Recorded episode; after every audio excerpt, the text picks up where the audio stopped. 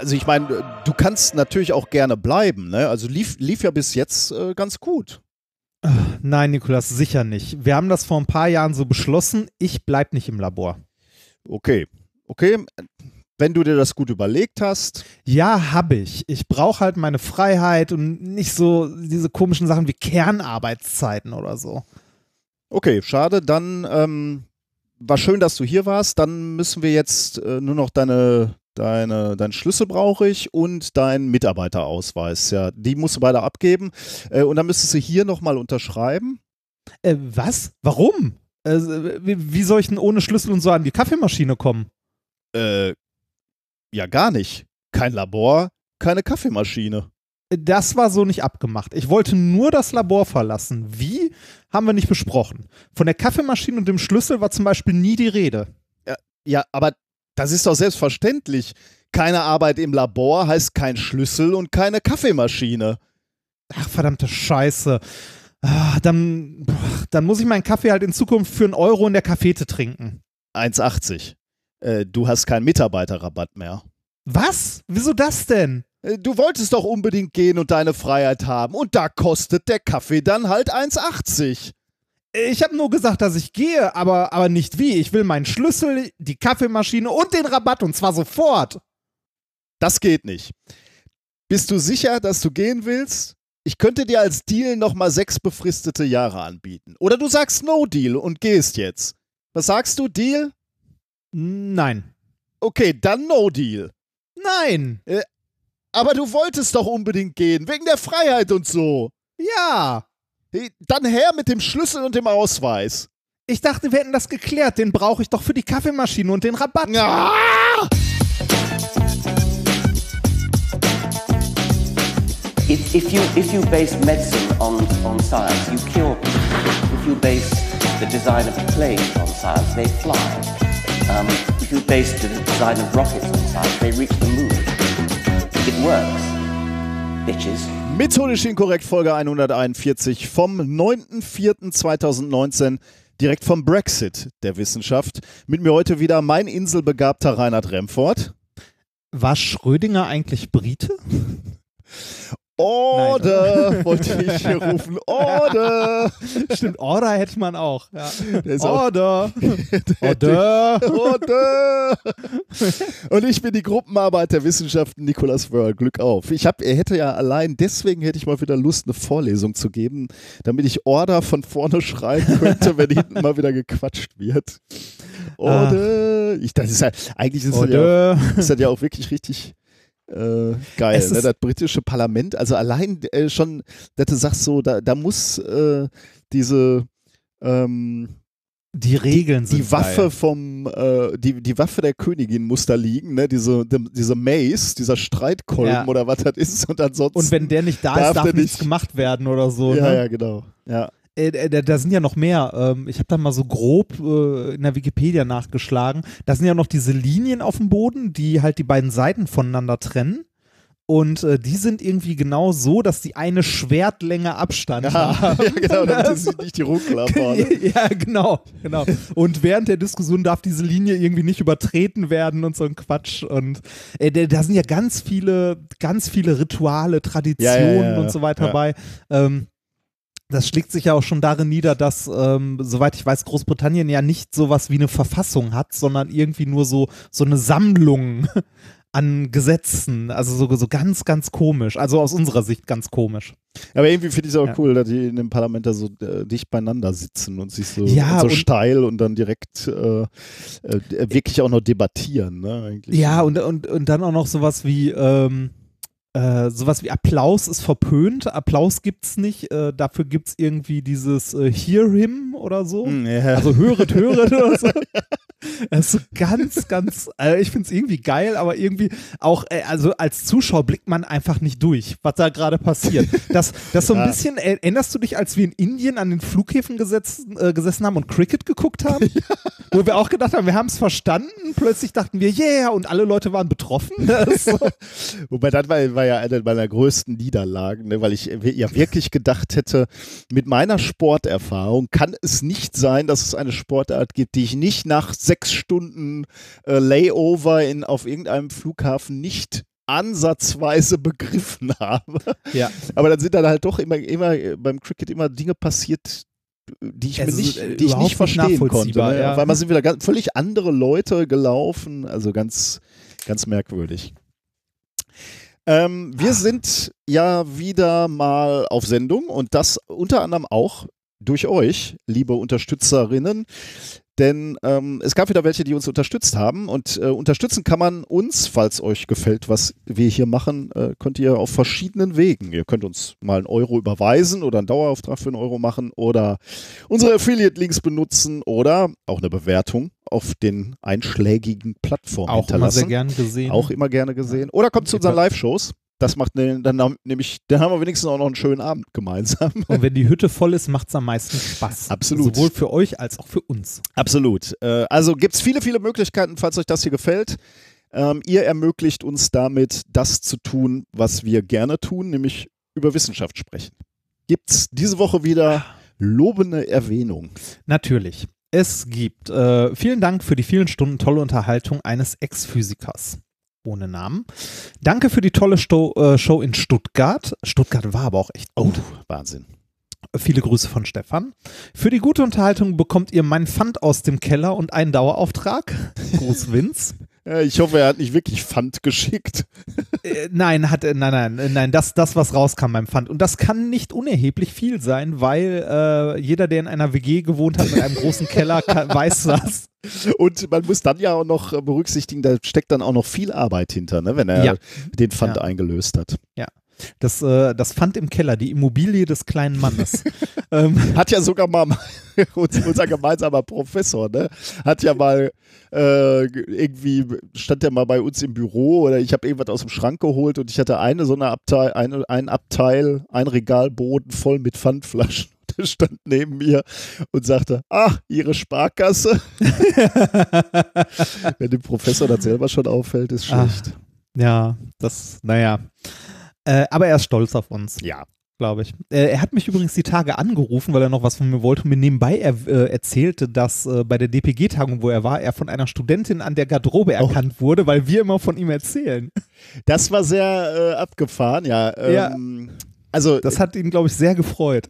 die Studentin war die Studentin, die auch ähm, mich mit von, von hinten be, be, begrüßt hat mit äh, Hallo Herr Remford oder äh, durchs komplette ähm, durchs Ja. komplette Foyer geschrien, wo, worauf ich ge dann gerufen habe, nein, ich bin der andere.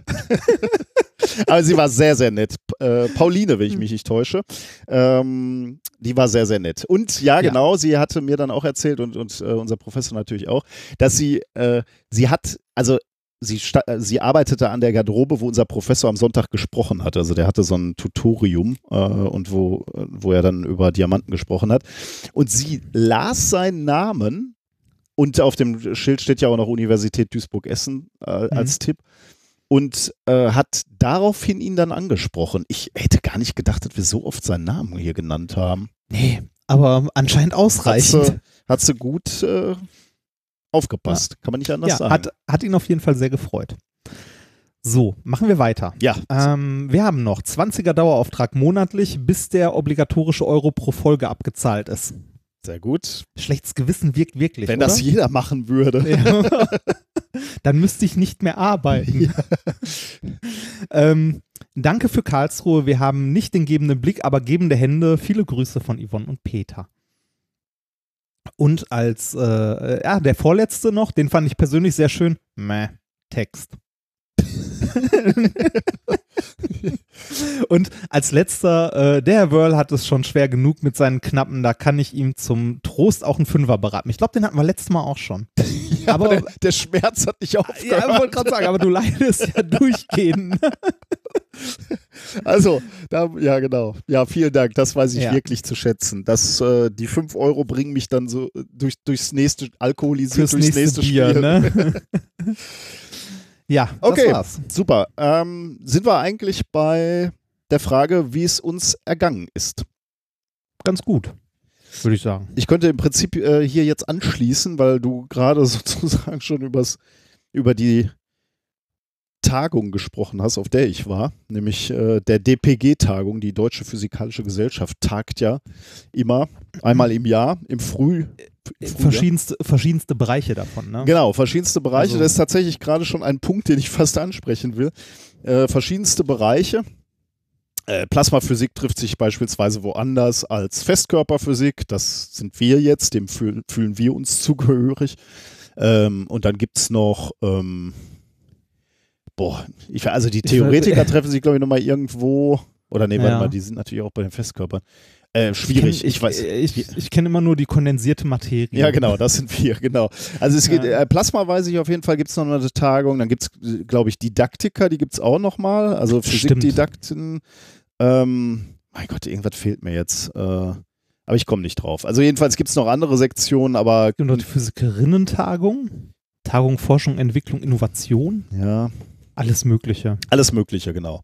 Ähm, und äh, jedenfalls war äh, ich jetzt da und ich hatte, also nicht ich alleine, sondern natürlich immer in Teams und in, in zwei in verschiedenen Teams hatte ich einen Vortrag und ein ähm, äh, und vier, vier Poster oder fünf Poster. Vier? Fünf wow. Poster, glaube ich, einen, äh, einen Vortrag.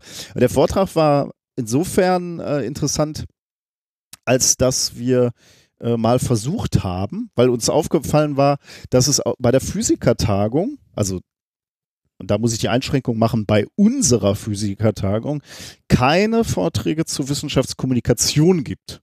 Null eigentlich. Also, Ernsthaft? Ich kenne jetzt nicht die, also die Programme der letzten Jahre kenne ich nicht so, nicht, nicht in, bis ins Kleinste. Möglicherweise hat es da auch mal was gegeben, aber nichts Ritualisiertes, nichts Regelmäßiges und äh, diesmal auch nichts. Und dann ist uns aufgefallen, glaube ich schon nach dem letzten Mal, da haben wir dann intern mal ein bisschen drüber gesprochen und haben gesagt, es wäre doch schön, wenn man auch eine Session anbieten würde, wo man über Wissenschaftskommunikation spricht. Und zwar unter anderem natürlich auch, auch aus, unserem, aus unserer persönlichen Sicht, also meiner jetzt äh, an der Universität, weil wir ja in einem Sonderforschungsbereich auch Wissenschaftskommunikation über diesen Sonderforschungsbereich machen.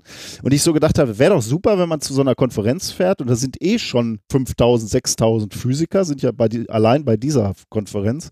Ähm, und ein paar von denen werden ja sicherlich auch Wissenschaftskommunikation machen dass man sich dann zusammensetzt und mal sagt, hier, das hat bei uns gut funktioniert oder das hier war doch eine super Idee.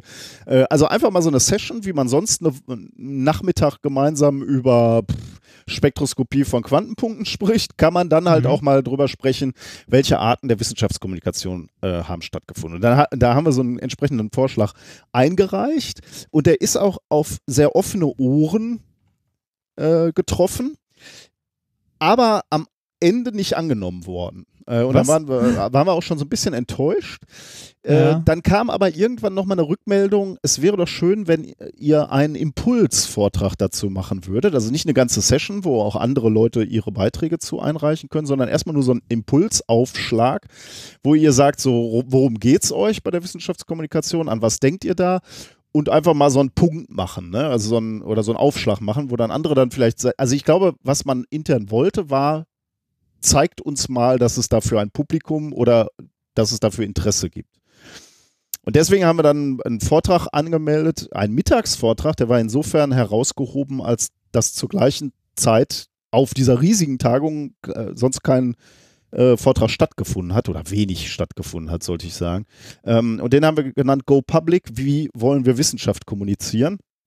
Ähm, und äh, da haben wir eben gesagt, okay, es wäre doch schön, wenn bei diesen Frühjahrstagungen auch ein Rahmen wäre, wo man methodisch divers, also jetzt völlig egal, über mit welchen Methoden man Wissenschaftskommunikation machen möchte, aber fachlich spezifisch, ne, also so aus der Sicht des Festkörperphysikers über Wissenschaftskommunikation spricht. Weil natürlich gibt es auch Tagungen, wo man gezielt über Wissenschaftskommunikation spricht, aber das ist natürlich immer so, ein Germanist kommuniziert ein bisschen anders als ein Festkörperphysiker. Da waren wir ja auch mal, ne, ähm, bei so bei so einer Konferenz über Wissenschaftskommunikation. Ja, ja. Da trifft man meistens, also zumindest zu der Zeit, als wir da waren, nur nicht besonders viele Wissenschaftler. das ist ein bisschen traurig eigentlich. Ja, genau. Und ich glaube, da können, ja. kann man, ähm, ist natürlich auch ganz toll, mal als, als Wissenschaftler von Profikommunikatoren zu hören, wie Dinge funktionieren äh, oder wie sie funktionieren können oder welche Methoden es gibt und äh,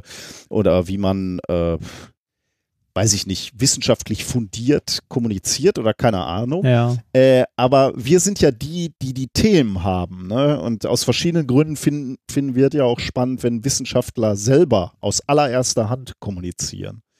Ja, aber da, da sieht man so ein bisschen an dieser Tagung zum Beispiel, ähm, dass das äh, unter vielen Wissenschaftlern nicht als wichtig empfunden wird. Also wenn, wenn so ein Talk bei einer, bei der, bei der Tagung der Deutschen Physikalischen Gesellschaft, die eine die grö der größten und ältesten äh, Physik-Societies ist, wenn das da äh, nicht angenommen wird, finde ich das schon ziemlich bezeichnend. Eine Session wurde nicht angenommen, ne? Wir yeah, wollen ja eine Session das, haben, wo dann andere. Ja, ich weiß. Also, äh, also wenn so eine, also wenn so eine Session nicht angenommen wird, finde ich das äh, sehr bezeichnend. Weil äh, Platz und Zeit ist da mehr als genug. Ja, ich, also ja, äh, soll, das, sollte auf jeden Fall sein, klar, sonst. Das Ding ist halt groß und es ist ein wichtig, also ich finde, es ist ein äh, immer wichtiger werdender Faktor, dass man auch äh, mit Laien äh, über das redet, was man tut, oder dass man auch äh, nach außen hin zeigt, was man tut. Mhm. Und ähm, ja, zumal wir natürlich äh, auch eine Verpflichtung haben. Ne? Also ja, das ist genau. ja so der, der langweiligste, äh, der, der langweiligste Punkt eigentlich. Warum sollten Wissenschaftler kommunizieren? Ist, weil wir von der deutschen, äh, von der DFG, von der deutschen Forschungsgemeinschaft halt viel Geld kriegen. Ne? Drei Milliarden ja. oder so oder ein bisschen mehr für die Forschung in Deutschland. Äh, äh damit sind wir natürlich auch in gewisser Weise Rechenschaft schuldig. Warum kommuniziert äh, oder wofür braucht ihr das Geld? Was macht ihr damit? Macht ihr damit ja, Sinnvolles? Jetzt kann, Jetzt kann man natürlich sagen, ja, aber das ist eine Fachtagung für Fachpublikum und so weiter. Ja, ein Stück weit schon, aber ich finde gerade bei den DPG-Tagungen, die sind ja ein bisschen niedriger aufgehangen als so die hochspezialisierte Fachtagung. Ne? Also die DPG-Tagungen sind halt sehr divers. Da ist nicht ein Thema Thema, sondern die sind halt in diese äh, in diese Rubriken unterteilt, wie irgendwie kondensierte Materie, Atom- und Teilchenphysik oder was auch immer. Äh, aber ich finde gerade da bei so einem Organ wie der DPG, die halt äh, also die Physiker in Deutschland zusammenfasst, so unter ein Dach bringt, äh, finde ich, sollte so eine Session Platz finden. Mhm. Ja.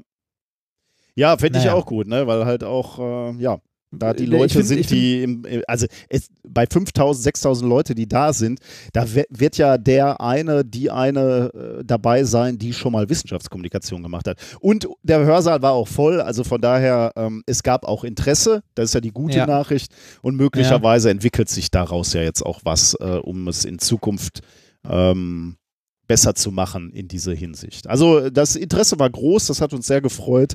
Ähm, schauen wir mal, was daraus wird. Ja, ähm, ich hatte auch noch äh, Poster. Darf ich dir noch kurz sagen, was, was auf den Postern war, damit du. Äh, äh sehr, sehr, gerne, sehr gerne. Ich hätte aber noch eine Frage ja, zu klar. diesem Wissenschaftskommunikationsvortrag und zwar gab es Fragen. Gab es äh, Diskussionen ja, im Anschluss? Ja, wir hatten es tatsächlich genau so auch ähm, ausgelegt. Wir wollten, wir wollten auch gar nicht Antworten geben, beziehungsweise keine, keinen Vortrag machen, wo wir dann nachher da stehen und sagen so, ja, das so ist jetzt die Wahrheit, stellt uns noch ein paar Fragen und dann sind wir raus, sondern unsere Idee war mehr so ein Aufschlag machen, also warum ist Kommunikation wichtig, wie kann man Kommunikation machen? Und warum glauben wir, dass es eben hier auf dieser Fachtagung, auf der äh, deutschen, äh, auf der DPG ähm, Fachtagung kondensierte Materie Sinn macht, über Wissenschaftskommunikation zu sprechen. Das haben wir alles gemacht und dann haben wir geöffnet, Diskussionen geöffnet und haben gesagt, so würde uns mal eure, ihre Meinung interessieren. Und dann wurde eben diskutiert. Nicht so sehr Fragen gestellt, sondern eher diskutiert, Einwürfe gemacht, ähm, Kommentare abgegeben. Und die war sehr lebhaft. Also wir hatten irgendwie eine halbe Stunde Vortrag und dann nochmal offiziell eine, eine Viertelstunde, 20 Minuten für, für diese Diskussion veranschlagt, aber da nachher kein, ähm, keine Veranstaltung im Hörsaal hat, haben wir länger gemacht. Also wir haben dann einen kurzen Break gemacht mhm. und haben gesagt, wer jetzt gehen möchte, kann gerne gehen, aber wir, wir, wir, wir diskutieren noch so lebhaft. Ähm, lasst uns doch mal äh, lasst uns noch ein bisschen weiterreden. Äh, und das war sehr interessant. Also da waren viele Beiträge, die gesagt haben, ähm, wäre sehr spannend, wenn es dazu etwas gäbe, wenn, wenn dazu mehr Input gäbe oder mehr Austausch auf dieser Konferenz stattfinden würde. Dann gab es einige Leute, die beispielsweise auch konkrete ähm, Beispiele sofort reingeworfen haben, weil es in den Kontext ganz gut äh, funktioniert hat. Also andere haben beispielsweise gesagt, ähm, ja, schwierig, ich bin jetzt theoretischer Physiker, ich weiß gar nicht, äh, wie, wie, ich, wie ich richtig Wissenschaft kommunizieren soll. Ich habe jetzt auch nicht so das sexy Thema. Und dann hat jemand anders gesagt, ähm, also äh, Kerstin, ich habe den Nachnamen vergessen, deswegen will ich jetzt auch nichts Falsches sagen, äh, hatte dann äh, Ring a Scientist angesprochen ähm, diese Webseite, wo du dich als Wissenschaftler ja, registrieren ja, kannst und ja. dann äh, wirst du aus dem Klassenraum angerufen beispielsweise. Das ist ja eine unheimlich niederschwellige äh, Kommunikation ist. Ne? Also möglicherweise kannst du da auch zu spezifischen Themen reden, aber ich glaube, für so eine Schulklasse kann es auch mal interessant sein, wenn man einfach mal so einen ähm, Wissenschaftler anrufen kann und einfach mal zwei, drei Fragen in den Raum hämmern kann. Ne? Ähm, also auch sehr konkrete Beispiele für gute Wissenschaftskommunikation. Ähm, ja, also so, also waren natürlich auch ein paar Kritiker dabei. Wie, wie soll man das noch mit seiner Karriere an der Hochschule vereinbaren? Man wird ja nicht, man wird dafür ja nicht bezahlt, man wird dafür nicht belohnt, äh, man wird dafür nicht belobigt. Ist ja auch alles ja, aber genau, richtig. Ja, aber genau das sollte sich ja ändern und das ändert sich nicht, wenn wir das weiter so unter den Teppich kehren. Ja, ja, ne? genau. Also wenn das halt nur so ein Bonus nebenbei ist, genau, wenn man es nicht zum Teil von Projekten macht. Ja. Naja. Also ich habe da ähm, gerade gerade da an dem an dem Ende wollten wollten wir jetzt auch nicht so sehr wir wollten einfach sammeln, ne? Also ich ja, sollte jetzt auch kein ja. äh, so jetzt kommt ein Input und wir beantworten den dann oder begegnen dem dann und so. Ich wollte eigentlich nur dann am Ende mal hören, was die Leute so glauben. Es waren sehr viele interessante Sachen dabei. Das Blöde ist ja immer das, was der Kongress hinkriegt und so, äh, das schafft natürlich die Deutsche Physikalische Gesellschaft noch lange nicht. Äh, das Aufträge aufzeichnen. aufzeichnen. Deswegen kann ich leider nur in der Theorie davon sprechen. Leider kann, kann, kann man es sich nicht angucken, was wirklich ein bisschen schade ist. Aber möglicherweise, ich muss mal gucken, ob ich die Folien einfach nur irgendwo hochlade. Bei mir ist immer das Problem, dass die Folien alleine nicht, nicht so viel Inhalt haben, sondern das gesprochene Wort ist halt nochmal relativ halt nicht, wichtig. Äh, genau, die sind nicht dafür gemacht. Sind ne, eher nicht selbsterklärend, ja. Deswegen naja. würde ich das eher nochmal ähnlich irgendwo halten und dann vielleicht aufzeichnen. Ich muss mal gucken, also wie wir das machen. Ja. Ähnliches gilt äh, äh, tatsächlich auch für die Poster. Da habe ich mir auch mal überlegt, ob man. Äh, genau, was war denn auf den Postern drauf? Äh, ob man die auch so im Geiste von äh, Open Science, die halt auch grundsätzlich mal online stellen sollte, was man sicherlich machen äh, sollte. Ähm, das erste war die Fortführung von unserem Kohlenstoff-Nanowende. Ähm, Projekt, das hast du ja noch mhm. mitgekriegt, ne? diese Carbon ja, Nanowalls, ja. äh, die haben wir soweit weiterentwickelt. Ähm, also das Poster hieß Single Source Metal Organic Low Temperature Growth of Carbon Nanowalls, The Role of Precursor Dissociation. Also wir lassen einen Stoff in eine Plasmakammer, das ist aber ein spezieller äh, Stoff, Aluminium ACAC oder Platin ACAC und ACAC sind so äh, CHO-Ketten, also irgendwie, also Kohlenstoff, Wasserstoff, Sauerstoff. Ähm, und äh, die werden dann im Plasma zersetzt und dann bildet sich halt daraus etwas auf einer Oberfläche und das sind halt Kohlenstoff-Nanowände. Nanometer dick, aber du durchaus einige Mikrometer hoch.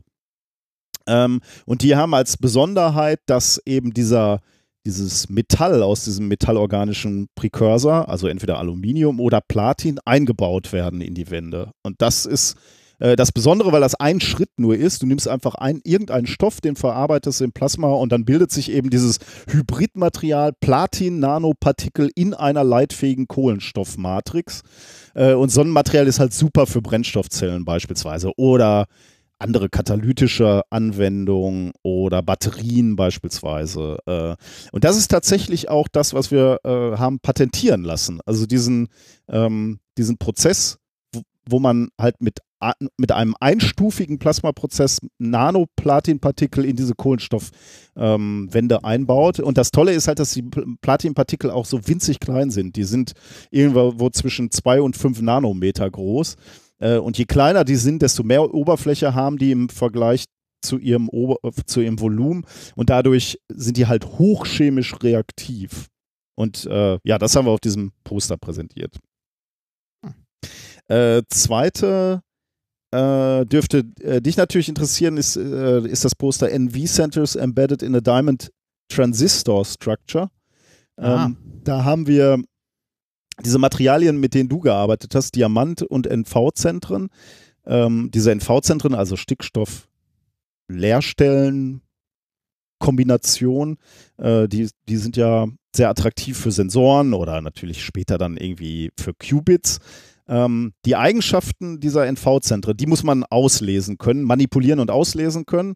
Also die dienen sozusagen, wenn man jetzt ganz einfach runterbrechen will, das kann ich vielleicht nochmal irgendwann äh, ausführlicher erklären, aber die dienen so, äh, die sind wie so kleine Magnetnadeln, wenn man so will, und die irgendwie in eine bestimmte Position bringen und nachher auslesen, in welcher Position sie sind, ist sozusagen dein Speicher oder dein Sensor, wenn du so willst. Und die liest man normalerweise im Moment optisch aus und da wird es halt spannend, die auch elektrisch auslesen zu können, weil irgendwann willst du einen Computer bauen und dann wird es schwierig, oder was auch immer, ein komplexeres Gerät bauen, dann wird es schwierig, wenn du das alles optisch auslesen willst. Ähm, und deswegen haben wir versucht, einen Feldeffekt-Transistor daraus zu bauen. Das heißt, hinter die äh, hinter die NV-Zentren ein Rückkontakt.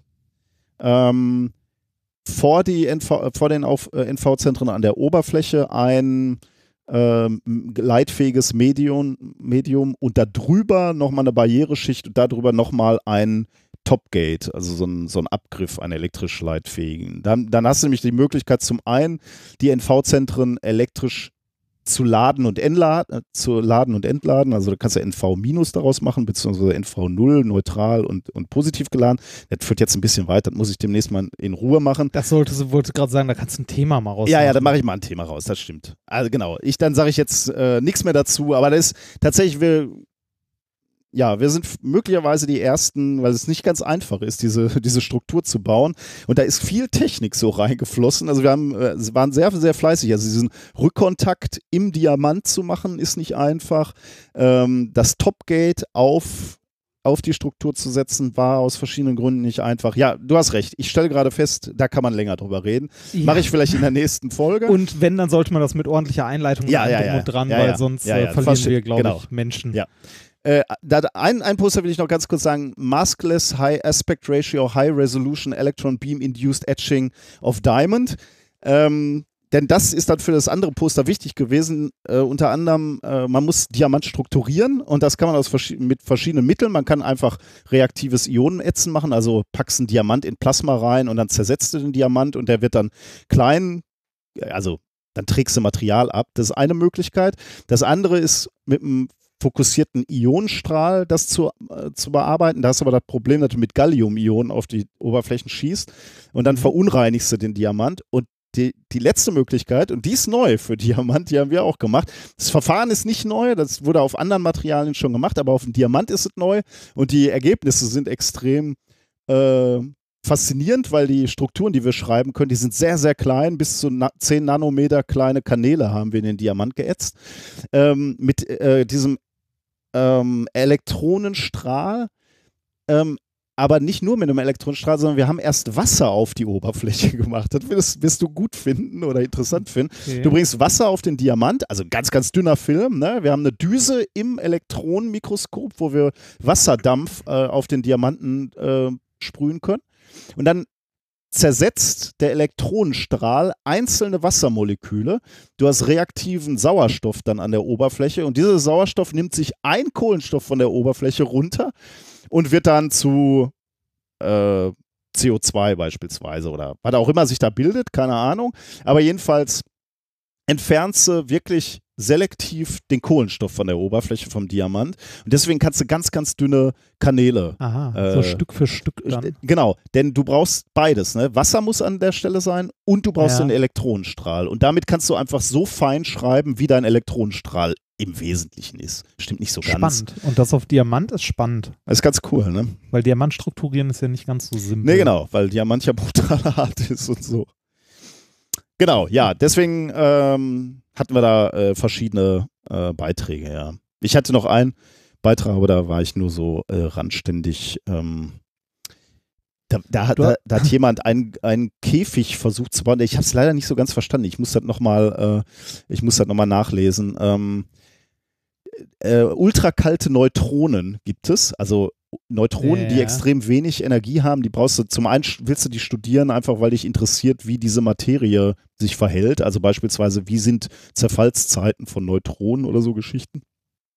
Ähm, und ähm, äh, also ich glaube auch für irgendwelche Analytik, aber äh, kenne ich mich nicht so gut aus. Aber jedenfalls gibt es diese ultrakalten Neutronen und weil die so wenige, wenig Energie haben, so wenig kinetische Energie. Ähm, die bewegen sich sehr, sehr langsam mit fünf Metern pro Sekunde, also etwas, was du durchaus rennen kannst. Kann man die sehr einfach einschließen, magnetisch oder mechanisch oder gravitativ, also halt in so eine Flasche tatsächlich. Die kannst du abfüllen und dann rumtragen. Äh, und nach, ähm, sagen wir mal, ein paar Minuten sind die da immer noch drin. Dann kannst du die Flasche wieder öffnen und die Elektronen daraus, äh, die Neutronen daraus kippen sozusagen oder entlassen. Kippen wäre jetzt ein bisschen viel gesagt. Aber dafür brauchst du Wände, die diese Neutronen ganz gut reflektieren und da benutzt man dann sowas wie Beryllium oder Magnesium oder Nickel. Ähm, aber die Frage ist, ob du mit Diamantschichten das vielleicht noch besser hinkriegen könntest, damit du Spiegel baust oder eben diese äh, Einschluss. Ähm, Volumina, ähm, in denen du die länger speichern kannst. Und da gab es eine Arbeit zu, ähm, wo wir das mit Nanodiamanten versucht haben. Ja. So. Okay. So viel zu den Postern. So viel zu den Postern. Ja, jetzt habe ich doch ein bisschen, äh, sorry, dazu äh, gelesen. Ein Fun Fact noch zur Konferenz. Äh, es gab ein Kicker-Turnier. Und jemand ein, aus. Ein konferenzweites? Ein konferenzweites. Also es gab so eine, so eine Ausstellung von ähm, von der Industrie, ne? Also da sind immer Industriemenschen, die stellen ihre Produkte ja. vor und ich, ich muss zu meiner Schande gestehen, ich weiß gar nicht, was der Typ eigentlich verkauft hat, aber er hatte auch einen Kickertisch da und da hat ein Kickerturnier dann stattgefunden und einer aus unserer Gruppe hat das gewonnen. Und der erste Preis waren 5 Gramm Gold. Weißt du was, 5 Gramm 5 Gold? 5 Gramm Gold? Ja. Oh, krass. Das sind 200 das ist, Euro. Das ist äh, schön. Das ist so ein kleiner Minigoldbarren, ne? Ja, der ist sehr klein, aber äh, ist lustig, ne? Also gab es irgendwie vier, an, an, ich weiß nicht, an drei Tagen gab es Vorrunden, da hat er sich qualifiziert fürs Finale und dann hat er noch das Finale gewonnen. Krass. Krass. Und ein Goldbahn mit nach Hause genommen? Klein, ja, aber winzig, ne? Also ist mehr so. Eher so fingernagelgroß, ne? Fünf Gramm halt. Ich hoffe, der wird platt gemacht und kommt schön in die Sputter-Anlage als Target. Alles für die Arbeitsgruppe. Ja, das ist eine gute Frage, was damit passiert. Aber cool, ne, dass da so ein Kicker-Turnier stattfindet. Ja, auf und, jeden äh, Fall. Wir haben ja in unserer Arbeitsgruppe haben wir ja einen Kicker und wir spielen ja auch äh, regelmäßig. Aber dass sich das mal auszahlen würde. 200 Euro. Immerhin. und ich war nicht da. Ja, wäre schön gewesen, glaube ich. Ja. Waren ja. auch wieder ein paar, paar schöne Sachen äh, aber wie du gerade schon gesagt hast, diese Konferenz ist halt thematisch auch so unendlich breit. Ne? Ja, Man, da findet jeder was. Ne? Gab es auch wieder diese, äh, es gab, äh, gibt auch, auch immer diese Vortragssession-Runde für die zu spät eingereichten. Ah ja, so. Post-Deadline, äh, ja. Ja, genau. Gab es die auch? Die gab es auch natürlich und es gab auch wieder einen Science Slam, den Einstein Slam, aber ich war nicht ja, da den gibt's diesmal. Ja immer. Ähm, ja. Ich hörte, aber ich kann's, ich weiß es wirklich nicht, dass es diesmal nicht dass schon ein, zwei sehr gute Beiträge dabei waren, aber der Rest auch nicht so gut war. Aber ich weiß es nicht. Also ah. ich, wie gesagt, ich war nicht, da kann ich mich nur auf meine ähm, Studierenden verlassen. Die da waren. Die da waren, ja. Der alte Mann hat im äh, Hotel gesessen. ähm, ich weiß gar nicht, wann das war Montag. Äh, Was habe ich denn am Montag gemacht? Das war, äh, der war jetzt auch nicht, äh, nicht die, äh, das war Regensburg, Regensburg oder? Regensburg, ja was macht man denn abends so in Regensburg sonst? Ah, Regensburg ist schon schön, ne? Ich war. Ja, ist äh, schön, aber das ist die Stadt, wo man merkt, wenn DPG-Tagung ist, ja. oder? Weil die, weil die Dichte an schrägen Leuten größer wird. In Berlin, in Berlin oder so fällt das ja nicht auf. das stimmt, ja. Wie war es denn? Du, du bist ja auch durch die Weltgeschichte äh, gereist. Du warst bin, in Wien, oder? Genau, ich war in den letzten zwei Wochen auch viel unterwegs. Ich war äh, letzte Woche in Wien für zweieinhalb Tage. Äh, ich bin mit dem Zug von Neustadt nach Wien gefahren. das geht erstaunlich gut. Also man ist, man ist zwar zehn Stunden so in Summe, irgendwas zwischen acht und zehn Stunden unterwegs, aber muss nur einem bis maximal zweimal umsteigen. Also auf dem Hinweg musste ich nur einmal umsteigen in München, das war sehr angenehm, da hatte ich eine knappe Stunde Zeit, konnte noch ein Käffchen trinken und dann weiterfahren.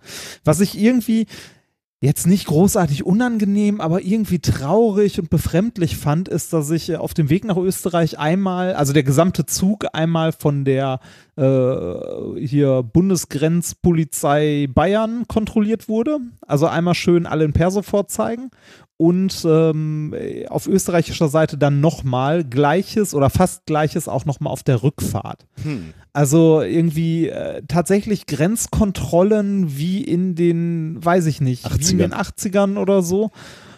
Und das heutzutage im Schengen-Raum finde ich traurig, befremdlich und scheiße. Kurz ja, ich, gesagt. Ich musste, ich habe das ja, ja auf Twitter gelesen, da musste ich auch sofort zu sagen, ich hatte das Gefühl, wir waren schon mal weiter. Ja. Und ich glaube, ja. das ist also. Kannst du dich überhaupt noch daran erinnern, an eine Zeit, wo du, sagen wir mal, du wolltest in die Niederlande einreisen und du wurdest ja. kontrolliert, ja? Ah, ja, okay. kann ich, kann ich, aber auch nur ganz, ganz, also auch nur ganz, ganz dunkel, ne? Also es war halt Kindheit. Also es ist lange, lange her, ne? Ähm, für ich mich kann, ist es, ja. also ich, ich, be, also ich habe auch irgendwie, also ich begreife mich auch als, äh, jetzt, ich würde jetzt nicht sagen, ich begreife mich als Europäer oder so, aber ich sehe in Europa keine Landesgrenzen im Sinne, dass man da äh, Menschen kontrollieren muss, ob die von einem ins nächste Land reisen. Also ich bin mit dem Fahrrad äh, auch von Deutschland durch Österreich nach Italien gefahren und musste nicht irgendwo am Schlagbaum äh, meinen Personalausweis vorzeigen oder irgendwie ähm, ein Visum beantragen oder so. Aber die, find, die, Bundespolizei hat dir das doch erklärt, oder? Die haben dir doch Ja, genau. Der, der, der Twitter-Account der Bundespolizei hat mir das netterweise erklärt. Und da waren auch noch viele Leute, die der, dieser Polizei, glaube ich, sehr nahe stehen, zumindest wenn man sich deren Twitter-Profile mal anguckt. Also vieles übertrieben, ich glaube fünf.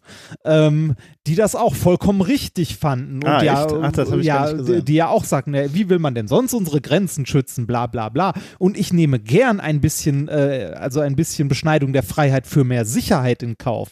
Und das ist ist so ziemlich das dümmste Argument, das man geben kann, oder? Also, ne, äh, das ist scheinbare Sicherheit und es gibt nichts Schlimmeres, als leichtfertig seine Freiheit aufzugeben. In irgendeiner Form. Also ich, ich kann solche Leute nicht verstehen. Also mir irgendein, irgendein Vollpfosten hat mir auf Twitter noch geschrieben, ich verstehe nicht, wie sie so leichtfertig ihre persönliche Freiheit über das Allgemeinwohl der Bundesrepublik Deutschland stellen.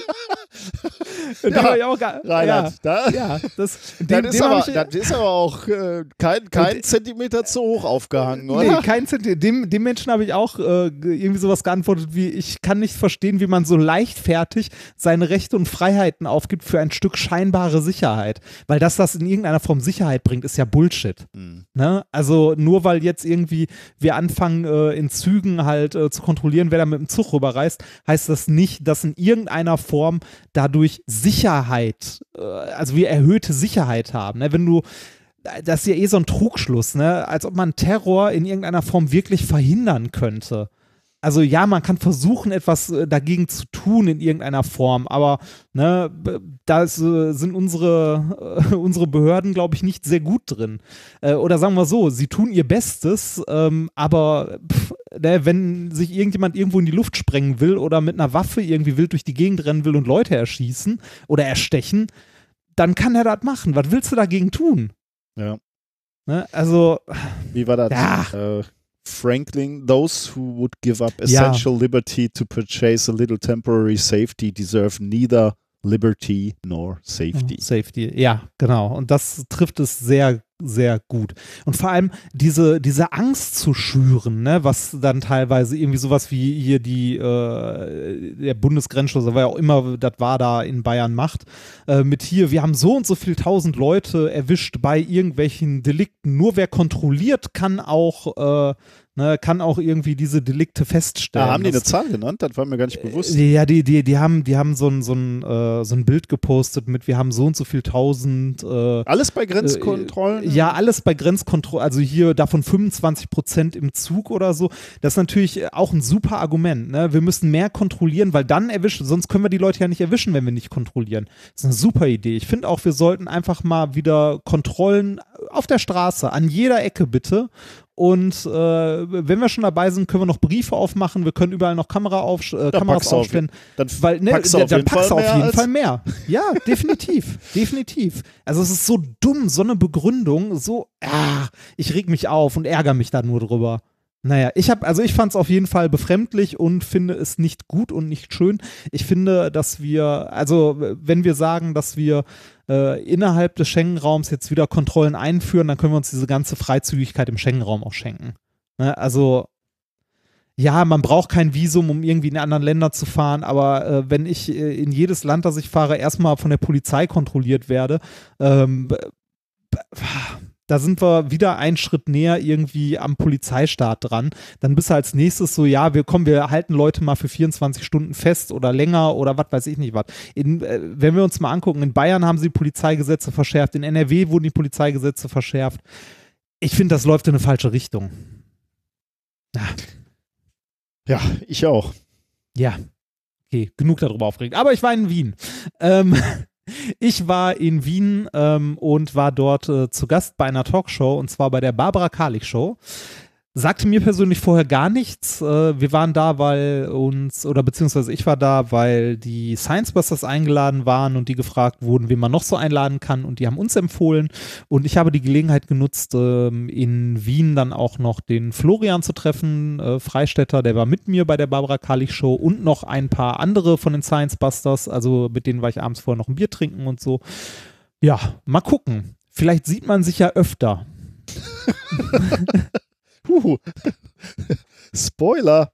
Nein. Ja, nein. Mal gucken. Ne? Vielleicht äh, hat man ja was, was man mal zusammen machen möchte. Hm. Ja, das äh, so viel zu meinem Wien. Und wie, wie, wie war jetzt die Show? Also, Äh, so mittel. also ich fand so mittel. worum ging es denn überhaupt? Also, Äh, Wissenschafts... genau, es, es, es ging darum, dass Wissenschaft auch unterhaltsam sein kann. ah, okay. Dazu muss man sagen, dass äh, das Format Barbara Karlich Show so äh, Hans Meiser, Ilona Christen mäßig ist, Ui. so sowas so 90er. Das also haben wir rein- in den 90ern abgeschafft, oder? Ja, das nur so ja, früh, ich glaube, frühe 2000er sind Okay. irgendwann die Talkshows gestorben, aber in Wien, also in Österreich gibt es das noch. In Form dieser Shows war auch alles so in Pastell-Rosa Hm. in dem Studio. Ähm, und ich hatte das Gefühl, äh, die haben sich entweder null informiert, wen sie eingeladen haben, also bei mir, oder die haben mich mit dem verwechselt, der neben mir saß. weil, weil, die haben, äh, die haben mich dort, also die, äh, die Moderatorin hat mich begrüßt als, äh, also ne, hier und Wissen äh, unterhaltsam vermitteln, das kann auch unser nächster Gast, äh, Reinhard Remford, ein erfahrener äh, Science-Slammer. Und dann habe ich der Ja, Dame, du ja. als, ja, das schon, aber das mache ich ja schon lange eigentlich nicht mehr und ich mache viele, viele andere Sachen. Ne? Ja. Und äh, hab der Dame dann auch äh, halt gesagt, so ja, Science Slam mache ich eigentlich länger nicht mehr. Ich mache eigentlich mittlerweile hauptsächlich Podcasts äh, oder halte so Vorträge, um Wissenschaft zu vermitteln und so weiter und so weiter. Äh, der Herr, der links neben mir saß und nach mir reinkam, der war als äh, Science Slammer eingeladen. als, ne, ähm, der hieß Reinhold. Ernsthaft? ja, ernsthaft. Das ist aber mal Trollen auf einem ganz neuen Level. Ja, ne? Jetzt setzen ja, sie ja. den gleichen Reinhold daneben. Und als was wurde der dann vorgestellt? Nicht als Science Slammer. Nee. Das war das, nein, das war das Witzige. Also zumindest soweit ich mich erinnere. Ähm, ich hatte auch nicht besonders viel Rede, äh, Redeanteil, äh, weil es insgesamt ähm, wurden halt äh, die Science Busters, die da waren, ein bisschen mehr gefragt. Die, also die konnten auch noch ein paar mehr Experimente machen. Die sind in Österreich halt bekannt. Ne? Also Ja, ja. wenn die in eine Talkshow eingeladen werden, sind das halt sozusagen äh, die, die Gäste, die dem Publikum bekannt Ja, sind. Und äh, dementsprechend äh, war es insgesamt halt, ähm, waren von denen, die, die waren, glaube ich, auch, genau, die waren auch zu dritt insgesamt auf der Bühne. Und es war, also insgesamt war es sehr nett. Ja, ich Weil hätte, gern ein gerade- paar, mehr- Ja. ich hätte gern ein paar mehr Experimente gemacht, aber ich durfte nicht. Äh, ich weil du gerade sagtest, der Herr, der nach dir reingekommen ist, ist das wie in so einer Talkshow, dass immer mehr Leute reingekommen sind? ja, Oder? genau, genau. Ach. Und äh, wir, wir saßen zu sechst nachher auf der Bühne, davon halt drei Science Busters. Äh, oder waren wir fünf? Aber bei Weiß den mehr. Talkshows ja. musste man sich dann doch auch irgendwann beschimpfen, oder? Habt ihr euch dann beschimpft? Ja, nein, irgendwie? nein, nein, das, das dabei nicht. Du die von der, die von der, äh, die von der Barbara Karlich Show wollten, glaube ich, ursprünglich auch noch Esoteriker einladen. ähm, die wurden aber wieder ausgeladen, weil die äh, Science Busters dann ganz klar gesagt haben, dann kommen wir nicht. Ah, okay, okay, okay. Ja. Was ich Aber- auch gut verstehen kann. Natürlich, ja. Nur kontrovers Weil, ist es ähm, dann natürlich nicht geworden. Aber Nee, kontrovers ist nicht geworden. Es ist einfach nur so ein bisschen halt über Wissenschaft und Wissenschaftskommunikation geredet. Äh, sehr seicht insgesamt, ging auch eine knappe Stunde. Man muss auch sagen, das Publikum dieser Show ist, glaube ich, auch 60 plus. Also zumindest das Publikum im Studio war 60 plus. Und ich glaube, das ist auch so das, äh, das Kernpublikum dieser, dieser Show in Summe, weil mir haben nachher, also mir haben auf Instagram mehrere Leute geschrieben, hier, äh, cool, die Barbara Kalli Show, das gucke ich mal bei meiner Oma. Und so, also, ne? äh, war trotzdem, trotzdem ganz nett, mal in Österreich die Chance äh, gehabt zu haben, kurz im Fernsehen zu sein, ähm, beziehungsweise es war eigentlich super äh, nett, die, ähm, ja, Florian Martin mal zu treffen und die anderen Science Busters und mit denen ein bisschen zu reden. Das äh, hat sich sehr schön ergeben. Äh, wir hatten noch äh, weitere Medienpräsenz. Äh, das ist zwar für uns jetzt schon ein bisschen länger her, aber wir waren ja beim MDR mal und haben Radiointerview gegeben und das wurde jetzt irgendwie letzten Sonntag oder so gesendet. Dazu gibt es auch einen Link äh, und den haben wir in die Shownotes gepackt. Also falls ihr da Bock drauf habt, ähm, könnt ihr da nochmal wieder reinhören. Das war ein relativ lange, langes Interview, so, habe ich zumindest so in Erinnerung. Ähm, und wir sind Eine Stunde oder haben so. auch ne? mal über ein paar andere Sachen geredet als sonst. Nee, länger war das sogar als eine Stunde, oder? War Also hier steht ja, Ja? doch 84 Minuten. Ja, genau. Ja, ich hatte das irgendwie so nah an die 90 Minuten in Erinnerung. Also, Und die haben Remford falsch geschrieben. Ehrlich? Ernsthaft? Ernsthaft? Oben steht's richtig, Ich- ich unten grad steht's sagen. falsch. in der Überschrift war doch richtig, ne? Ja, in der Überschrift ist richtig, aber unten auf der Homepage steht's falsch. Ja. Oh Mann. Das war doch, äh, das war das Interview, wo uns äh, gesagt wurde, dass wir prominent sind und dass es dadurch äh, dafür ein, ähm, ein Parameter gibt, wie man es rausfinden kann. Ja, ähm, äh, bei den Google-Anfragen. Bei den ne? Google-Anfragen, Gucken, genau. bei, was, wenn man einen Männernamen wird. eingibt, wenn dann eine, eins der ersten Treffer oder das der erste Treffer, weiß ich gar nicht mehr, ist äh, Reinhard Remford Frau oder Freundin oder Nicolas Wörl Frau, dann wäre man prominent. Wenn, Ja, wenn das die erste Frage ist, äh, dann hat man es geschafft. Und das, Bei mir ist es Nummer 5. ja gut, aber jedenfalls, äh, ähm, bei dir teilt sich ja wahrscheinlich im Moment auf Freundin, Verlobte Ja. und, äh, und Frau. Von daher. Ja. Ja, ja. Gut, ähm, weiß ich auch nicht, ob man das so ernst nehmen kann. Äh, übrigens, wenn wir jetzt gerade schon über Medien sprechen, dann gibt es noch ein Interview, was wir im We- Wesentlichen ich auf Video ähm, vor Stuttgart, also vor unserem Auftritt in Stuttgart gegeben haben. Da äh, war der YouTube-Kanal Zero Brain ähm, bei uns zu Gast sozusagen. Er äh, war, hat uns beobachtet, wie wir aufgebaut haben für unsere Show und dann da so ein bisschen rumgestanden haben, Soundcheck gemacht haben. Und dann habe ich auch noch ein bisschen mit ihm gequatscht und du kommst am Ende dann auch et etwas zu kurz äh, vor, weil du lange Backstage gesessen hast und er, er war so äh, nett und wollte dich nicht stören, weil er Ja. Sorgen hatte, dass du dich zurückziehen wolltest. Ähm, ähm, deswegen habe ich da äh, etwas höheren Redeanteil. Aber falls da nochmal einer reingucken möchte, wie wir so vor einem Auftritt sind, kann, äh, ja, da kann man auch nochmal reingucken. Ja. Also Link in den Ah. Shownotes, ja. Ja, ja, ja. Ich habe noch eine kleine letzte Kleinigkeit, die mir begegnet ist in der letzten Woche, über die ich noch kurz mit dir sprechen möchte. Oh. Ich habe, Du so. Ich habe, in, ja, ich habe in Österreich ferngesehen, Oh. als ich im Hotel äh, gehockt habe und bin bei einem Beitrag oder einer Dokumentation hängen geblieben im Hessischen Rundfunk, also beziehungsweise also ne, hier öffentlich-rechtliche Produktion.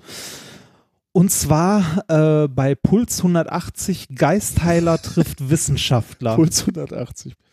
Ja, passt, ne? Das, Das passt tatsächlich, ja. äh, ja, nein, das, das Sendungsformat heißt, glaube ich, Puls 180. Auf jeden Fall, ähm, Geistheiler trifft Wissenschaftler, der, also verlinken wir auch, könnt ihr euch mal angucken. Ich habe mich da ein bisschen drüber geärgert. Ähm, äh, der Untertitel zur Sendung ist quasi Zwei Welten werden aufeinandertreffen. Joachim Streinsberger ist Geistheiler, glaubt an die Kraft der Gedankenübertragung, an Reinkarnation und Klangtherapie. Jens Völler ist promovierter Wissenschaftler und in der Welt des Faktischen zu Hause, glaubt an Zahlen, Studien und Forschungsergebnisse. Die Idee ist ja ganz nett, ne? Mal zwei so Leute aufeinandertreffen zu lassen. Wobei- äh, Ja. Wobei Ja, man, äh, allein der Setting äh, wirkt ja dann schon, als wären beide Ideen gleichberechtigt. Ne? Exakt. Und Ja. genau das ist das Oh Problem, Gott. das ich damit habe. Oh. Die werden dabei, also wenn man sich das mal anguckt, die werden auch äh, sehr unkritisch gleichberechtigt nebeneinander dargestellt. So, ja, Ist doch der sehr eine fair. glaubt Jeder halt darf- das und der andere glaubt halt das. Genau, und da, da denke ich mir auch, das geht gar nicht. Also da äh, äh, vielen, vielen Dank dafür, Hessischer Rundfunk, dass wir Esoterik weiter äh, eine Bühne geben Ja, genau. und äh, Ja. das weiter äh, in unsere Gesellschaft als normal ähm, reinpacken. Als auch eine Meinung. Ne? Ja, Das ist genau. so. Das ist die andere Wahrheit, ne? Ja, genau. Das ist halt die. Oh Gott. Äh. Ich habe mich sehr darüber geärgert. Guckt euch das Ganze mal an. Könnt ihr ja. Ja, oder auch Mal, nicht. Dann kriegen wir noch Klickzahlen. Nee, lohnt, lohnt, also lohnt. Ja, man kann, man kann ja einen Kommentar dazu schreiben. ah, ne? sehr gut. Das, äh, Wie sind denn so die das- Kommentare da drunter? Hast du, Äh, Ich habe es mir, ich mir bisher noch nicht angeguckt. Ich habe vorhin nur ähm, Also bei, bei YouTube, bei, der, bei der Vorbereitung nochmal schnell den äh, Link gesucht. Mhm. Äh, und äh, doch ist bei YouTube. ja. Und äh, bisher sind da kaum Kommentare drunter. Also vier Stück und die sind ja nix, nix Inhaltliches. Ja. Ist Okay. Fand ja. ich schwierig. Also wie gesagt, die Idee prinzipiell nett, aber ne, Esoterik und Wissenschaft so unkritisch nebeneinander zu stellen, also auf eine Stufe, äh, finde ich äh, falsch. Schlicht und einfach falsch. Das ist ja das, was wir auch versuchen in unserer Show zu sagen. Ne? Wir äh, sagen da ja auch, das sind eben keine Alternativen. Ähm, Nee. Also du, du kannst dich nicht mit jahrhundertelangen Erkenntnisgewinn messen, äh, indem du dich hinsetzt und mal eben so, so, ein, so eine Theorie dir erschwurbelst. Ja, das, das, das ist so, als ob du sagen würdest, ne, die Erde ist rund und die Erde ist flach, sind zwei gleichberechtigte Theorien. genau, weil die die, weil die, gleichberechtigt nebeneinander mal diskutiert werden könnten. Weil die, weil die Kugeltheorie Ja. die erklärt halt vieles, ne? Und die flache Erde-Theorie erklärt erstmal ganz, ganz vieles nicht und gibt dann irgendwelche abstrusen Vorstellungen, warum Dinge aussehen, so wie sie scheinbar aussehen. Ich meine, das Ja. basiert ja wieder auch nicht auf Fakten, wenn, wenn ich behaupte, noch nie hat eine Kamera die Krümmung der Erde aufgenommen. Das sind halt alles, äh, was sagen die dann immer, Weitwinkel oder was auch immer, Verzerrungen, aber eigentlich, also Wahnsinn, ja. Und genau, genau wie du sagst, das ist eben nicht gleichberechtigt. Das eine erklärt sehr viel und das andere erklärt gar nichts. Das hat sich halt nur irgendein äh, pickliger Typ im Internet ausgedacht und ist da in seiner Community und äh, lässt sich da hochklatschen. Ja. Ja, Naja, da schaut euch das mal an, lasst einen Kommentar da. Vielleicht bringt es ja mal was. Ja, ich glaube, Kommentare, ich glaube, man sollte viel mehr Kommentare schreiben zu sowas. Also zumindest äh, Feedback geben, dass es scheiße ist. Ja. Vielleicht, äh, vielleicht auch mit, mit E-Mails dann direkt. Äh, du hast gesagt, Hessischer Rundfunk war das? Also Yep, genau. von, von uns mitbezahlt, ne? Das ist HR schön. Fernsehen. Ja, genau. Sehr gut. Ja. Ja, gut. Gut. Dann sind wir durch erstmal damit, oder? Ja, Dann machen wir weiter, ganz kurz mit Kommentaren zur letzten Sendung. Da hatten wir, äh, also äh, erstmal weniger inhaltlich. Ähm, die, am 1. April gab es wohl ein äh, auf Get Digital, diese Webseite, ne, wo du äh, Nerdkram kaufen kannst. kaufen kannst ja. Gab es auch eine äh, Physik-Experimentierset Schrödingers Katze. sehr, sehr lustig finde. Äh, Ich habe den Link auch mal in die Shownotes gepackt. Habe ich selber nicht gesehen am 1. April, aber ich habe gesehen, ähm, also jemand hat uns freundlicherweise diesen Link geschickt. Äh, und das ist ganz lustig. Set zum Nachbauen des Physikexperimentes Schrö Schrödinger Katze. Perfekt für kleine und große Quantenphysiker. Er schafft einen Zustand, in dem eine Katze gleichzeitig tot und lebendig, Und lebendig ist. Oh Gott. Oh Kat- Gott. Katze nicht inklusive. Dafür aber eine Dose Thunfisch zum Anlocken des, der Nachbarkatze. inklusive Stahlbox mit Ventilationssystem, Geigerzähler, etwas Plutonium und genug HCN für drei Anwendungen. äh, Finde ich schon ganz lustig. 159 Euro. Produkt nicht verfügbar. Schade. Schade, ne? Aber das fand ich schon mal ganz lustig. Ähm, dann haben wir beide ja in der letzten äh, Sendung über ähm, diesen AfD-Fragebogen zum Klima gesprochen. Oh, ne? oh be be bevor du da Ja. weitergehst, ähm, hast du andere Sachen noch zum 1. April gesehen? Wir waren ja auch beim 1. April Oh ja. in einen kleinen Witz äh, involviert beim WDR 5. Das kriegt man vielleicht auch noch irgendwo nachgehört. Ja, habe ich nicht Ähm, gefunden, leider. Ich, äh, ich auf die Schn irgendwo hatte ich einen Link. Ich gucke mal, ob ich den noch finde, dann packe ich ihn in die Shownotes, wenn der noch existiert. Ähm, was ich aber eigentlich sagen wollte, mein persönlicher König dieses Jahr bei April-Scherzen war äh, SodaStream. so, hast du den gesehen? Nee, ich glaube nicht. Ja. Ähm, mit einem Astronauten. Okay. Also, warte mal kurz, wie, wie, hieß der nochmal? Mal Soda, ich muss das mal ganz kurz googeln. Soda Stream April Fool. Ähm, mit äh, Scott Kelly. okay.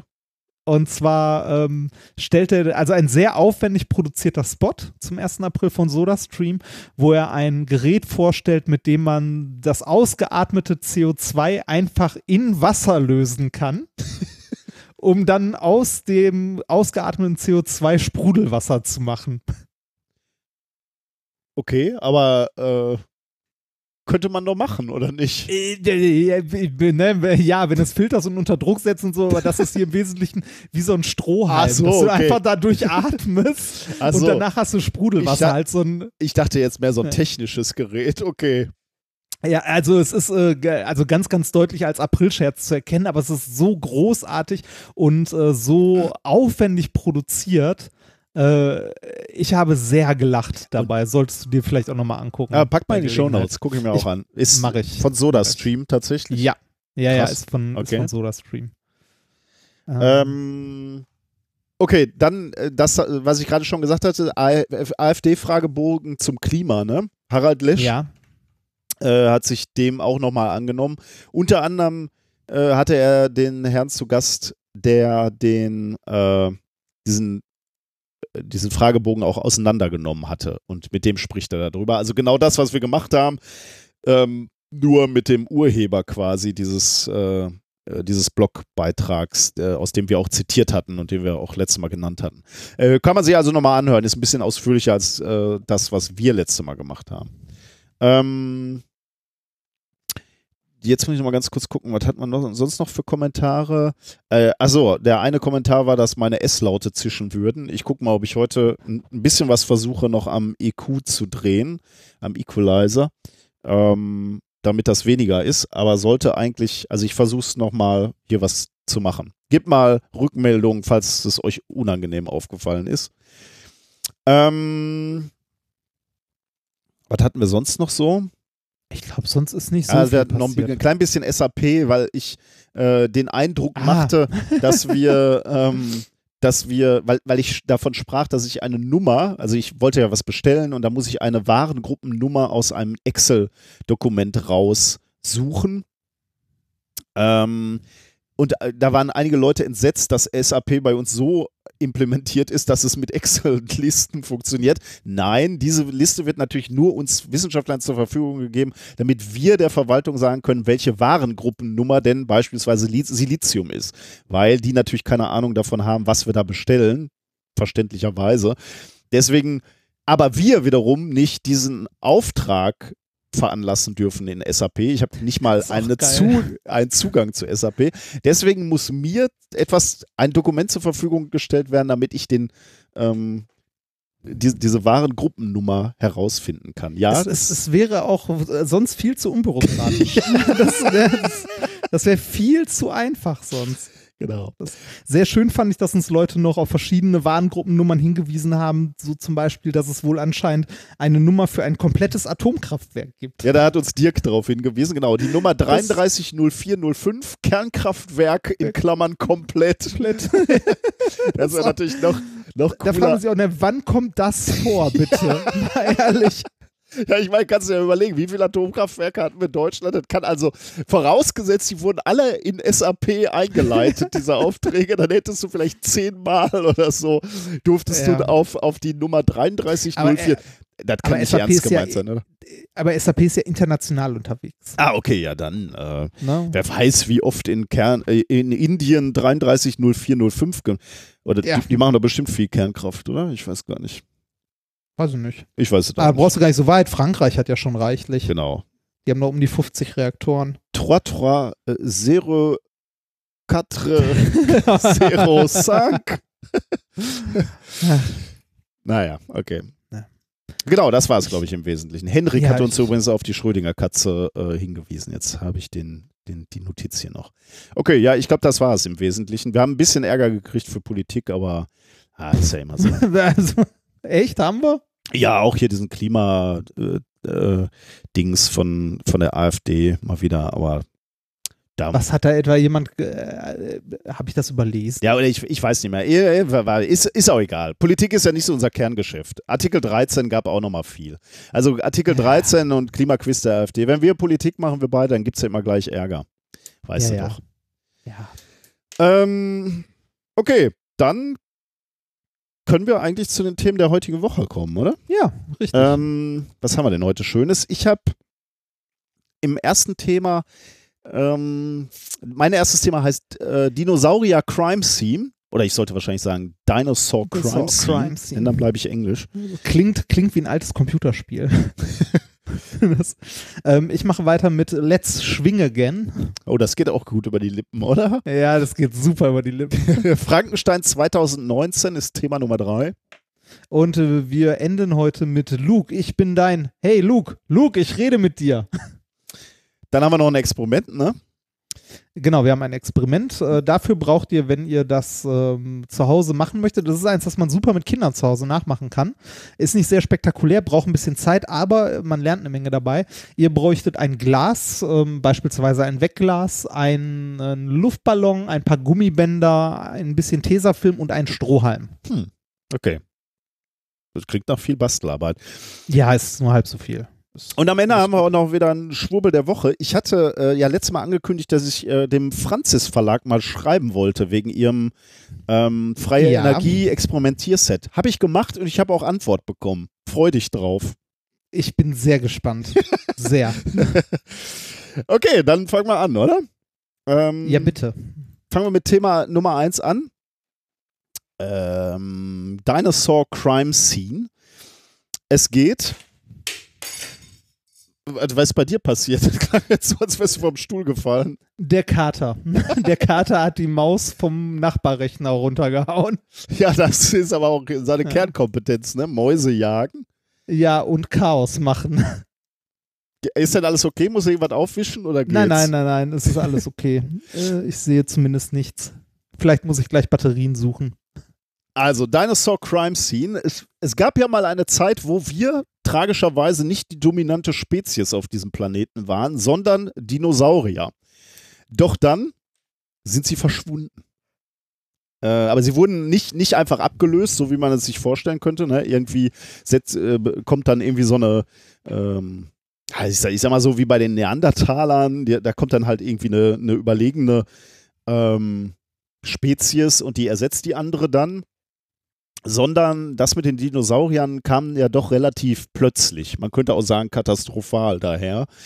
Ähm, es ist ja so, dass vermutlich ein äh, Asteroid, und zwar kein kleiner, ähm, auf die Erde gefallen ist und mit diesem Einschlag ähm, vor 66 Millionen Jahren ähm, von diesem Asteroiden in Yucatan ähm, war das Schicksal der Dinosaurier besiegelt. Ähm, 75 Prozent der irdischen Tier- und Pflanzenarten waren einfach mal so weggefegt. Und dann ähm, ja, war damit auch das Ende der, der Dinosaurier im Allgemeinen besiegelt. Und wir, oder also wir als Säugetiere sind danach die dominierende Spezies geworden auf diesem Planeten. Ich finde ja persönlich immer äh, ganz spannend, dass man das überhaupt so nacherzählen kann. Ne? Also ich meine, das liegt ja echt schon relativ lange zurück mit 66 Millionen Jahren und hat wir uns äh, ernsthaft eine Vorstellung davon machen können, was an diesem Tag oder sagen wir mal zumindest in diesen Tagen der Katastrophe passiert ist, finde ich schon äh, extrem faszinierend, muss ich sagen, weil das einfach Ja, vor, Hm? vor allem ähm, bei dem, was wir davon heute noch finden. Ne? Wir finden halt Steine.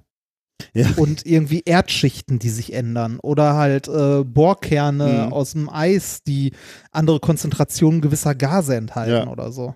Ja, das, das ist genau, genau das, was du sagst, ne? Die, äh, das mit den Erdschichten ist halt genau schon mal so ein Punkt, der da ganz stark darauf hinweist. Ne? Also es gibt mehrere hundert Fundstellen, ähm, wo eine, eine dünne Tonschicht den Übergang zwischen äh, den beiden Epochen Kreidezeit und Tertiär markiert. Und zwar diese, diese Tonschicht ist so ein ganz dunkler Schnitt, also wörtlich dunkler Schnitt, äh, zwischen den äh, hellen, beziehungsweise, ja, zwischen den hellen Kalkschichten äh, drüber und drunter. Ähm, weil diese, diese Tonschicht ähm, ist schwarz, kohlenstoffreich und extrem sauerstoffarm. Und erst danach äh, tauchen dann wieder Lebewesen auf. Also die, davor siehst du alles, ne? Also in dieser Tonschicht findest du auch ähm, ähm, äh, Überreste von, von Lebewesen oder, oder mhm. Pflanzenreste. Also Fossilien. Fossilien, so. genau, das Wort habe ich gerade ja. gesucht, genau, das findest ja. du da alles. Dann kommt diese, diese Tonschicht, äh, diese schwarze, kohlenstoffreiche und sauerstoffarme. Ähm, und danach kehren erst langsam äh, ähm, Einzeller winziger Einzeller zurück. Ne? Also du, äh, wie so alles nochmal auf Reset gedrückt und du fängst nochmal von vorne an.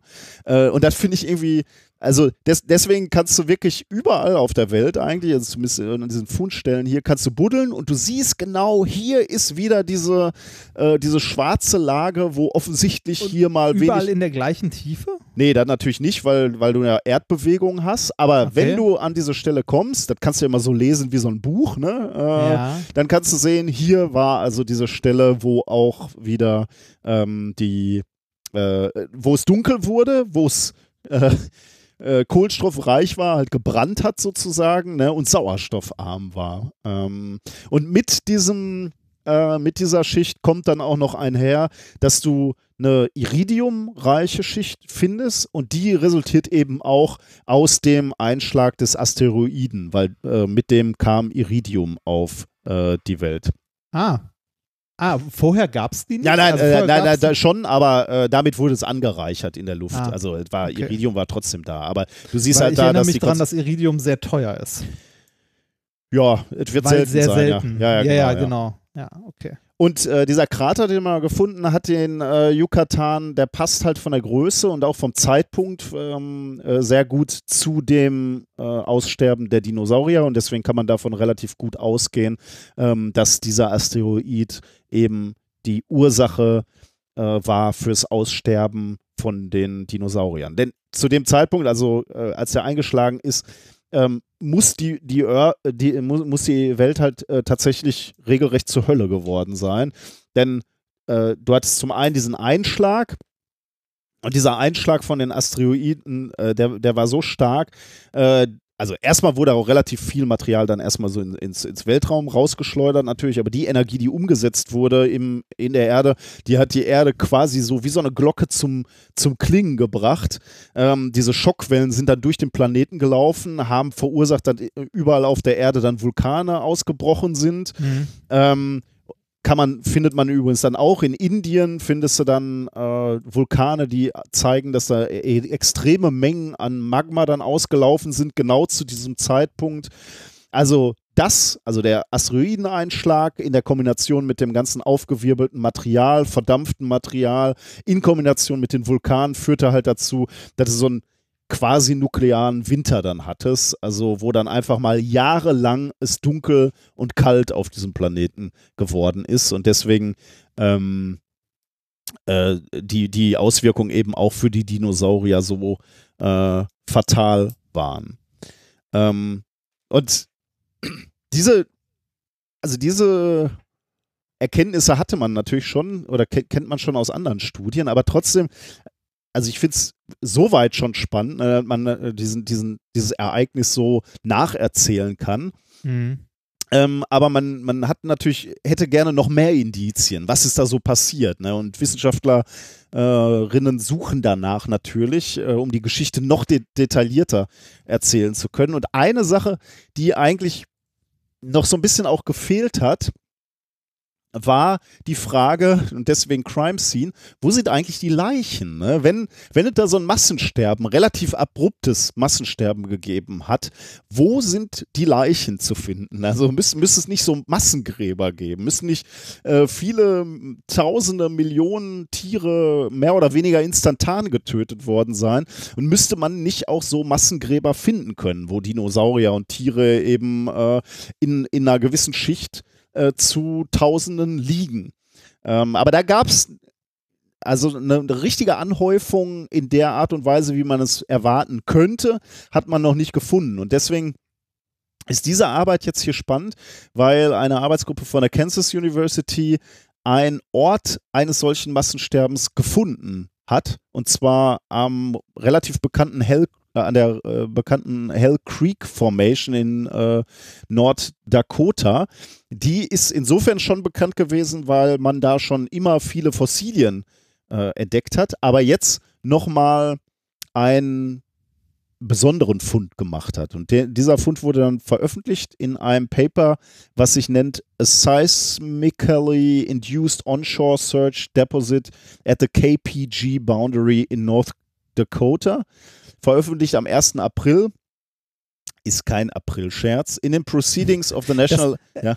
Das ist immer so ein bisschen das ja, ne? Risiko, ne? ne? wenn man so am 1. April ein Paper veröffentlicht. So, ah, oh, ja, ich habe dann, hab dann auch geguckt. Äh, das Lustige ist, mein zweites Paper ist auch vom 1. April, aber ich habe danach noch extra nochmal nachgeguckt, am 2. und 3., ob das schon zurückgezogen wurde oder ob es noch aktuell ist. Uh, Proceedings of the National Academy of Science of the United States of America. Die haben da nämlich genau in diesem Gebiet in dieser Hell Creek Formation haben die gebuddelt und in einer Schicht, die eben aus dieser Zeit stammt, von 66 Millionen Jahren, haben sie tatsächlich so eine, ein, ein Fund gemacht, wo sie verknäulte Massen aus Fischen, verkohlten ah. Baumästen, toten Säugetieren und Dinosauriern gefunden hat. Also so ein buntes, kunterbuntes, die gemischte Tüte der, der Vorzeit. Ähm, also viele, viele Tiere, die eigentlich nicht auf, an einem Ort hätten sein sollen, äh, völlig durchmischt, völlig durchdrungen als ähm, Masse.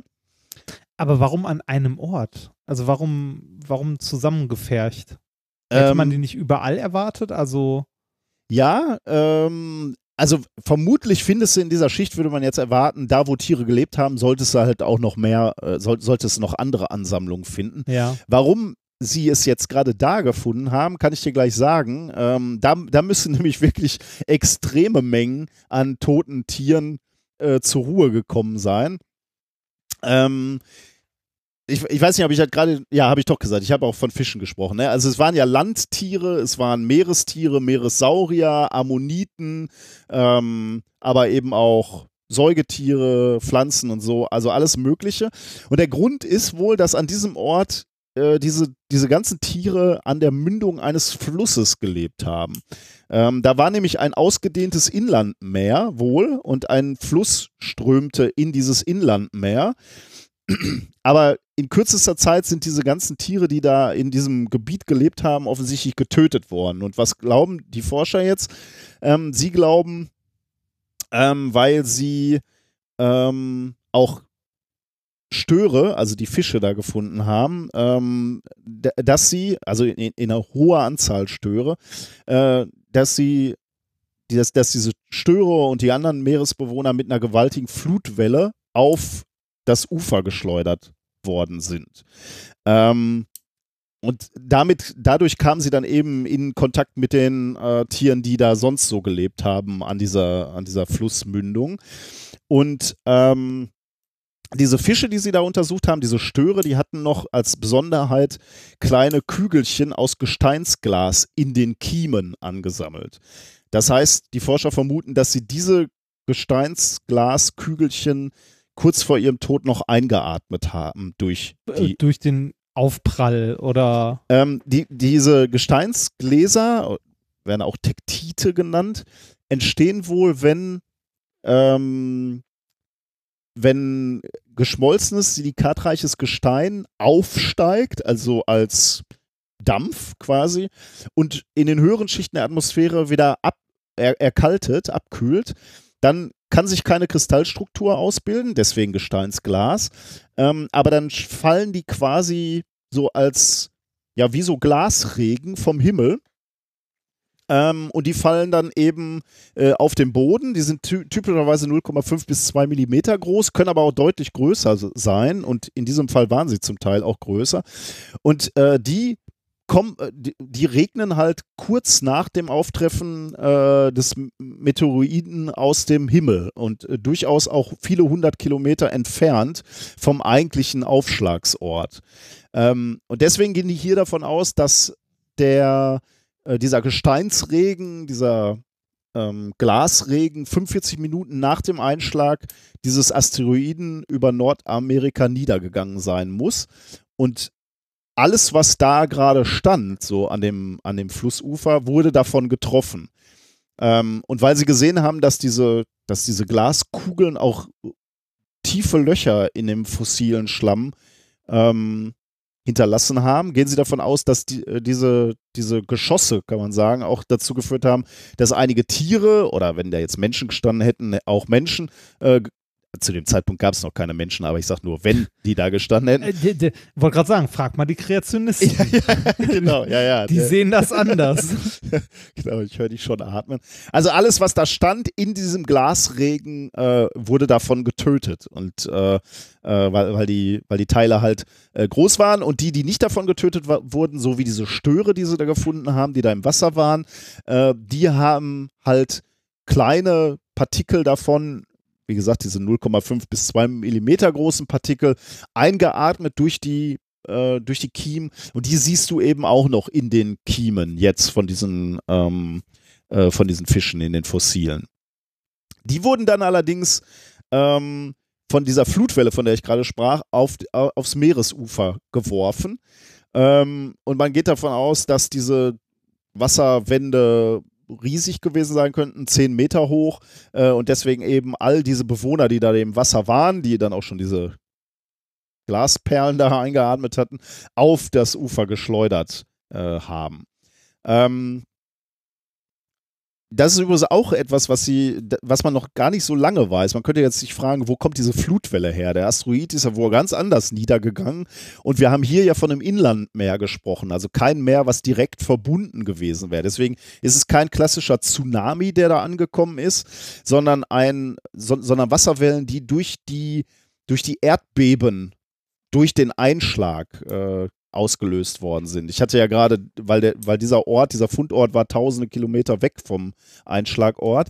Aber ich habe ja gerade schon gesagt, dadurch, dass dieser Asteroid da auf die Erde geprallt ist, wurde die Erde sozusagen wie so eine, wie so eine Glocke angeschlagen und zum, zum Klingen gebracht, zum, zum Vibrieren gebracht. Und diese Vibration, die sind eben durch die Erde durchgelaufen und führten dann an verschiedenen Orten der Erde zu Flutwellen, die angeregt wurden. Und genau das kann in diesem Inlandmeer passiert worden sein.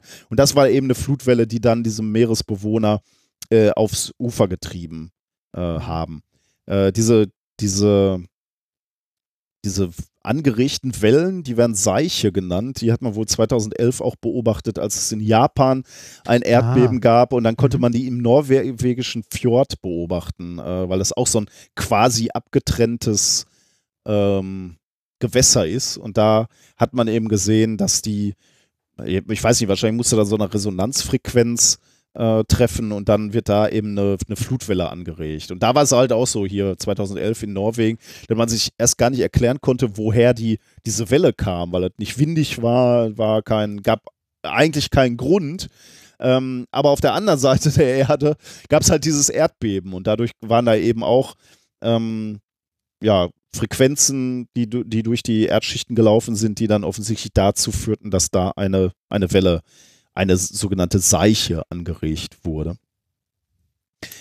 Ja, ähm, genau, also noch abschließend, du findest jetzt dieses, diesen Kuddelmuddel da an, an verschiedenen Tieren und, und ehemaligen Lebewesen und darüber lagert wiederum eine iridiumhaltige Asche und, und zwar die Asche, die du sonst auch eben ja, ja. Äh, in dem äh, überall auf der Welt findest. Und das legt eben nahe, dass diese ganzen Tiere halt kurz nach dem Einschlag gestorben sind und dann eben bedeckt wurden von dieser iridiumhaltigen Asche, die halt nach dem Einschlag über Wochen, Monate niedergegangen ist. Und deswegen glaubt man eben, weil das wie so eine Decke drüber liegt, dass das eben die Ursache des Massensterbens unmittelbar vor, also nicht, nicht vor, aber während oder nach diesem Einschlag des äh, Asteroiden war. Also auch das vor, heißt, das, vor 66 das Millionen liegt Jahren. auch direkt drüber.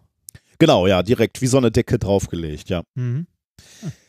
Ähm, und das ist also der, das erste Massengrab von Organismen, was die gefunden haben an dieser äh, Kreidezeit -Ter Tertiärgrenze. Ähm, und wieder so ein, so ein Indiz oder ja, kann man es noch Indiz nennen oder ist es schon fast ein Beweis für das, was damals dann stattgefunden hat. Ähm, aber ich finde es unheimlich spannend, diese Geschichte der Katastrophe mehr und mehr und besser und besser nacherzählen zu können, finde ich total spannend irgendwie, weil man sich irgendwie nicht vorstellen kann, dass man irgendwie wirklich ein schlüssiges Bild davon kriegen kann, wie vor, was, was vor 66 Millionen Jahren passiert ist. Aber dadurch, dass du jetzt eben siehst, okay, Tiere, die nicht zusammengehören, liegen da in so einem Massengrab. Das heißt, du musst dir irgendwie überlegen, wie sind die da auf einen Ort geschleudert worden. Und dann siehst du eben noch diese, äh, diese, diesen Glasregen, den die eingeatmet haben, beziehungsweise von dem sie zum Teil durchlöchert wurden. Dann siehst du diese Iridiumschicht, die sich draufgelegt hat danach. Das ist wie so ein, wie so ein Bilderbuch, wo du nochmal nachempfinden kannst, was damals passiert ist. Und das finde ich irgendwie total spannend, dass man das nacherzählen kann.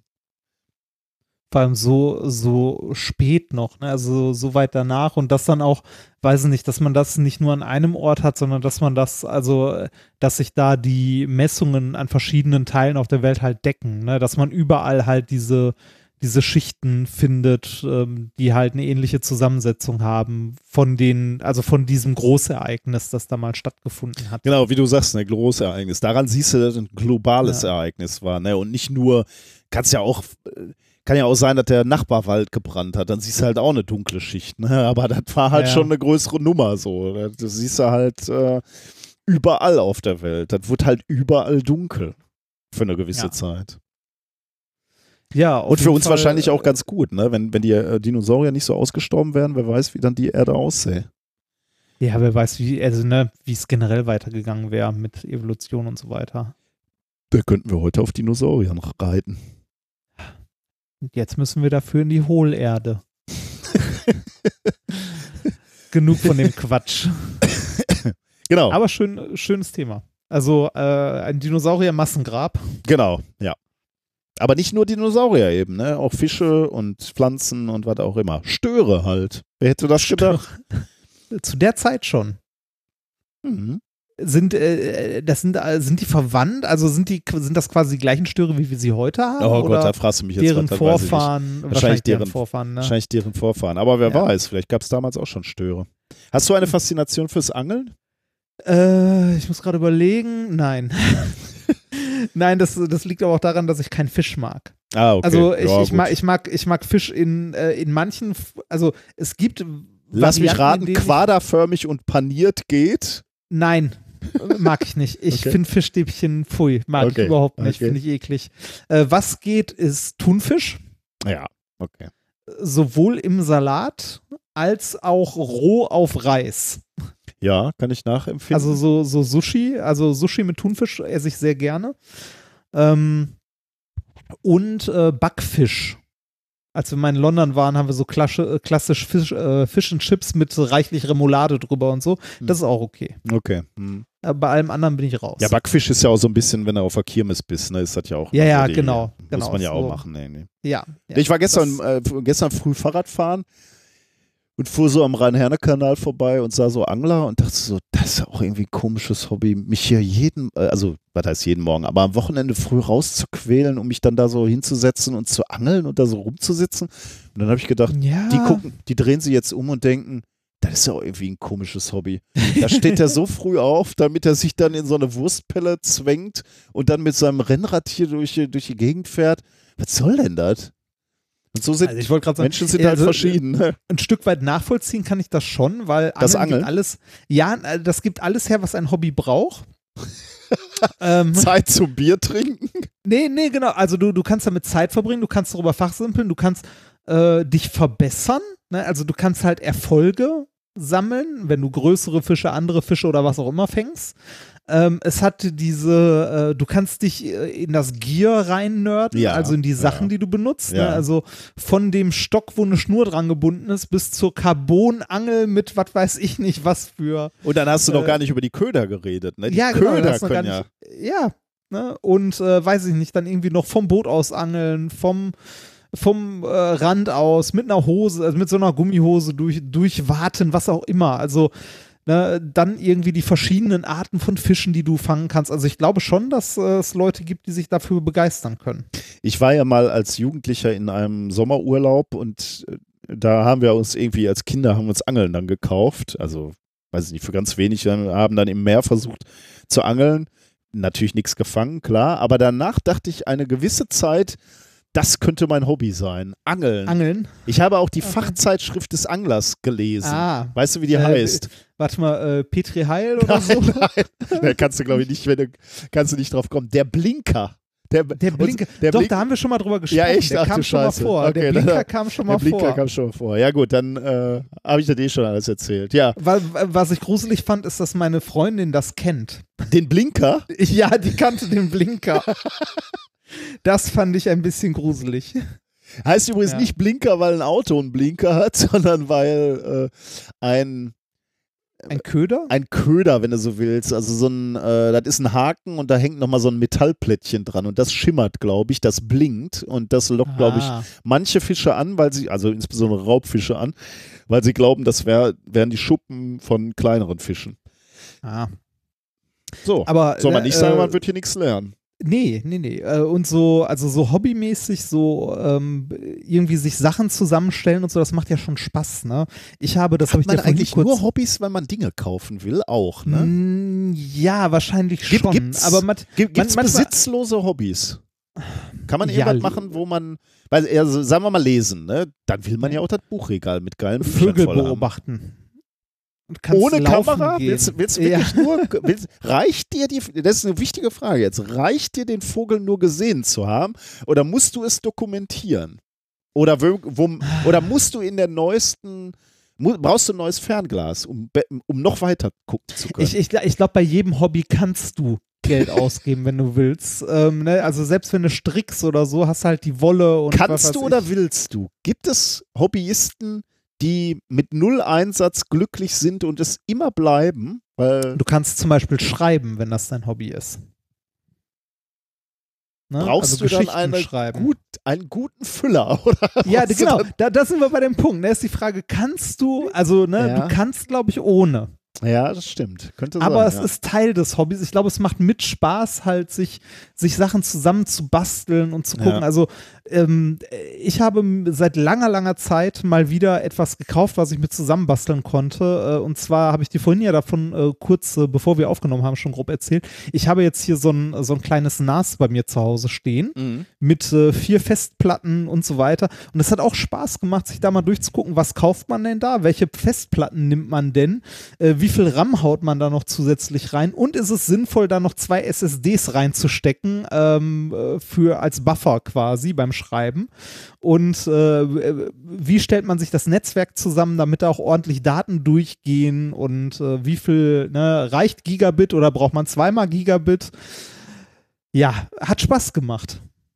Und äh, jetzt habe ich endlich ein ordentliches Backup zu Hause und das heißt auch dieser Podcast hat neben dem Backup, äh, das er sonst hat, noch ein weiteres. Das heißt, du kannst wieder schlafen, ruhig, oder?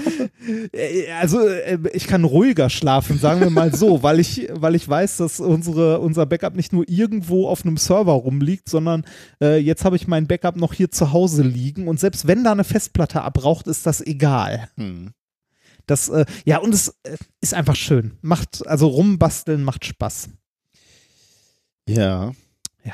Ich glaube, Menschen wollen für ihr Hobby Geld ausgeben. Ne? Das hast du Ja, mir doch auch immer wahrscheinlich. gesagt. Ne? Ja, wahrscheinlich schon. Also, ne, ich meine, äh, auch wenn du irgendwie, wenn du zockst oder so, gibst du ja auch Geld dafür aus. Hm. Ne? So kaufst halt Spiele, kaufst Hardware. Wenn du draußen rumfährst, hast du halt dein Fahrrad ja, zum Beispiel bei Sport dir. sowieso. so, ich glaube, ne? Sport da kommt auch noch diese Komponente rein. Du hast das Gefühl, wenn du was Neues gekauft hast beim Sport, bist du automatisch fitter. Wenn ich was fürs Ja, Klettern gekauft habe oder für ein Rennrad, dann bin ich quasi schon. Äh, Da- da- Das ist, wie, das ist wie das Lernen für die Uni, ne? Man geht in die Bib und leiht mal ein Buch aus. genau. Wer, wer, mal kennt, das, Ja, wer genau. kennt das Phänomen nicht, ne? Ja, oder wie viel Oh, in drei, in drei Wochen ist Quantenmechanik-Klausur, da leih ich noch mal ein Buch Ja, aus. Erstmal das Skript kopieren. Ja, genau. Da stehst du schon mal. Puh, jetzt habe ich ja Dann- schon was gemacht. Dann stehst du erstmal am Kopierer. Dann habe ich damals dann noch so wirklich die Aufzeichnung von den Kommilitonen kopiert. Das habe ich auch gemacht. Boah, und das war diese Mischung aus, Gott sei Dank, ich habe das schon mal und äh, ich habe schon Ja. mal angefangen. Und, aber das ist ein ganz schmaler Grad zu, das muss ich alles lernen. oh Gott, war das schrecklich. Ja. ja, lange vorbei. Naja. Lange vorbei. Aber ja, ich glaube, äh, ich glaube, wenn man, also es ist Teil von einem Hobby, dass man da auch investiert in irgendeiner Form, sei es jetzt Geld oder auch Zeit oder irgendwas auf jeden Fall. Ja. Ein Hobby will ja gepflegt werden. Also wir suchen, äh, für die nächste Folge suchen wir das, das nicht kommerzialisierteste Hobby Deutschlands. Also wenn, wenn ihr ein Hobby habt, Sachen sammeln. ja, das wäre wahrscheinlich, genau, ja, aber dann Also ist so- das ist ja auch haben wollen. eben. Ja, ist nicht, nicht, nicht äh, Geld kein ausgeben, Geld das ausgeben, stimmt, ja. aber- Aber, ja. aber auch so ein haben wollen, ne? Man will ja auch, ja, der finde ich auch, ist, sammeln oder ja. äh, Whisky. ja, okay, das ist ja schon wieder krass, das kostet ja Geld und ist Sammeln. Ja. Sammelwut. Schwierig, ja, okay, ich weiß es nicht. Gibt es irgendwas, wo man überhaupt kein, nicht, nichts ansammelt und kein Geld ausgibt? Schriftsteller sein, ne? Ich hätte jetzt schreiben. gesagt, schreiben. Hm? Schreiben Könnte sein. gehen. Gut. Ähm, Dann sollen wir mal weitermachen? ja, ich, äh, ja, würde ich sagen. Oder, oder Bierpause. Nee, nee, ich brauche im Moment nicht. Äh, lass, lass mal noch ein Thema machen äh, und dann können wir gleich bei der Musik oder so ein bisschen Dann, Bierpause äh, machen. dann machen wir äh, weiter mit dem nächsten Thema. Thema Nummer zwei, Let's Schwing Again. Ich habe keine Es geht, Ahnung. weder um, es geht weder um Schau- Tanzen, Schaukeln. äh, nein, es geht nicht um Schaukeln, nicht um Tanzen, noch um den äh, häufigen Wechsel von Sexualpartnern. Ach, scheiße. Ja, und, äh, so, und Kapitelmarke überspringen. ähm, es geht um Schwingungen und deren Messung. Und zwar, in der Physik begegnen einem ja äh, Schwingungen an allen Ecken und Enden. Denn in der Quantenheilung haben wir auch gelernt, alles schwingt. Ja. Nein, aber jetzt, nee, jetzt mal im Ernst. Also, ähm, wenn man, wenn man Physik studiert oder ähm, irgendeine Naturwissenschaft, wird man relativ feststellen, dass einem so trigonometrische Funktionen sehr viel begegnen, weil halt alles Mögliche in irgendeiner Form äh, schwingt. Ne? Sei es jetzt das elektromagnetische Feld in Form von Licht, sei es Schall oder was auch immer. Nicht zuletzt, weil man jedes Signal, also jede Kurve, die man irgendwie mathematisch abbildet, durch eine Überlagerung von mehreren Fundamentalschwingungen halt darstellen kann. Mhm. Also ne, so eine Fourier-Transformation, dass man ein Signal in seine Frequenzen der Fundamentalschwingungen zerlegt. Also Schwingungen sind etwas, das uns in der Physik immer wieder überall begegnen. Ähm, und was sind Schwingungen? Das sind eigentlich nichts anderes als äh, periodische, ja, periodische Vorgänge. Ne? Finden wir in der Physik, wie ja schon gesagt, beim Licht, beim Schall, in der Quantenmechanik bei Aufenthaltswahrscheinlichkeiten. Bei den Wasserwellen, über die ich gerade schon gesprochen habe. Genau, bei den Wasserwellen. Äh, Schwingungen finden wir im Grunde überall. Jetzt gibt es aber auch welche, ähm, die wir nicht so direkt sehen, also nicht direkt wahrnehmen als Schwingung. Und das ist zum Beispiel Licht. Mhm. Ne? Also Licht ist eine Schwingung, eine Schwingung des elektromagnetischen Feldes. Trotzdem nehmen wir sie nicht wie eine Wasserwelle zum Beispiel direkt wahr. Ähm, wir können durch äh, die Schwingung von Materialien viel über die Eigenschaften der Materialien lernen oder Rückschlüsse ähm, auf die Materialien Mhm. ziehen. Ähm, ein Beispiel ist zum Beispiel, äh, ein Beispiel ist zum Beispiel, ein Beispiel wäre äh, ein Schwingquarz, also ein Quarz, der äh, halt mit einer gewissen Frequenz schwingt. Da kann man ähm, jetzt äh, bei bei uns im Labor als Anwendungsfall so einen äh, schichtdicken Monitor beim Aufdampfen. Mhm. Ja. Also man hat, so einen, man hat so einen Schwingquarz, der ist mit in der Beschichtungsanlage drin, der wird mit beschichtet und durch die Masse, die aufgebracht wird, ändert sich die Frequenz, mit der der schwingt.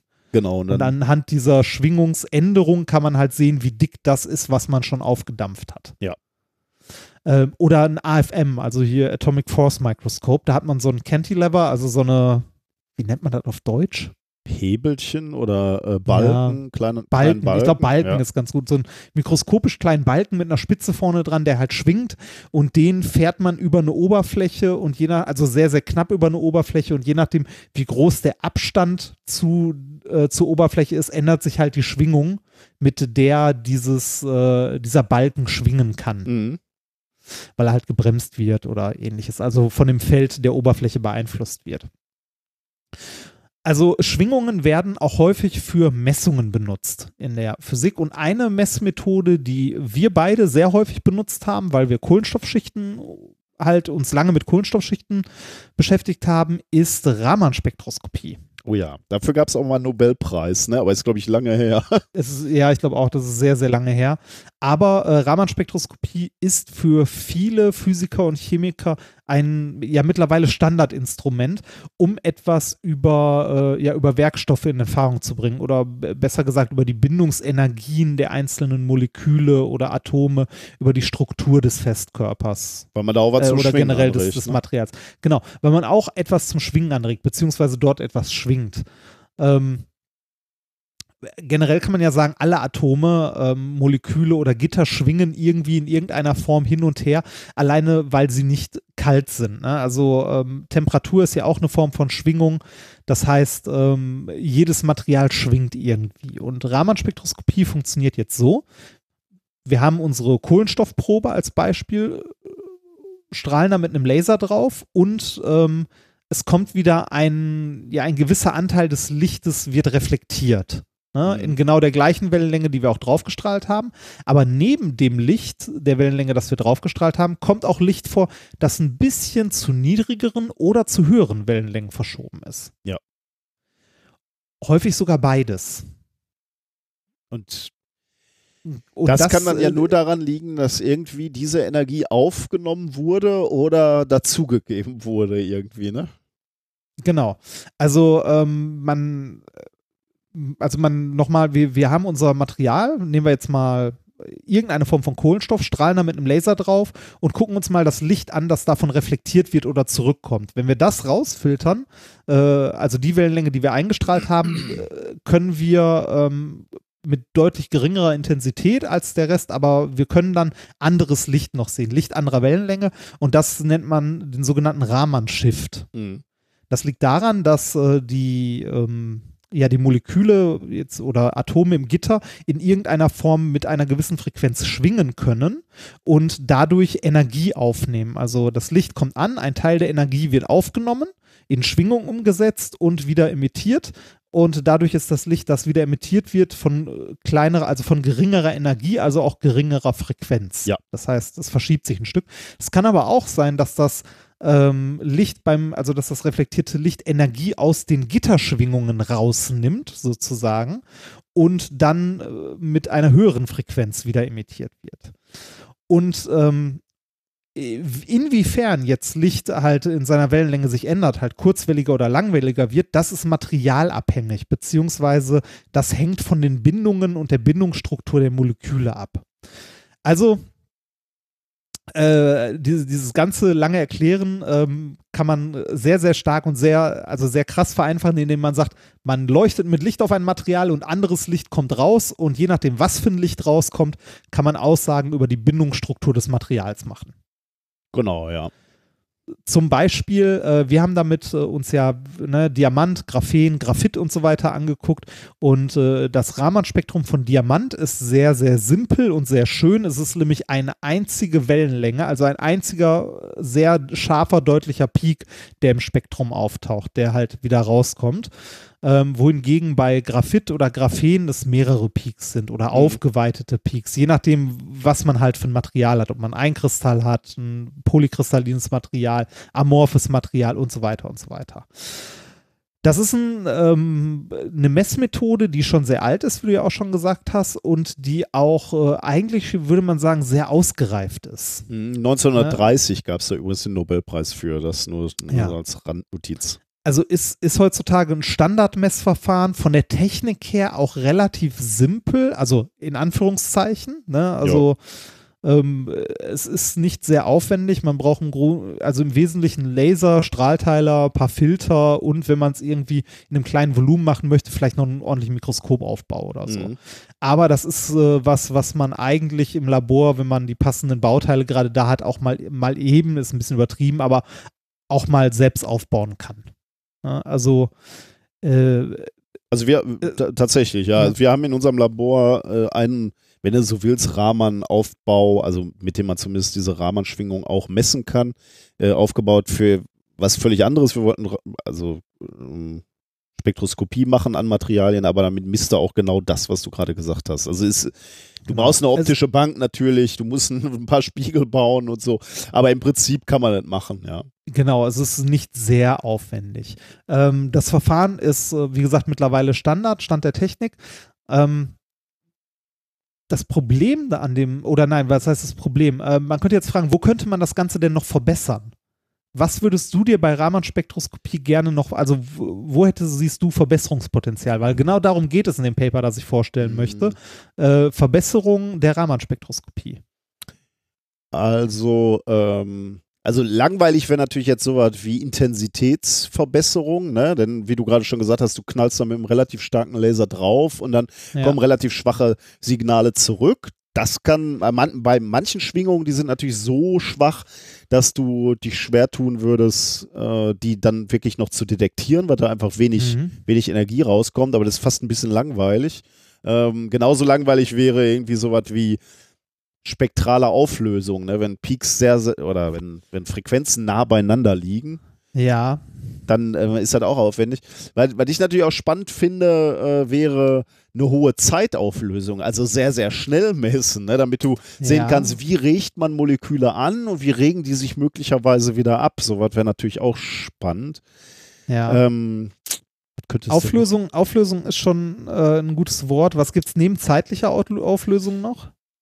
Okay, optische, also äh, räumliche Auflösung, ne? also Richtig, also wie, wie genau. äh, okay, da dachte ich immer, wären wir mehr oder weniger limitiert durch, also wir strahlen ja mit sichtbarem Licht drauf. Ja. Wobei ich mich jetzt gerade frage, ob das unbedingt sichtbares Licht sein muss. Nein, muss es nicht, aber wir strahlen mit Licht drauf. Ähm, und damit hast du natürlich, also äh, bist du beugungslimitiert sozusagen. Ne? Genau, du brauchst ja irgendwas, was du noch mit Optiken abbilden kannst. Genau, also selbst ja. wenn du jetzt, selbst wenn du jetzt UV-Licht nimmst, also äh, das Raman-Spektrometer, das bei uns damals im Netz äh, stand, das äh, konnte man ja auch, wenn man ihn denn zur Verfügung gehabt hätte, mit einem UV-Laser betreiben mhm, können, stimmt. also mit sehr kurzer Wellenlänge. Ähm, aber äh, das Paper, das ich hier vorstellen möchte, die haben es noch ein bisschen weiter getrieben. Und zwar haben die die Auflösung äh, wirklich bis ans Maximum getrieben. Man muss jetzt sagen, was, was heißt hier äh, räumliche genau. Auflösung? Also, ne? Genau, also ich wollte gerade noch sagen, wo, wo wir so sind, ne, mit unseren äh, ja. Geräten, also mit, mit einer, mit einem, mit einem Mikroskop äh, Objektiv kommen wir runter bis auf wenige Mikrometer, also wir sagen so zwei Mikrometer Messfleck sozusagen Durchmesser. Genau weil ähm, man bekommt ja Signal von allem, was angeregt wird. Ne? Mhm. Also da, wo der Laser hinballert, da kommt halt auch Signal zurück. Das heißt, man, äh, man regt immer ein Volumen an, und zwar die Messgröße, also der Messfleck, den man hat, mhm. plus die Eindringtiefe, ja. ne, die der Laser noch hat. Das heißt, ähm, das Signal, das man bekommt, ist immer aus einem gewissen Volumen Jetzt möchte man aber äh, nach Möglichkeit äh, wäre es ja schöner, wenn man noch bessere räumliche Auflösung hätte, wenn man zum Beispiel einzelne Moleküle untersuchen möchte. Weil aktuell ist es so, du kannst dir halt ein Molekül angucken als Ganzes. Ne? Inwiefern das ganze Molekül rahmenaktiv ah, ist. Okay, ja schön, also jetzt das Maximum und das, das, was die hier gemacht haben, wäre, wenn man Einzelne sich nicht das Abschnitte nicht, anguckt. Richtig. Boah. Nicht das gesamte Molekül, sondern Atom für Atom. Okay, das ist krass, ja. Äh, also ne, das, was man also eigentlich haben möchte, ist atomare Auflösung des Raman-Spektrums, um halt ein Molekül Atom für Atom zu vermessen. Und genau das haben die Forscher gemacht. Und zwar in dem wunderschönen Paper Visualizing Vibrational Normal Modes of a Single Molecule with Atomically Confined Light. Erschienen in Nature, ne, also relativ hoch aufgehangen. 3.4.2019 von der University of California. Was haben die gemacht? Die haben äh, tatsächlich äh, ein Raman-Spektrometer gebaut mit atomarer Auflösung und um das zu erreichen, haben die zwei Messverfahren die, äh, die eigentlich schon bekannt sind, geschickt miteinander kombiniert. Was kennen wir denn, was atomare Auflösung hat? Als Physiker. TEM? Richtig. Ah, nee, warte. Nee, das nicht. Äh, TEM wäre Transmissionselektronenmikroskop, ja. ne? Nee, das nicht. Was rennen wir noch? Äh, atomare Auflösung? Ja.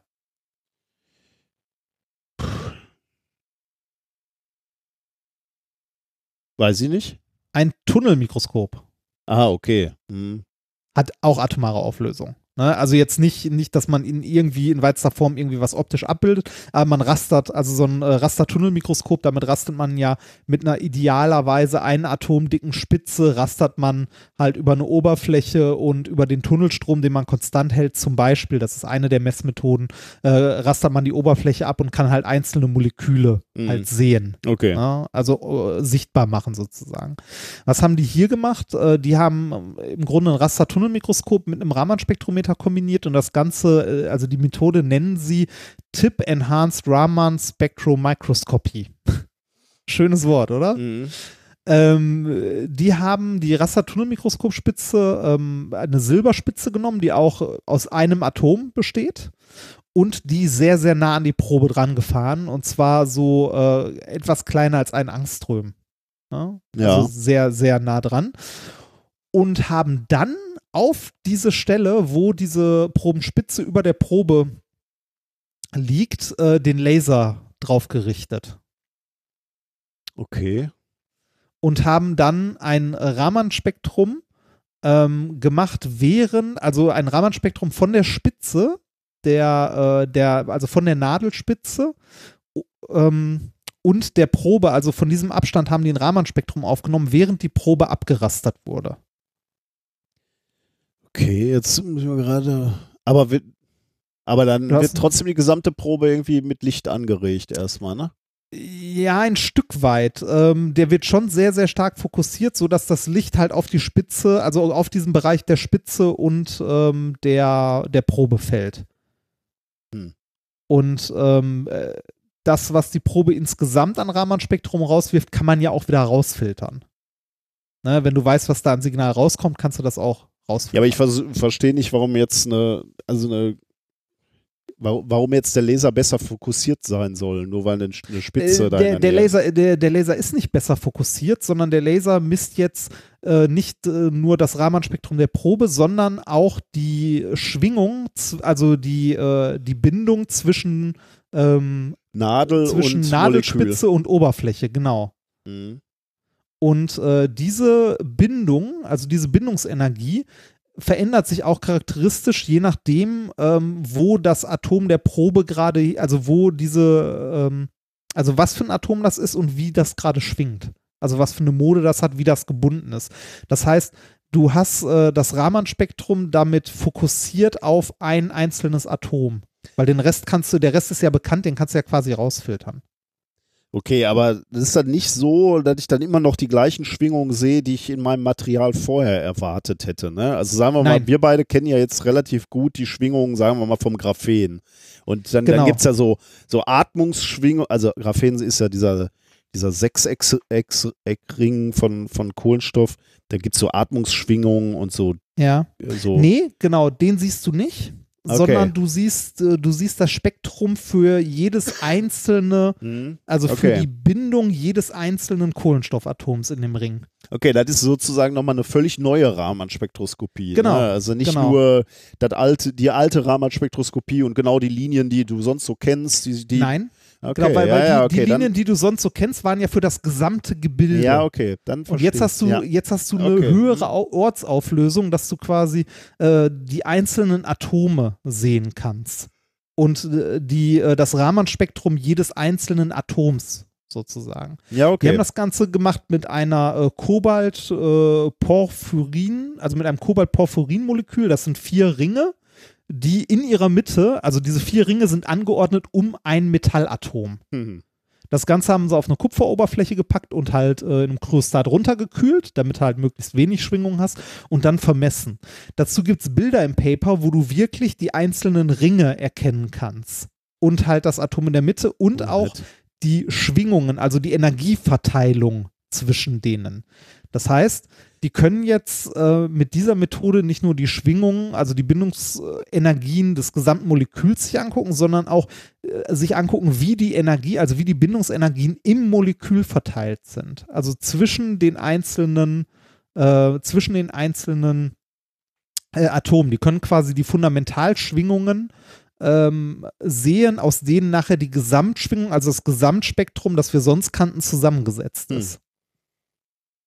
Ah, das ist auch äh, abgefahren, ja. Ja. Also ähm, ich finde es krass und ich glaube, äh, so in 10, 15 Jahren, mal gucken, was das Ganze noch so bringt, ist äh, das äh, meiner Meinung nach wieder ein heißer Kandidat für einen Nobelpreis. in ferner Zukunft, weil es ist wieder eine neue Messmethode, mit der mhm. man weitersehen kann. Und äh, neue Messmethoden sind sehr häufig ja ein Kandidat für einen Nobelpreis. Hm. Äh, ja, spannende Bilder. Ich gucke mir gerade die Bilder hier an in dem Paper, das ist schon faszinierend. Ähm, sind nicht übel, ne? Hm. Und, äh, also, hast, du, ich, hast, du, hast du 9 Dollar bezahlt und dir das Paper angeguckt? Äh, ich bin auf so einer Seite, wo so ein Rabe mit so einem Schlüssel im Mund ist. Die hat mir das. Ach, das ist das, das ist das, äh, das Abo, ne? Das, äh das Freiheitsabo. Ja. Äh, ist, darf man sich eigentlich gar nicht angucken, musste ich gerade feststellen, ne? Der Paper. Nee, eigentlich nicht. Komisch, dass mir der Rabe das hier gerade reingeflogen hat.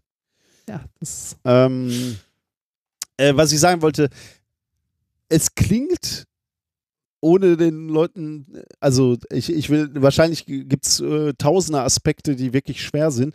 Es klingt relativ simpel, ne? Also auch, okay, du musst eine Spitze dranbringen, äh, ähm, aber, aber solch, du kombinierst zwei Spitzen Verfahren. machen, ne?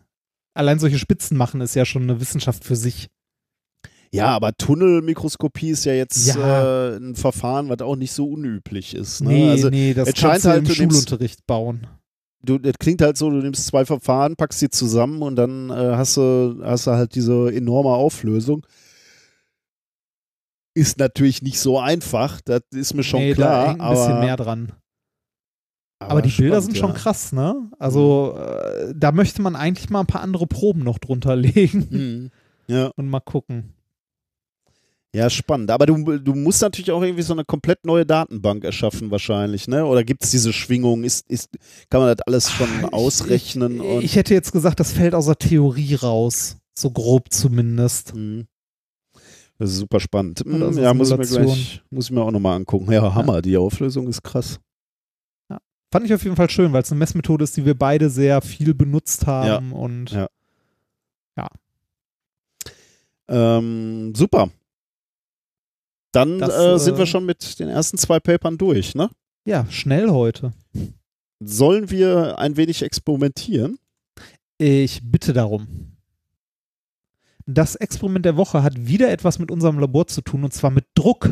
Ah wir bauen uns ein Barometer, also ein Luftdruckmessgerät oder ein Druckmessgerät erstmal. Okay. Und ähm, man kann ja also man hört ja in Nachrichten immer im Wetterbericht so Tiefdruckgebiet, Hochdruckgebiet, Hochdruckgebiet, gutes Wetter, Tiefdruckgebiet, schlechtes Wetter und so weiter und so weiter. Äh, und was heißt hier überhaupt Hochdruck- und Tiefdruckgebiet?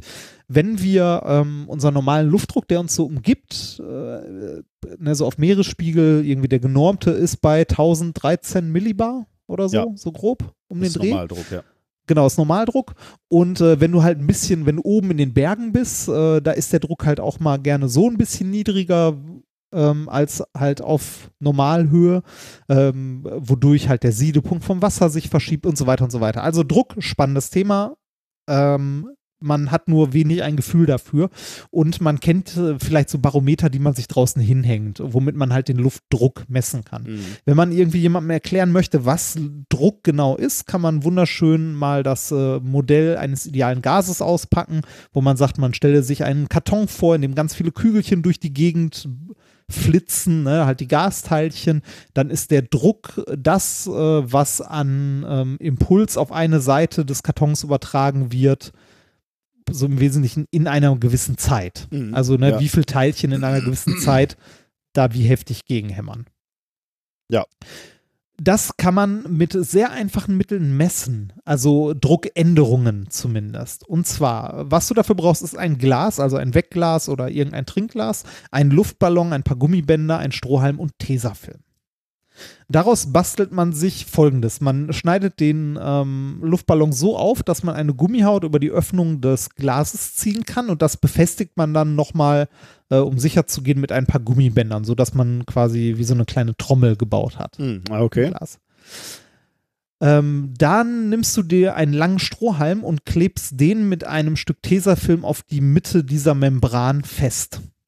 Ich habe dir mal ein Bild davon geschickt. Ja, habe ich gesehen, ja. Das Ganze stellst du irgendwo an die Wand vor einen Zettel oder so und machst dann an dem Tag, wo du das gebaut hast, mal einen Strich da, wo der, ähm, ja, wo das Ende des Strohhalms hinzeigt. Ich habe das jetzt okay, mal, aber so quasi, wenn eine, äh, wenn, wenn eine startest, wäre ja, ähm, dann, dann liegt der Strohhalm da quasi waagerecht drauf, ne? Genau, der Strohhalm liegt da waagerecht drauf. Also wenn du gerade gebastelt hast, sozusagen. Genau, wenn du es halbwegs gerade gebastelt hast, liegt der da relativ waagerecht drauf. Und du hast jetzt irgendwie Und- eine Flasche daneben gestellt? Genau, ich habe ich hab eine Flasche daneben gestellt, weil ich gerade nichts anderes hatte. Ähm, also ich hatte keinen Zettel und Stifte und so zur Hand und habe mir gedacht, okay, wenn ich die, eher eine Flasche als. Ja, die stand halt da auf dem Tisch rum, die Flasche und äh, die eignet sich tatsächlich ganz gut, weil die halt immer gleich groß ist. Die steht von Mhm, alleine im Gegensatz zu einem Blatt Papier. Okay, ja. Und man kann, man kann daran sehen, was ich zeigen wollte. Und zwar, wenn wir das jetzt an einem Tag machen, an dem relativ schlechtes Wetter ist, also ein Tiefdruckgebiet, man kann ja mal gucken, ob man ein Tiefdruckgebiet erwischt, ähm, dann äh, kann man an einem späteren Tag, wo das Wetter sich gebessert hat oder ein höherer Luftdruck herrscht, sehen, dass sich dieser, äh, dass sich diese Membran verformt hat durch den Luftdruck, weil in dem Glas ist ja immer noch der gleiche Druck wie an dem Tag, als wir es verschlossen haben. Da kann ja keine Luft rein oder raus. Mhm. Und Temperatur sollte sich jetzt auch nicht so sehr ändern. Ähm, aber äh, außerhalb der Luftdruck kann sich ändern. Und dadurch wird sich diese Membran verformen, nur ganz, ganz wenig mit bloßem Auge eigentlich nicht sichtbar. Aber dadurch, dass wir diesen Strohhalm da drauf geklebt haben, der irgendwie noch 10 Zentimeter oder 20 Zentimeter zur Seite ragt, haben wir einen sehr großen Hebel Mhm. ne, zwischen, zwischen der Membran, dem Rand des Glases und dem Ende des Strohhalms und können dann sehen, wenn der sich bewegt, ob der sich hoch oder runter bewegt. Und zwar wird er sich hoch bewegen, wenn der Druck größer wird, also wenn ein Hochdruckgebiet kommt und sich runter bewegen, ähm, wenn ein Tiefdruckgebiet kommt, also wenn der Druck außen tiefer ist als an dem Tag, als wir es abgefüllt haben. Mhm. Ja. Und äh, ich habe es abgefüllt und ähm, das äh, war vor zwei, drei Tagen oder so und habe heute nochmal ein Foto gemacht. Also äh, das, was ich dir geschickt habe, ist am Tag der Abfüllung. Ja. Das ist so eine Flasche, da steht Green Tea drauf Ja. und äh, der, äh, ja, der Strohhalm ist ziemlich genau beim N von dem Green Ja. Tea. Und jetzt schicke ich dir ein Bild Ah, äh, von heute. Ich wollte gerade sagen. Und äh, da kannst du deutlich sehen, dass sich, ähm, dass Oh ja, sich die also Lage des bestimmt Strohhalms, Bestimmt zwei Millimeter oder sogar ja, zwei, drei ne? Millimeter, ja, wahrscheinlich sogar mehr. Drei, also ja. ich würde sagen, also ein gutes Stück deutlich Ja, sichtbar. deutlich. Der ja. Strohhalm steht nämlich jetzt beim E, also hat sich um einen Buchstaben verschoben. Das heißt, also er ist nach oben gewandert. Das heißt, der Druck ist im Gegensatz zu vor zwei Tagen gestiegen. Mhm. Aber wenn ich jetzt auf diese, du hast jetzt nur so ein Detail von der Flasche wieder geschickt und dem Strohhalm. Ja. Äh, auf dieser Membran, auf dem Glas sehe ich jetzt noch nicht so viel wahrscheinlich, ne? Da siehst du gar nichts. Du Ja, siehst ja. quasi Ja, keinen. Unterschied. Das ist, äh, die Änderung ist halt zu klein. Du Mhm. siehst sie nur dadurch, dass wir diesen riesigen Hebel haben. Und wenn man den Strohhalm noch länger machen würde, der darf halt selber nicht zu viel Gewicht haben, Ja, ja, klar. Ja. Mhm. Ähm, äh, könnte es noch mehr sein. Aber so ein Strohhalm ist schon relativ ideal. Also das ist so ein äh, Low-Budget-Barometer. Ist ein schönes Experiment, glaube ich, Schön, das ja. man mit das Kinder man mit Kindern ne? machen kann, genau. Und äh, wo man mal die ganze Woche über Oder länger sogar noch. Oder ne? auch einen Monat Ja. oder so mal, ähm, äh, man kann sich ja eine kleine Skala dahin machen. Man kann Ja. auf den Strohhalm noch irgendwo einen Strich machen und dann ein Lineal daneben Hat sich das stellen. Wetter, wann, wann hast du das gebaut, hast du gesagt? Vor zwei Tagen, oder? Vor zwei Tagen, ja. Seitdem hat sich das Wetter ja auch nicht großartig verändert, oder? Also zumindest bei mir nicht. Ich weiß nicht. Nee, Äh, hier auch nicht so wirklich, also nicht groß. Ich kann es mal, ich lasse es mal stehen und beobachte es noch oh mal ja, ein mach mal, mach mal so in den nächsten ein, zwei Wochen machst du mal so Extremwerte. Ja, ich kann, ich kann mal mittags gucken, also irgendwie, weiß ich nicht, Fenster aufmachen. Das steht ja auch in der Wohnung Mhm. gerade. Wahrscheinlich wäre es besser, wenn es irgendwie sonnen- und windgeschützt draußen stehen würde. Ähm, aber ich mache trotzdem mal in den nächsten Tagen, ich gucke mal, ob sich da noch was tut. Was ich ja äh, krass finde, ähm, weil, weil du gerade auch hohe Berge erwähnt hast, ne, wo natürlich, wenn du da oben stehst, der, ähm, der Luftdruck ein anderer ist, ein niedrigerer, Ja. weil man natürlich nicht so viel Luftsäule auf ein äh, Ruhen hat. Ja. Ähm, wenn du oben auf dem Everest bist, ne, da hast Ja. du ja nur noch ein Drittel des Luftdrucks, ne?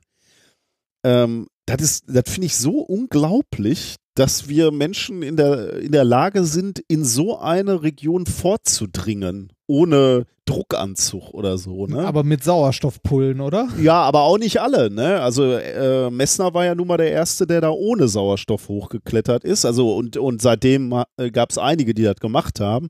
Ähm, also es gibt viele, die da auch ohne Sauerstoff hochlaufen, aber die Regel ist zugegebenerweise mit Sauerstoff. Ähm, aber dass unser Körper überhaupt in der Lage ist, zugegebenerweise wird jetzt nicht so gesund äh, auf der Höhe aus einem äh, also auf einen Schlag in diesen Druck zu gehen. Ich meine, die passen sich ja an an den, an Ja. den äh, Luftdruck so über mehrere Tage. Aber trotzdem hat unser System, dieses biologische System Mensch überhaupt in der Lage ist, so Druckunterschiede ähm, auszuhalten. Jetzt kann man natürlich zu Recht sagen, naja, im Wasser hältst du ja auch nochmal ganz andere Druckunterschiede aus. Also du gehst ja auch noch im Wasser runter und hast schnell auch mal ein paar mehr Bar auf dir äh, ruhen. Ja, das stimmt, finde ich auch faszinierend. Aber auch, dass der Everest nur noch ein Drittel des Luftdrucks hat, finde ich irgendwie äh, Wahnsinn, dass man sich dahin fortkämpfen kann. Also der, der Mensch so als System ist schon erstaunlich robust, finde ich. Ja, und äh, ich finde es äh, ich find's krass, dass man da oben dann auch äh, die Auswirkungen, abgesehen von, man bekommt keine Luft mehr und so, auch bei sowas wie Wasserkochen und so, so krass Ja, merkt, ja. Dass, ne, dass du da oben fünf Minuten lang ein Ei kochen kannst und das ist trotzdem noch nicht durch. Ne, oder zehn Minuten. Und Weil, ähm, ich weiß nicht, ich, äh, erinnere ich mich richtig, dass ich den äh, Studenten immer gesagt habe, bei 60 Grad kocht das Wasser da oben schon? Kann das äh, sein? ich glaube, es ist ein bisschen mehr, aber Ja. ich weiß nicht, wie viel. Ich hätte jetzt gesagt 80 oder so. Wasser kochen Hm, Everest. äh, schön, ich, ich google genau das Gleiche. Äh, 70 Äh, bei Grad 70 steht da. Grad. Ja, Ja, okay. guck mal. Guck, da waren wir Ja. direkt daneben, zwischen meinem, mein 60 Ja. und deinen 80. Ähm, ja, genau, da kocht Wasser halt ein bisschen früher, ne? Aber hat natürlich gut, nicht ne? den Effekt, dass dadurch dein, Ei äh, bei 70 Grad ähm, Äh, genauso, also schneller gar wird. Genau, ne? ja, das äh, dauert natürlich länger, ja. Ja, ähm, ist ein schön, also ich Ah, finde es schön, wirklich ja. ein schönes Experiment, ein kleines Barometer. Ich hatte die Zutatenliste, hatte ich schon gelesen und habe gedacht, oh Gott, was will er da wieder bauen? Aber Ja, aber man, es ist gar nicht relativ so schnell, ne? ja, ja. ja, ja. Das ist eine super Idee. Das mache ich auf jeden Fall, mache ich das mal mit den Kindern nach und dann lernt man mal was über, über Luftdruck, den man ja so kaum wahrnimmt. Ne? Also Luftdruckänderungen, man merkt zwar, dass sich das Wetter ändert, aber es ist ja nicht so, dass du morgens raus äh, äh, trittst aus dem Haus und denkst so, oh, heute ist aber, Ach, heute ist heute ist aber aber schwer. Heute ist, genau, heute ist wieder drückend. ne? ja, okay. Insofern natürlich dann doch. Ja. Okay, machen wir mal ein bisschen äh, Musik, würde ich sagen. Gunnar hat uns ein schönes Lied geschickt, The Coding Train. Ein Lied mal wieder für unsere programmierenden Freunde. Ähm, ich sag mal so, das Video ist auch ausreichend farbenfroh. Kann man mal gerne reingucken. Ist sehr schön. Let's find something we want to make, some crazy idea.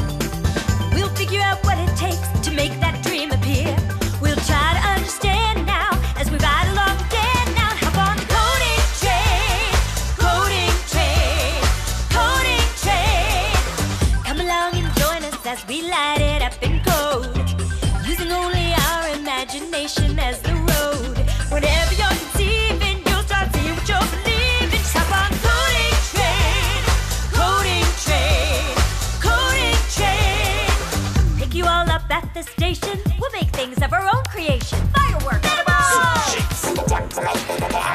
we can generate sounds or trees or mazes. Make a butterfly or reflect our faces. A retro game. And never forget that this time, just hop on the coding train. Coding train. Coding train. Tja, Ein Albtraum. das, ich weiß nicht, was schlimmer ist, das Lied oder das Video. Das Video ist Und schon was, haben schlecht, die, ne? was haben die geraucht? Also, Ja, um, da, um das äh, angenehm zu finden, muss man schon ziemlich drüber ist sein. krass, Ne? ja. Naja. Okay, kommen wir zum äh, China Gadget der Woche. Das ähm, ist insofern mal wieder ein besonderes, äh, als dass wir beide es nicht kennen. Wir haben es hier nämlich in einer äh, Verpackung bekommen bei einem, ähm, bei einem Auftritt. Und zwar in, ähm, warte, das stand hier irgendwo drauf. Äh, was, Stuttgart? Ich weiß nicht mehr. Wo, wo stand es Ich glaub, drauf? Karlsruhe Die Städte verschwimmen. glaube ich. Ich glaube, es war Karlsruhe schon. Also es, zumindest steht hier drauf, äh, Grüße aus Karlsruhe. Äh, aus, äh, es ist in Papier eingewickelt mit einer Anleitung. Ich habe jetzt auch gerade mal ein Foto dir geschickt, damit du das mal sehen kannst, Ja. ähm, wie das aussieht. Da ist ein Würfel oben drauf zu sehen. Ähm, aus vielen kleinen Kü Kügelchen. Ähm, und zwar, warte mal, was haben wir denn hier? Vier, acht, acht Kügelchen Seiten Kantenlänge. Also 8 Okay. mal 8 mal 8 Kügelchen offensichtlich. Ähm, und wenn ich hier weiter auspacke, die Schachtel, dann kommt noch ein, ein Metallplättchen zum Vorschein, wo S-Specs draufsteht. Schicke ich dir auch gerade mal als Foto. Ja. Und ähm, hier in so einer kleinen Pappschachtel ist auch noch eine Anleitung drin. Und da steht drauf, also auf der Pack Packung steht erstmal Specs, Grayscale Edition, Spectacular Magnetic steht hier drauf. Also ein. Ah, Ähm, dann habe ich eine Idee. sind so- offensichtlich Magnete, ne? 512 ma kleine Magnetkügelchen So Fidget Spinner mäßig, ne? So zum Rum. Ähm, zum Rumspielen Spielen. damit, ne? Oh, das ist natürlich jetzt für Ja. mich schön, für dich nicht so, weil du weit weg bist und du kannst die Hand nicht anlegen. ja. Ähm, aber da muss ich mir mal eben hier. Ist hier eine Schere? Ich komme gerade nicht an die Magnete dran. Ich habe ja bei Magneten immer sofort Angst, ob hier irgendwas ist, was demagnetisiert werden kann. Oder, weißt du, so Ich Kreditkarten. glaube, da hat man doch, ja, aber da hat man noch kaum noch was. Kreditkarten. Meinst du Wer nicht? benutzt denn da noch den Magnetstreifen, bitte? Das ist doch alles mit RFID-Chips und so. Wovor ich viel mehr Angst hätte bei so kleinen Kugeln, ist, dass man äh, die äh, verschluckt. Gerade mit Kindern im Haushalt würde ich die sehr gut wegtun. Du willst es haben, ne? Ich höre es schon. Nein, nein, das war, bitte. Das ist aber wirklich schön. Also wir haben jetzt hier 512 kleine Magnetkügelchen und mit denen kann man rumspielen. Also hier ist äh, tatsächlich so ein Anleitungsbuch und noch eine, äh, eine äh, Plattform oder ein, ein Döschen, wo man die nachher reintun kann. Und äh, ich habe ja schon irgendwie, das, das, das Tolle an diesen Kugeln, äh, siehst du das auf dem, äh, auf dem Bild? Einige davon sind so Space Gray, würde man Space im, Gray, genau. äh, würde man im Apple-Universum sagen und die anderen sind äh, silbern. Äh, und ich habe schon Angst, da drauf zu drücken, weil die sich dann natürlich jetzt gleich vermischen. Ist aber jetzt schon passiert. Sie sind jetzt nur noch ein Blob aus unterschiedlichen. Ah. Äh, aber jetzt kann man damit rumspielen. Also man hat, hat magnetisierte Kügelchen und kann so Formen daraus bilden und Ketten. Auch das ist wirklich ganz, äh, das ist sehr lustig, stelle ich gerade fest. Ich mache gleich mal noch äh, ein, zwei Fotos äh, oder möglicherweise auch ein kleines äh, Video, wo man das sehen kann. Mache ich vielleicht auch morgen. Äh, ist äh, sehr lustig, glaube ich. Ist, ist, da, ist da auch die äh, Splitter-Card dabei? Ja, die Splittercard ist auch dabei. Ach, schön. wenn man offensichtlich Teile davon abtrennen möchte. Ne? Das ist ja gar nicht so einfach, die Ah, auseinanderzuziehen. Oder Und- wenn man eine einzelne Ebenen, also wenn ich mit so einem Würfel starte und dann eine einzelne Würfelebene abtrennen Ja. will, dann ist wahrscheinlich so eine Splittercard nicht schlecht, ja. Ah, und diese, Oh, ähm, äh, diese Platte, die dabei ist, ist die Metal Base. Da kannst du Sachen halt drauf aufbauen. Ah, okay. Und wofür brauche ich dafür eine Metal Base? Weiß ich nicht. Ich werde jetzt nie mehr so einen schönen Würfel haben wie gerade am Anfang. Kriegst du, kriegt man die nicht wieder in diese Würfelform zurück? Nee, ich glaube nicht so einfach. Oh. Gucke ich gleich mal, aber ich glaube nicht. Okay, ja, geil, danke. Äh, danke für diesen äh, schönen, für dieses schöne Shiner-Gadget. Das werde ich, äh, müssen wir mal gucken, wer das kriegt. Erstmal behalten wir das. Ja, wir, äh, das auf jeden Fall, ja. Die, äh, wer das kriegt, meinte ich im Sinne von du oder ich. Ja, ich. Was eine Frage. Das ist wirklich schön. Also damit spiele ich gleich ein bisschen rum. Äh, vielen Dank. Ähm, das ist echt schön. Äh, du, äh, hast du gesagt, du hast es auf Amazon gefunden? Äh, nein, diese, genau das, was wir da haben, gibt es nicht. Die Okay. äh, Original-Specs werden dort nicht vertrieben, aber äh, es gibt äh, 1001 China-Variante. Ah. Ach so, wir haben ja quasi gar kein äh, China Gadget, sondern wir haben ein Nein, das hochwertiges ist das Produkt. Original. Oh. Ist ja völlig unüblich für diese Kategorie. Man fühlt sich auch ein bisschen schlecht dabei, oder? Bisschen, ja. Ja, aber es gibt, äh, wie, wie heißen die? Neo-Balls. Also es, äh, die gibt es auch, also auf dem amerikanischen äh, Amazon gibt es die, nur auf dem deutschen nicht. Ist wahrscheinlich so ein Marken irgendwas. Hast du mal in die Shownotes getan? Äh, ja, ich habe mal äh, was in die Shownotes getan für so, Okay. so kleine Kügelchen. Ähm, vielleicht ist das ja für. Äh, was kostet denn sowas Ja. eigentlich? Ähm, äh, das Original kostet 28 Dollar, aber da kommt, noch der Ver da kommt noch der Versand drauf. Ne? Also die Version, die wir da haben, kostet 28 Dollar. Und äh, ich glaube, das, was ich ge gefunden hatte bei Amazon, da sind wir so bei 14 Euro inklusive Versand. Okay. Hm. Auch in verschiedenen Farben und Packen Ja. wir mal als Affiliate-Link in unsere Shownotes. Shownotes. Damit könnt ihr uns Genau. auch unterstützen. Ist doch schön eigentlich. Ähm, Gut. Kommen wir zu Hm. Thema Nummer drei, oder? was hast du eigentlich für ein Bier diesmal? Äh, ich hatte tatsächlich jetzt gerade einen Duckstein Weizen. Oh, oh, oh. Wenn du nicht da bist, kann ich eine Ja. gute rausholen. Und ein normales Duckstein. Ähm, ah. Wollte ich mir als zweites gra- äh, jetzt gerade aufmachen. Äh, Ich trinke heute Hörerbier und zwar ein äh, Bilger Stümple. Okay. Äh, das Schöne ist, der Slogan davon heißt Bilger Stümple schmeckt auch ohne Durst. steht vorne drauf. Und dann steht hinten Bilger Stümple Helles, Augen auf bei der Flaschenwahl. Ich bin Stümple, das mild gehopfte Helle aus Baden-Württemberg. 1821 wurde ich erstmals von Nepomuk Bilger gebraut. Meine Markenzeichen, die kleine bauchige Stümple-Flasche und mein milder, süffiger Geschmack. So kann man auch gut und gerne mehr als eins von mir trinken. denn, denn Stümple schmeckt auch ohne Durst. Das ist, glaube ich, einer der schönsten Texte, die ich je auf einer Bierflasche gelesen habe.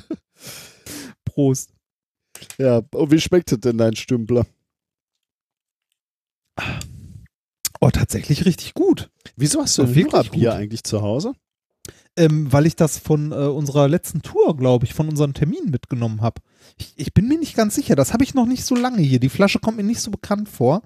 Ich glaube, ähm, äh, ich glaube aus Mannheim. Ich habe auch noch zwei Flaschen Hörerbier hier von einem Paket, das mir letztens geschickt wurde, mit einer Requisite, wovon ich dir ein Bild schickte. Von einer Requisite, wo du mir ein Bild. Ah, ja, ja, ja. Ja, Genau. Sehr gut. Genau. Da war auch noch Bier mit drin.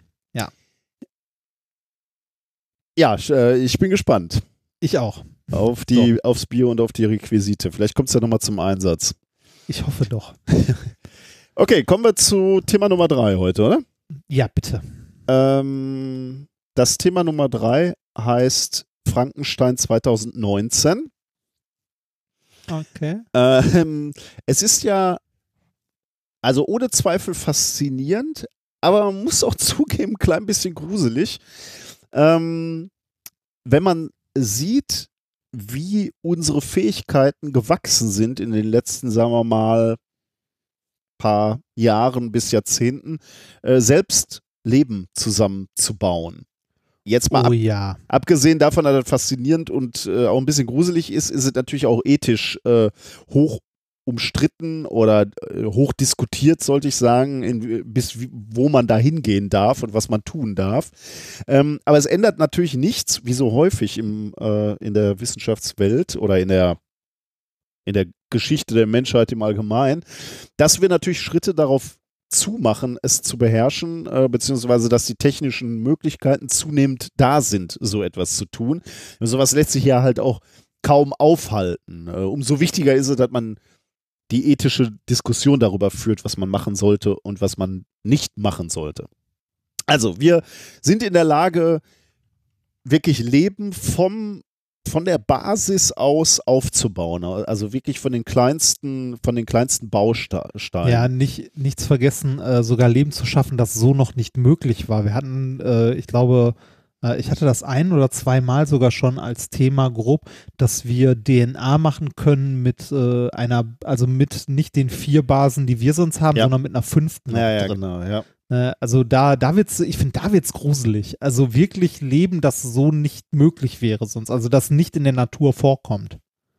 Ja, vor allem noch, noch mit Das- einer, äh, ja, wie würde man das sagen, noch mit einer anderen, mit einem völlig neuen Baustein, ne? Also mit einer, du er, erhöhst die, die Anzahl der Kodierungsmöglichkeiten. Das Ja, hebt das ja nicht enorm. einfach nur auf eine neue, auf eine weitere Ebene, sondern ähm, ja, also da, ist natürlich überhaupt nicht vorstellbar, was dann passiert. Ne? Da, Ja. äh, will ich, also soweit sind wir hier nicht bei dem Thema. Wir, bei uns geht es einfach nur mal darum, erstmal Erbgut zu schreiben, sage ich jetzt mal.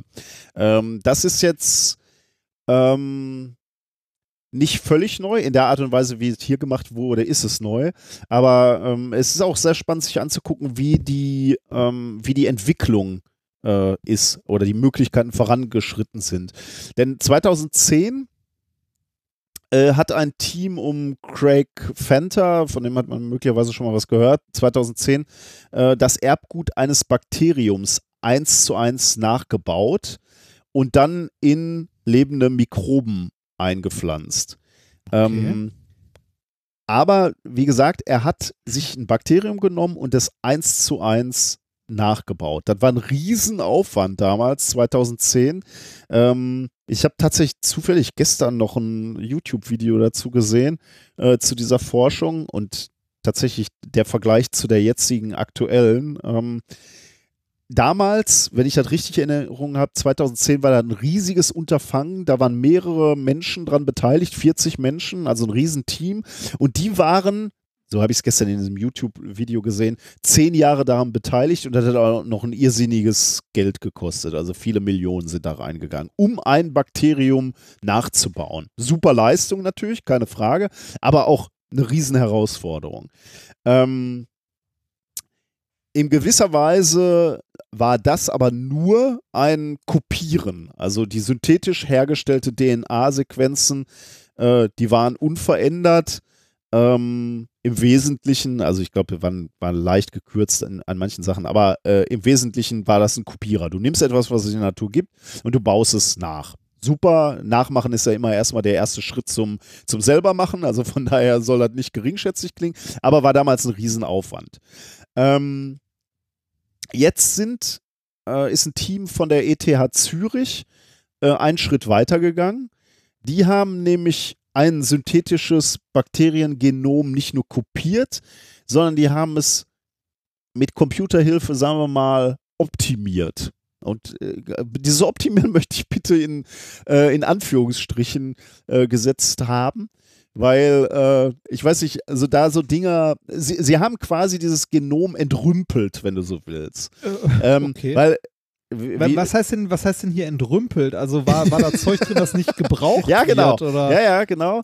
Ähm, genau, genau so ist es. Äh, Gehe ich gleich etwas näher drauf ein. Äh, ein, ein. Eine Sache, die ich vorher noch voranschicken will, äh, was auch eine Message dieses Themas ist, ist, ähm, es ging diesmal viel, viel schneller. Also während äh, diese äh, Studie 2010 eben noch zehn Jahre brauchte, um so ein Bakterium nachzubauen, äh, ist es hier jetzt innerhalb von nur einem Jahr gelungen, diese, äh, diese ähm, Technologie zu entwickeln oder diese, diese Forschung, diese Arbeit durchzuführen. Die Arbeit äh, wurde auch am 1. April veröffentlicht und lautet Chemical Synthesis Rewriting of a Bacterial Genome to Achieve Design Flexibility and Biological fun Functionality. Äh, veröffentlicht auch in Proceedings of the National Academy of Science of the United States of America. Ähm, äh, was sie gemacht haben, sie haben sich das Erbgut des Süßwasserbakteriums Caulobacter crescendus oder so angeguckt. Das scheint wohl auch wieder so ein Modellsubstanz zu sein oder jedenfalls irgendwas, was man So ein typischer Also ein typisches Ding, was immer herhalten muss? Ich, ich, vermute es mal. Äh, das wurde nicht weiter erläutert, deswegen gehe ich mal davon aus, dass das irgendwas ist, was extrem gut dokumentiert ist. Aber frage mich nicht, warum das ausgerechnet dieses, aber es wird schon gute Gründe mhm. geben. Und von Natur aus besteht dieses Genom aus etwa 4000 Genen. Ähm, allerdings, und da kommen wir auf deine Frage zurück, äh, was heißt hier entrümpeln? Äh, von diesen 4000 Genen sind nur etwa 680 für das Überleben der Mikrobe wichtig. Das wurde in vielen Studien vorher gezeigt. Also da haben sie wahrscheinlich Gene an und ausgeknipst und haben sich geguckt, äh, angeguckt, ob die Mikrobe dann noch so funktioniert und überlebt, wie sie soll. Und von 4000 Genen sind offensichtlich äh, nur 680 essentiell. Manche Gene sind zum Beispiel doppelt, manche sind in leichter Variation äh, vorhanden, haben aber, aber weiß, hm? ja. weiß man denn, was sie genau machen? Also nur weil die, nur weil die ähnlich sind, heißt ja nicht, dass sie unnütz sind. Ja, also. das, ist ne, das ist ein guter Punkt, ja. Äh, die Frage möchte ich kurz zurückstellen, weil da, da, okay. da können wir gleich nochmal drüber diskutieren. Äh, das ist, glaube ich, genau auch eine der wissenschaftlichen Fragestellungen, die hier so ein bisschen äh, dahinter stehen, äh, hinter dieser Arbeit äh, steht. Du sagst so, ja, 4000 äh, Gene hat das Ding insgesamt, 680 davon sind etwa wichtig. Ähm, das heißt, wir können eigentlich den restlichen Quatsch einfach mal rauskürzen und gucken mal, ob es dann immer noch funktioniert. Ähm, und dann, dann steht hinter dieser Arbeit zum einen die Frage, können wir sozusagen dieses Genom optimieren, entrümpeln und zum anderen genau das, und ich glaube, das ist wissenschaftlich fast die wichtigere Fragestellung, die du gestellt hast, ist unsere Modellvorstellung denn richtig? Also stimmt es denn wirklich, dass nur diese 680 wichtig sind? Oder ist doch auch irgendwas völlig anderes noch wichtig, was wir bisher nur noch nicht begriffen haben? Ne? Weil ich kann deine Zurückhaltung verstehen. Man, man kann ja gar nicht glauben, dass da so viel Müll noch in, den, in dem Genom ja, rum, ja, rumhängt. Weil eigentlich, ne? ist, eigentlich ist die Natur ja effizient, ist, also effizient und äh, schleppt äh, selten Kram mit sich rum, die es nicht braucht. Ja, wobei bei diesen 4000 Genen, das heißt insgesamt 800.000 DNA-Bausteinen, wenn man sich vor, vor Augen führt, wie, wie sich dieses Zeug entwickelt hat, ne, das ist ja auch irgendwie so ja. über Mutation und Varianz ähm, entstanden und äh, da hat ja nicht irgendeiner sozusagen das erste Gen genommen und dann ein zweites äh, und so, so gesagt, so, okay, mit dem Gen kann dieses Bakterium dies tun und jetzt setzt sich das nächste da dran, dann kommt noch ein, äh, kommen noch Haare, damit kann es sich vorwärts bewegen. Ich sage es jetzt mal sehr naiv. Und dann kommt ja, hier ein ja. Gen, damit kannst du noch sehen und hiermit kannst du diese Proteine erzeugen und damit und ähm, also mit einem Gen kann man nicht sehen. Ich wollte, das war jetzt nur so äh, so, es ist nicht im Baukastenprinzip. Genau, exakt, ja. Sondern da war irgendwie ja. so ein, so ein, so ein DNA-Strang und da haben sich dann Funktionen rausentwickelt und da sind halt auch Abschnitte, die, die bringen einfach nichts, ne? Oder die, die haben keinen, ja. keinen, keinen ersichtlichen Nutzen, sagen wir mal so. Ähm, und deswegen kann ich mir schon vorstellen, auch wenn, wenn ich deine, deine Bedenken irgendwie so verstehen kann, äh, irgendwie hat man immer so das Gefühl, dass das so effizient ist und irgendwie auch so mit so einem Plan erschaffen worden ist. Aber da alles irgendwie so aus Mutation und Varianz entstanden ist in der Evolution, kann man sich auch vorstellen, dass da irgendwie so is historische Altlasten mit drin sind oder dranhängen und so. Ja. Ne? ja. Ähm, Du hast ja irgendwie mehr so mit dieser, mit dieser Blaupause angefangen und dann haben sich Funktionen aus einzelnen Abschnitten entwickelt. So. Und dann, ja, bist du mit halt mit diesem ganzen, mit diesem ganzen Zeug weiter evolutioniert. Ähm, und jetzt äh, kann man sich also die Frage stellen, kann man da so ein bisschen aufräumen? Ähm, und es ist halt genauso, wie du gesagt hast. Also zum einen will man, möchte man halt ausprobieren, möchte man die Technik ausprobieren und zum anderen äh, will man genau diese, diesen, diese akademische Frage stellen, haben wir denn wirklich jeden einzelnen Abschnitt verstanden? Ist das wirklich alles überflüssig, was wir glauben, was überflüssig ist? Ähm, jetzt haben die Forscher, also sozusagen als Disclaimer vorweg, die haben jetzt noch nichts gebaut oder in, in die Natur entlassen, sondern die haben einfach nur ein Computeralgorithmus ähm, angeworfen, der ähm, ja im Prinzip dieses, diese Bakteriengene vereinfacht hat und den DNA-Code vereinheitlicht hat, also den, diese ganzen Ballast, den wir für unnütz halten, rausgeschmissen. Mhm. Ähm, ja, also da- gibt es halt, ja genau, also so, äh, ja genau, eigentlich so, ähm, wie wir es gesagt haben. Ähm, dann haben die tatsächlich, nachdem der Computeralgorithmus dann diese, diese Gene neu kodiert haben oder geschrieben haben, haben sie dann äh, mit aus normalen DNA-Basen ähm, diese veränderten Sequenzen nachgebaut ähm, und damit eben komplett synthetische Bakteriengenome äh, aufgebaut und geguckt, wie die funktionieren. Ähm, und jetzt hier nochmal, also im Vergleich zu diesen Arbeiten, die es vorher gab, das sind jetzt, äh, oder das ist jetzt ein Genom, in dem die Abfolge der DNA-Bausteine völlig neu ist. Ne? Also das äh, gibt es nicht in der Natur so und du würdest äh, die Abfolge auch nicht wiedererkennen. Also die hat mit dem ursprünglichen Organismus relativ wenig zu tun, außer natürlich, da, dass so die Forscher, äh, dass die Forscher glauben, dass die Funktion immer noch die gleiche Erhalten ist. bleibt. Okay, Genau, ja. aber neu geordnet. Neu geordnet äh, und entrümpelt sozusagen. Ähm, und weil sie dann natürlich gesagt haben, okay, das ist jetzt eigentlich ein neues, eine neue Kreation, äh, haben sie de, der auch einen neuen Namen gegeben, nämlich Ka äh, Ah. Caulobacter etensis 2.0. oh Gott. Ähm, und jetzt ist die Frage natürlich, kann aus diesem Kunstgenom neuer Organismus entstehen, der also auch lebensfähig ist? Und deswegen haben sie, ähm, äh, haben sie Bakterien erzeugt, bei denen sie jeweils einige natürliche Gene durch diese synthetischen DNA-Abschnitte ersetzt haben. Und Ja. ähm, dadurch, dass sie es schrittweise ausgetauscht haben, konnten sie ermitteln, dass rund 580 von diesen 680 künstlichen Genen in den Ka äh, Caulobacter-Zellen funktionsfähig sind. Also 580 von den ursprünglich 680, von denen ich sprach. Ne? Da waren ja, Ja. 4000 insgesamt. Ja. Ähm, davon das glaubte heißt, man, 680 sind äh, funktionsfähig. Und sie haben jetzt eben die, dieses Zeug nachgebaut und haben gesagt, okay, 580 der 680 künstlichen Gene sind in den neuen Caulobacter-Zellen auch funktionsfähig. Das heißt aber 100 arbeiten nicht. Genau, ja, da ist ist, das Vieh dann lebensfähig damit? ja, ähm, das ist ja Also tut lebensfähig. es was? das tut was, aber natürlich nicht zu 100 Prozent das, was äh, das Natürliche äh, getan hätte. Ähm, das sind halt irgendwelche Abschnitte. Ich weiß ehrlich gesagt nicht, das ist eine gute Frage jetzt, welche Abschnitte da nicht funktioniert haben. Also die kodieren dann ja irgendwelche ähm, Eiweiße oder sowas. Äh, da, da werden die ja festgestellt haben, dass da irgendwelche Abschnitte, von denen sie erwartet haben, dass sie dann noch irgendwas produzieren oder so, nicht das getan haben. Das habe ich mir jetzt nicht notiert.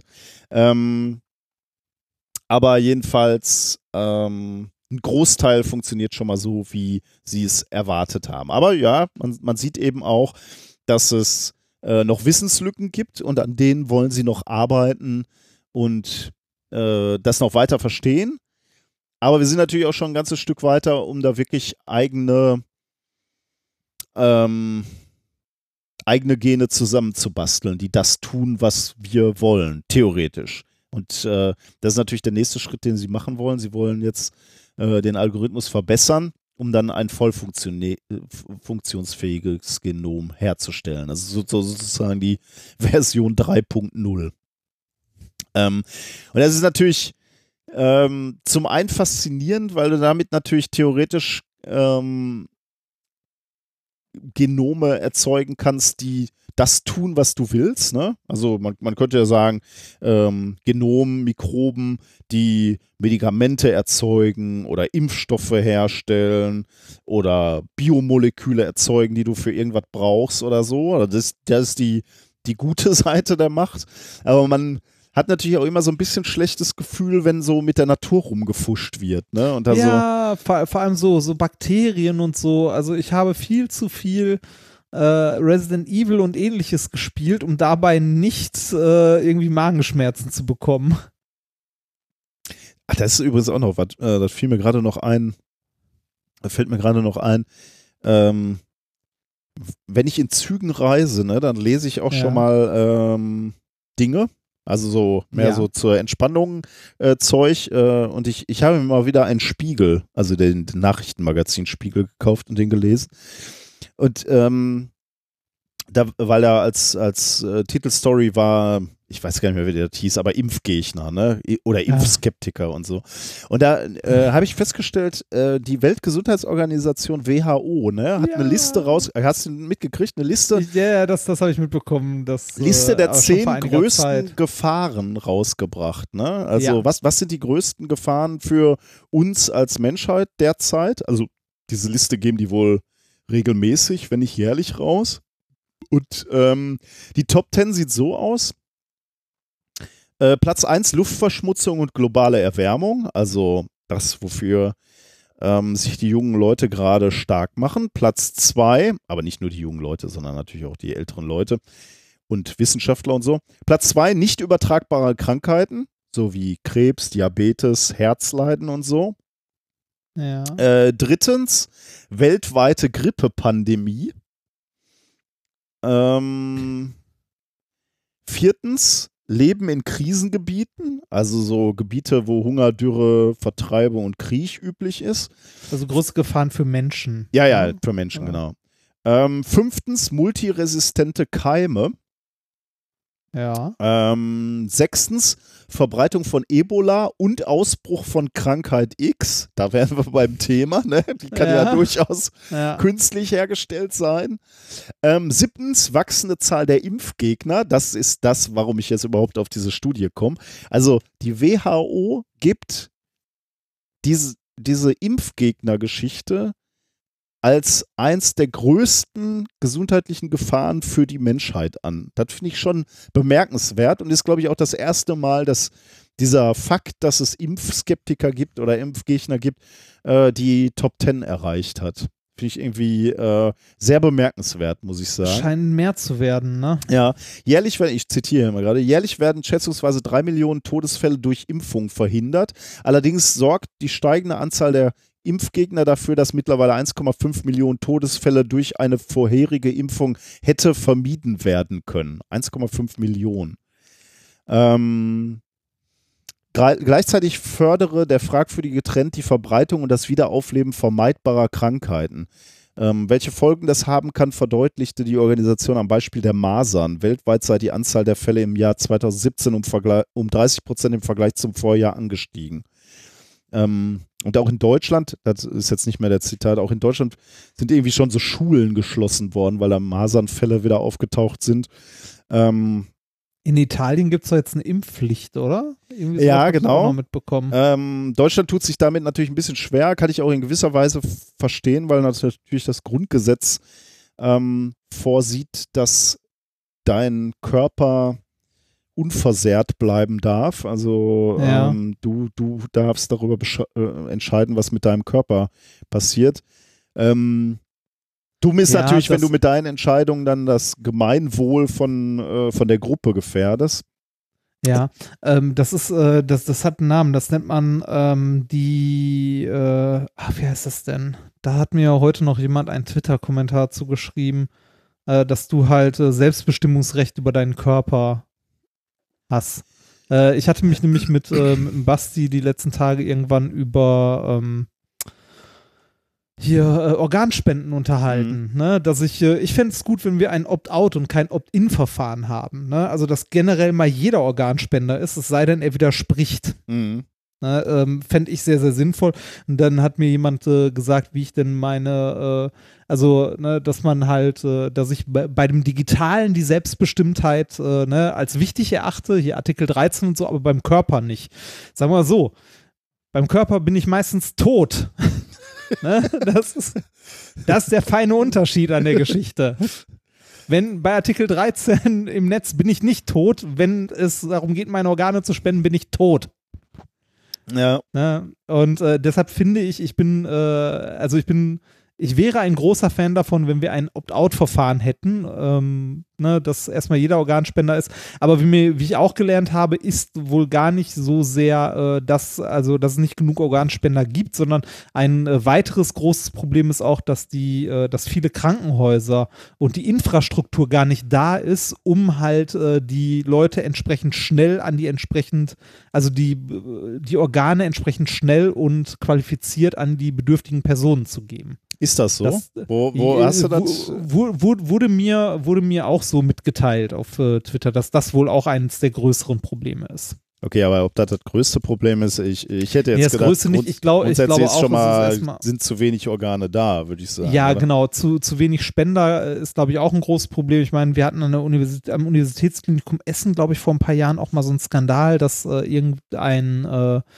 irgendein Professor äh, quasi Listenplätze äh, verkauft hat. Äh, ganz unschöne Geschichte. Ich denke auch, ein großes Problem und ne, auch wenn wir noch ein Problem haben, heißt es ja nicht, dass wir das andere Problem nicht lösen sollten. Ne? Ja, ja. Äh, ich denke, dass mit den Organspenden, ähm, ich wäre ein großer Fan von Opt-out. Ich äh, sehe nämlich tatsächlich überhaupt gar keinen Sinn darin, warum wir das nicht so haben. Also warum wir ein Opt-in-Verfahren haben. ja. Also ich sehe keinen Grund, warum man kein Opt-out-Verfahren machen könnte, weil jeder, dem es dann unglaublich wichtig ist, der könnte immer noch Nein sagen. Ne? Nein, will ich nicht. Äh, aber prinzipiell ist es, glaube ich, 99 Prozent, äh, nein, 99 Prozent nicht, aber äh, ich würde sagen, locker der Hälfte der Leute ist es egal. Und äh, die machen sich nur einfach keine Gedanken drum. Also ich fände fänd auch ein Opt-out äh, bei Organspende, fände ich auch gut. Ähm, hier bei, der, bei dieser Impfungsgeschichte würde ich mir halt wünschen, dass man über, über Aufklärung es erreichen könnte, dass sowieso jeder, jeder die Zahlen kennt und sagt, natürlich will Ja. ich äh, mein Kind behalten, deswegen, ähm, deswegen lasse ich es impfen. Äh, und dass es nicht nötig wäre, da mit Zwang zu handeln, weil den Leuten klar ist, dass es sinnvoll ist. Ähm, es ist ja auch nicht so, dass du wirklich eine hundertprozentige Impfrate brauchst, um irgendwie den Härtenschutz Nee. zu, äh, zu gewährleisten. Das Problem ist aber wohl im Moment, ähm, du hast halt ein paar ähm, Leute, die, sagen wir mal, skeptisch der Sache gegenüberstehen. Übrigens äh, stand in dem Artikel, äh, das wären nicht mehr. Also das sind, das ist eine Anzahl, die skeptisch sind, äh, aber die wächst nicht. Und du hast Leute, die vergessen einfach diese Impfungen. Und dann hast du das Problem, dass du dann mit einer Impfdurchdringung von unter 95 Prozent hast. Und damit ist der Herdenschutz nicht mehr äh, gegeben. Und dann kommt eben, ähm, dann brechen so Masern-Epidemien wieder aus oder Masernfälle an Schulen aus. Und das ist halt ein Problem. Da ist, wir sind irgendwie, in manchen Regionen sind wir dramatisch unter äh, 90 Prozent, aber ähm, meistens sind wir, oder bundesweit sind wir irgendwie so bei 93 Prozent. Das ist nur relativ knapp drunter. Da müsste man halt irgendwie aufklären, dass, äh, dass Impfungen so prinzipiell sinnvoll sind. Ja. Ähm, naja, aber äh, in, de, in dem Artikel stand ein, äh, wurde, wurde eine Person zitiert, die sagte, ja, in manchen Städten brauchst du halt nur zwei Waldorfschulen und äh, einen, äh, einen alternativen Kindergarten und du hast das Problem. Ja. Fand ich ein bisschen lustig.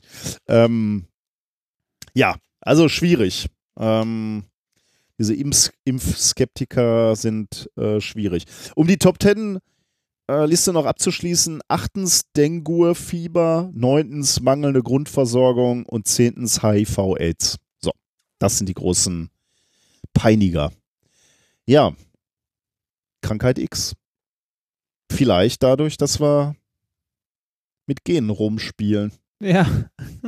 Na, ich weiß nicht, also äh, ich meine, das Positive ist natürlich, nein, die Wissenschaftler werden das schon alles kontrolliert machen, kann nichts passieren. Aber ähm, die, äh, die Möglichkeiten sind natürlich auch enorm, ne? Also ist schon, ja, ist natürlich. schon also. Möglichkeiten sind äh, enorm, die Gefahren sind nicht zu unterschätzen, aber gerade deshalb sollte man ja sachlich über sowas diskutieren Genau, ja. ja. und nicht emotional. Ja? Exakt, ja. Wie bei so vielen Dingen. Gut. Nun ja. Oh, du wirst angerufen, wie schön. Ja. Äh, ist schon vorbei. ich, hab, ich hab's abgelehnt. Sag mal, wer ruft Weil dich denn um ja- 10 vor 11 an? Ja, rat mal. Deine Liebste. Ja, ein, ein ominöser Anruf. Aber die sollte doch wissen, dass wir aufnehmen, oder nicht? ja, sollte sie. Schreib ihr Sollte jetzt, wir sie. nehmen auf gerade. Ich schreibe ihr. Ich schreibe ihr. Wir nehmen auf. Du bist So. live in der Sendung. Ja. Ja. Gut, Das, äh, kommen wir zu Thema Nummer vier oder? richtig. Äh, Thema Nummer vier. Ähm, wo sind meine Notizen? Ach, jetzt habe ich hier den Browser zur Seite geschoben. Da sind meine Notizen. Thema Nummer vier. Luke, ich bin dein. Hey Luke, Luke, ich rede mit dir. Ähm, es geht um Katzen. Um das nichtsnutzige Katzenflausch-Ding, das vorhin, das vorhin hinter mir auf einem Karton lag und seine, seine Krallen in meinen Rücken gegraben hat. Sag doch nicht unnütz. Ist doch, es gibt doch dir viel Wärme und Liebe und Freundschaft. Haare, vor allem gibt er Haare und verteilt sie in der ganzen Wohnung. Ja, nein, ich, ich mag den Kleinen und würde auch nicht mehr ohne ihn hier in dieser Wohnung wohnen wollen. Das wäre ja sonst sehr katzenlos. So, ähm, es gibt, äh, also ich wollte das Thema eigentlich beginnen mit, es gibt ja zwei Arten von Menschen. Es gibt Katzenmenschen und es gibt Hundemenschen. ja. Ähm, ich gehöre zu den Katzenmenschen. Ich besitze halt diesen kleinen, faulen, schwarzen Kater, der äh, mir in vielen äh, der mir in vielen Dingen ähnlich ist. Er liegt viel, er liegt gerne rum, er isst gerne und er hat zu viel Haare. Ähm,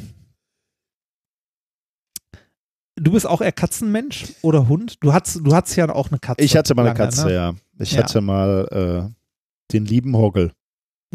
hat, äh, also sowohl Katzen als auch Hunde hat beides seine Vor- und Nachteile. Ne? Also Hunde sind irgendwie, ne, man, sind aktiver, man muss mit denen rausgehen.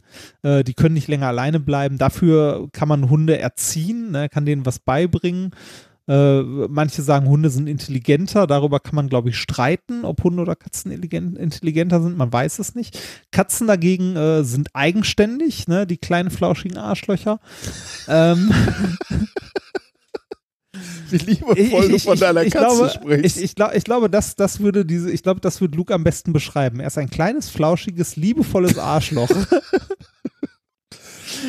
äh, äh, Luke frisst gerne Teile von Blumen, um sie dann am Morgen vor mein Bett zu kotzen. er, zu erbrechen. Ja, Mm. genau. So, äh, was man mit so, einem- mit so einem Zewa wegwischen darf. Nein, ich habe ihn trotz, also er, der ist einfach niedlich und flau, also ne, er ist flauschig. Aber man kann Katzen halt nicht trainieren. Also zumindest ist es schwierig, also ich habe es noch nicht hinbekommen und im Allgemeinen äh, kann man Katzen wohl nicht so trainieren wie Hunde. Also Hunde kann man ja irgendwie, kann man so Kommandos beibringen wie Sitz, Platz und so weiter. Äh, Hunde werden ja auch äh, ja als Assistenten benutzt. Äh, es gibt äh, eine, man sagt ja auch der beste Freund des Menschen, eine enge Partnerschaft, so Blindenhunde, Spürhunde in Lawinen ne, äh, und so weiter und so weiter. Katzen dagegen sind dafür nicht zu gebrauchen für sowas, also ne, um Drogen aufzuspüren oder ähnliches. Warum ist das so? Da könnte man jetzt überlegen, ähm, entweder die Katze ist tatsächlich dümmer oder zu dumm und versteht die Aufgabenstellung und so nicht, oder die wollen nicht. Ne? Also, oder die haben einfach keinen Bock. Ähm, äh, Frage wäre äh, ja auch, also sowas Grundlegendes wie könnte, also kann eine Katze ihren eigenen Namen erkennen? Wenn ich jetzt äh, Luke sage, merkt Luke, dass Luke gemeint ist? Oder äh, versteht er es gar nicht? Ja. Ist sein Hirn zu klein und äh, er kann das gar nicht unterscheiden? Wenn ich mir das jetzt angucke bei, bei meinem kleinen Dicken, ähm, ne, wenn es Futter gibt, brauche ich seinen Namen nicht sagen. Da reicht es, wenn das Futter raschelt. Dann ist der Kater am Napf. Äh, sogar noch ein bisschen, äh, ein bisschen härter. Äh, Luke weckt mich morgens. Sobald ich mein Bett verlasse, rennt er vor zur Abstellkammer, wo das Futter ist, wartet dort an der Tür. Sobald ich das Futter in der Hand habe, rennt er zum Napf und wartet dort. Jetzt die, immer noch die Frage, äh, versteht Luke es, wenn ich seinen Namen rufe? Und ist es ihm einfach nur egal oder versteht er seinen Namen nicht und Mhm. hat keine Lust, mich zu hören, also ne, mich zu verstehen? Oder ähm, wenn ich sowas wie Futter sage, macht er es eher an, also eher an Tonhöhe oder so, dass ich irgendwie anders mit ihm rede, aus, dass es Futter gibt. Ob Katzen ihren Namen verstehen können, also ob Katzen genau wie Hunde auf ihren Namen reagieren können, hat jetzt eine Studie endlich mal untersucht. Das hat nämlich bisher keiner Ah, getan. echt? Krass. Ja, bisher nicht.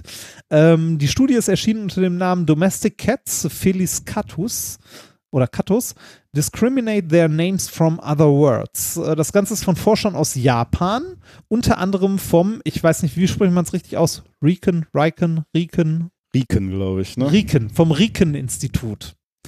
Das uns allen von der Forscherin Obokata noch bekannt sein dürfte. Erschienen ist das Ganze in, also das Paper in Nature Scientific Reports am 4.4. diesen Jahres.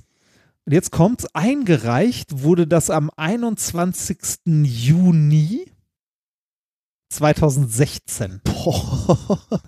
Was? Also mal drei Jahre im Review-Prozess gehangen. Okay, krass. So, Also das glaube ich, somit das längste, was ich bis jetzt mitbekommen habe. Drei Jahre Review-Prozess finde ich krass. Naja, was haben die Forscher gemacht? Die haben Versuche an unterschiedlichen Gruppen von Katzen gemacht.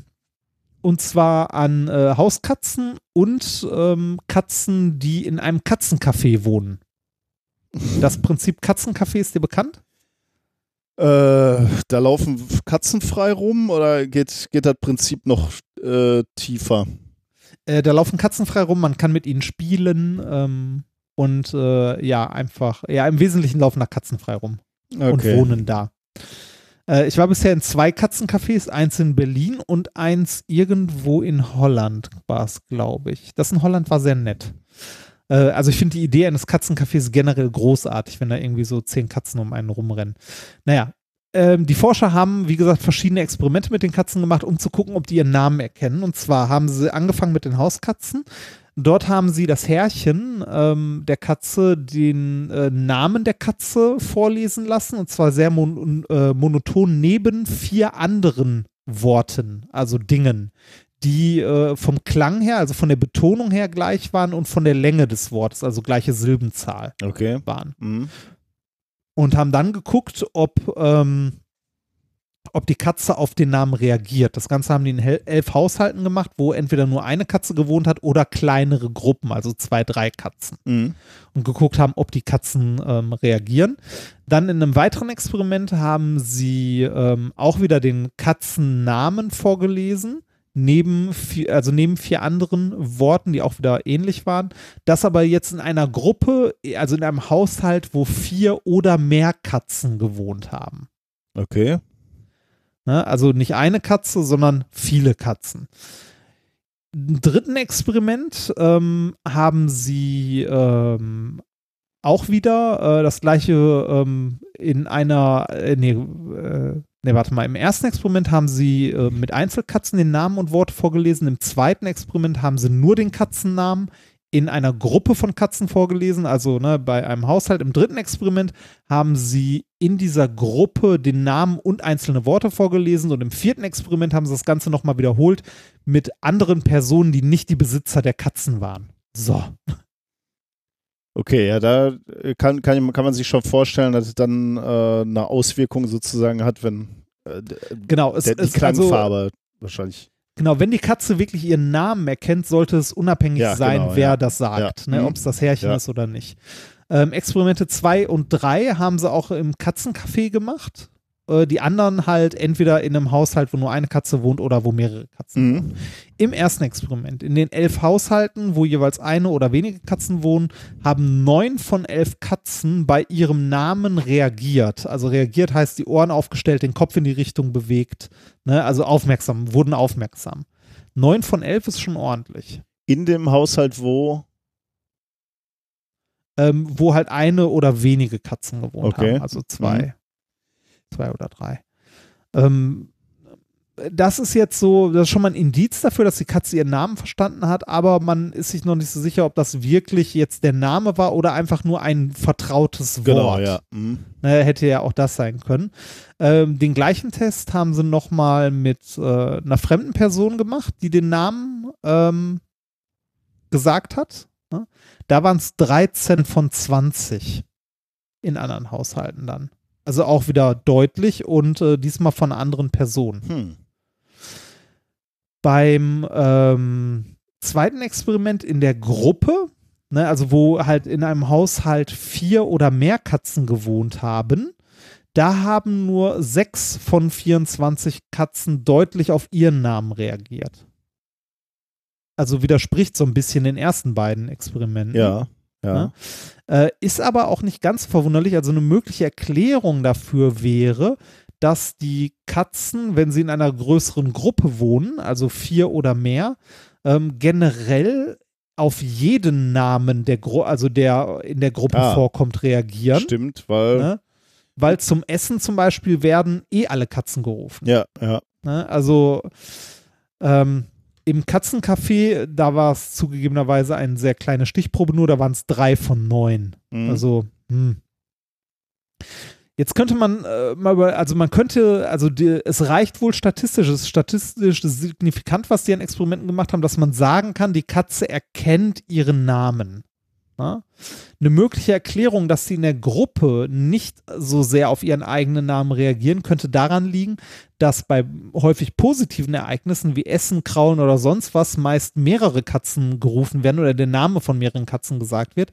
Wenn es aber negative Erfahrungen sind, wie Krallenschneiden oder Tierarzt, häufig spezifisch eine Katze gerufen wird.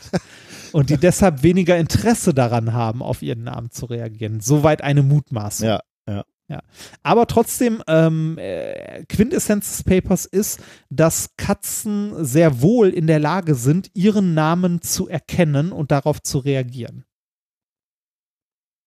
Auf jeden Fall, wenn sie einzeln wohnen oder in kleinen Gruppen, in größeren Gruppen ist es noch nicht, also ist es nicht so sicher, aber auch wahrscheinlich, dass eine Katze ihren eigenen Namen erkennt Sehr und nett. darauf reagiert.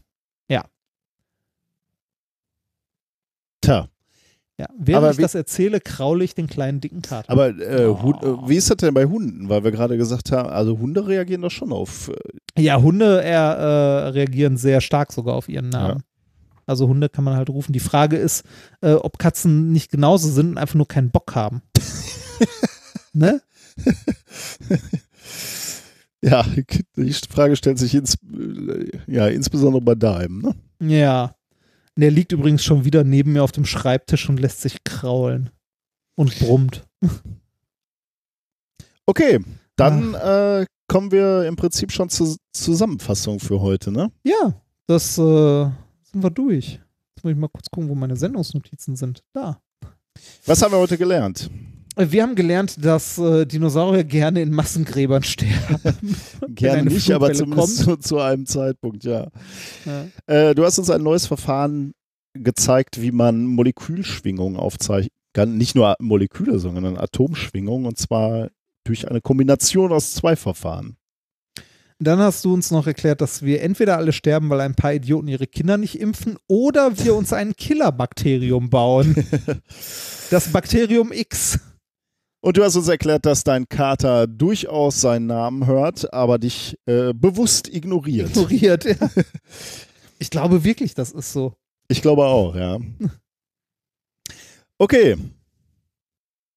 Da, wir kommen noch zu einer, zu dieser Rubrik Schwurbel der Woche. Wir hatten ja le in der letzten Woche sind wir schon fulminant gestartet, kann man sagen, mit äh, dem Franzis Lernpaket Experimente mit freier Energie. Ja, Du erinnerst super. dich, ne? Ja. Äh, mehr als zehn Experimente zu Energie äh, aus Kristallbatterien etc. und ähnlichem äh, Schwachsinn.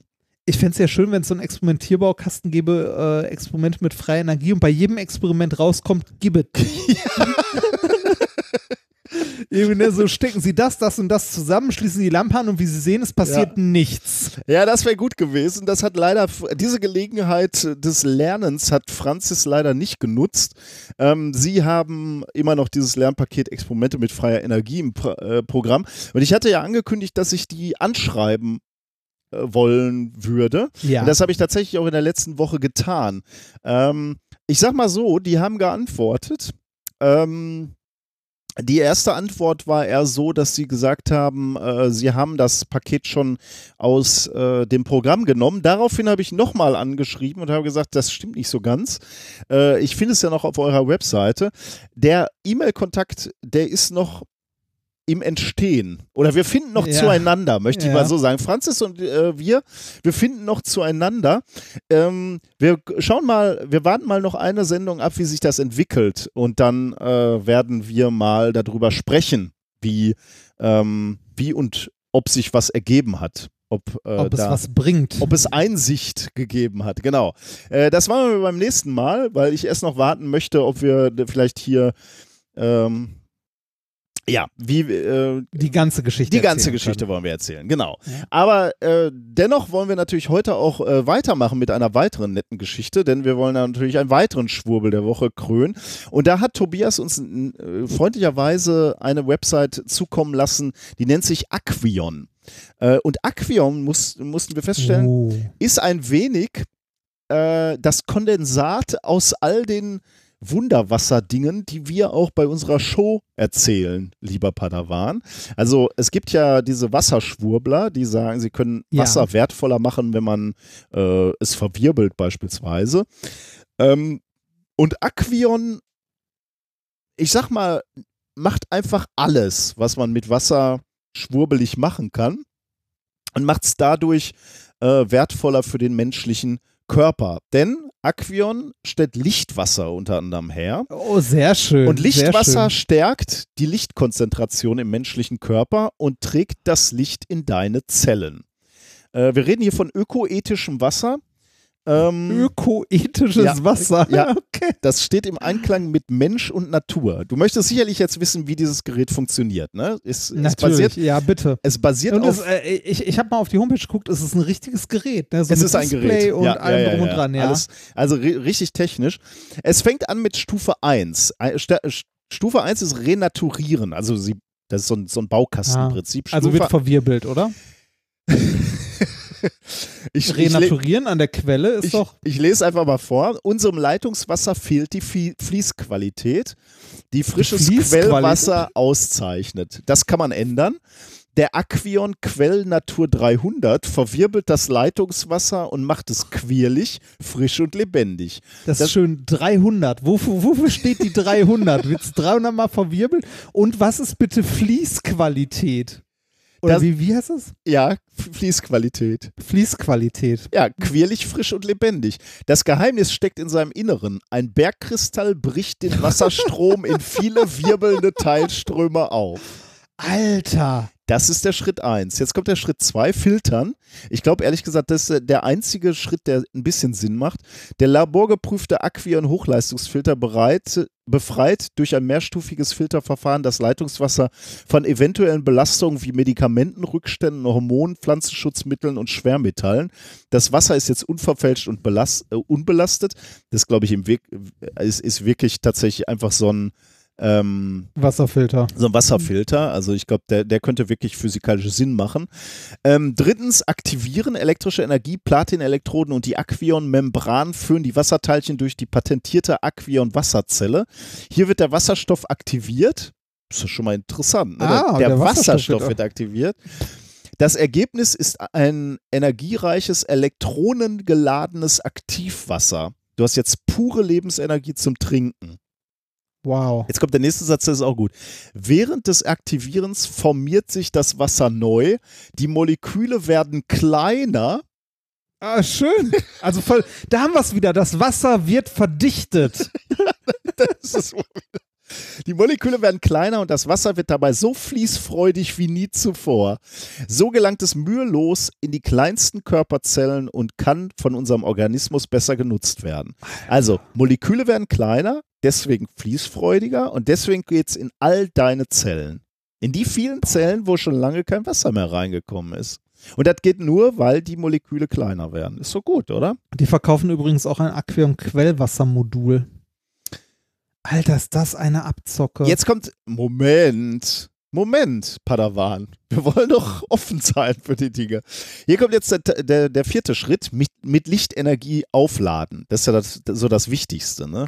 Mhm. Ähm, dein Aktivwasser ist jetzt vital wie Quellwasser, hochwertig gefiltert, energetisch aktiviert und fließfreudig, um in deine Körperzellen bestens zu versorgen. Und jetzt kommt das Highlight, das Aufladen mit Lichtenergie. Als flüssiger Informationsträger bringt es die Lichtteilchen in, dein Körper, in deine Körperzellen und steigert die Photonenkonzentration deines Organismus. Ah, Gut, ne? ja, man direkt heller. Das macht äh, übrigens das Lichtmodul. Du kannst ja das nämlich als Module zusammenbauen. Ja, Das, das sehe ich hier gerade. Das Lichtmodul Pro kostet nur, also ist fast geschenkt, 460 Euro. Genau, das kannst du dir zu dem Aquium Premium Gerät dazu kaufen. Das kostet irgendwo je nach Ausführung über 2000 Euro.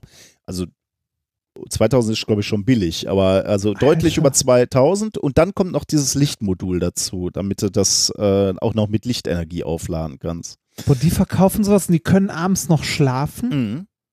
Alter, ist das. Dieses Boah. Lichtmodul interessiert dich doch jetzt bestimmt besonders. ja, ne? sehr. Wie, wie ist das denn aufgebaut? Ja, hier, da, da steht natürlich noch was. Äh, So, so eine Behauptung mit äh, Photonkonzentration kannst du ja nicht einfach so ab, abschwurbeln. Da brauchst du ja ein bisschen Beleg auch dazu.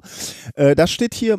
Hier wird aquionisiertes Wasser mit moduliertem Infrarotlicht aufgeladen.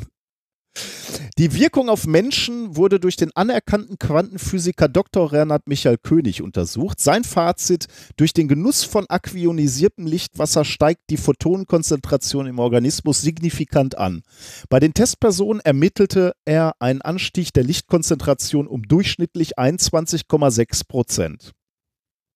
Nicht schlecht, oder? 21,6 Prozent ähm, höhere Lichtkonzentration. Was auch immer das bedeutet, ne? Alter. Das hat mich so ein bisschen neugierig gemacht und ich habe mir gedacht, ach, suchst du doch nach, mal nach diesem anerkannten ja, Quantenphysiker bitte. Dr. Bitte? Renat Michael König. Äh, das scheint ja quasi ein Kollege zu sein, weil wir ja, äh, weil er auch Quantenphysiker ist. Also nicht auch, er scheint Quantenphysiker zu sein, wir ja nicht, aber ist ja egal. Ich habe tatsächlich einen Lebenslauf gefunden von ihm äh, im Internet. Dr. Michael König, der hat nämlich eine Webseite, habe ich mal verlinkt in den Show Notes. Die, ich sag mal, die Webseite sieht jetzt ein bisschen äh, bescheiden aus. Ähm, gibt aber schon Ich mal ganz mir angeguckt. gibt schon mal ganz gut wieder, was er gemacht hat. Äh, hat tatsächlich Physik studiert ähm, und auch promoviert in Kassel. Hat dann für Äh, Siemens gearbeitet. Hast du die Doktorarbeit von ihm gefunden? Nein, noch nicht. Ich auch nicht.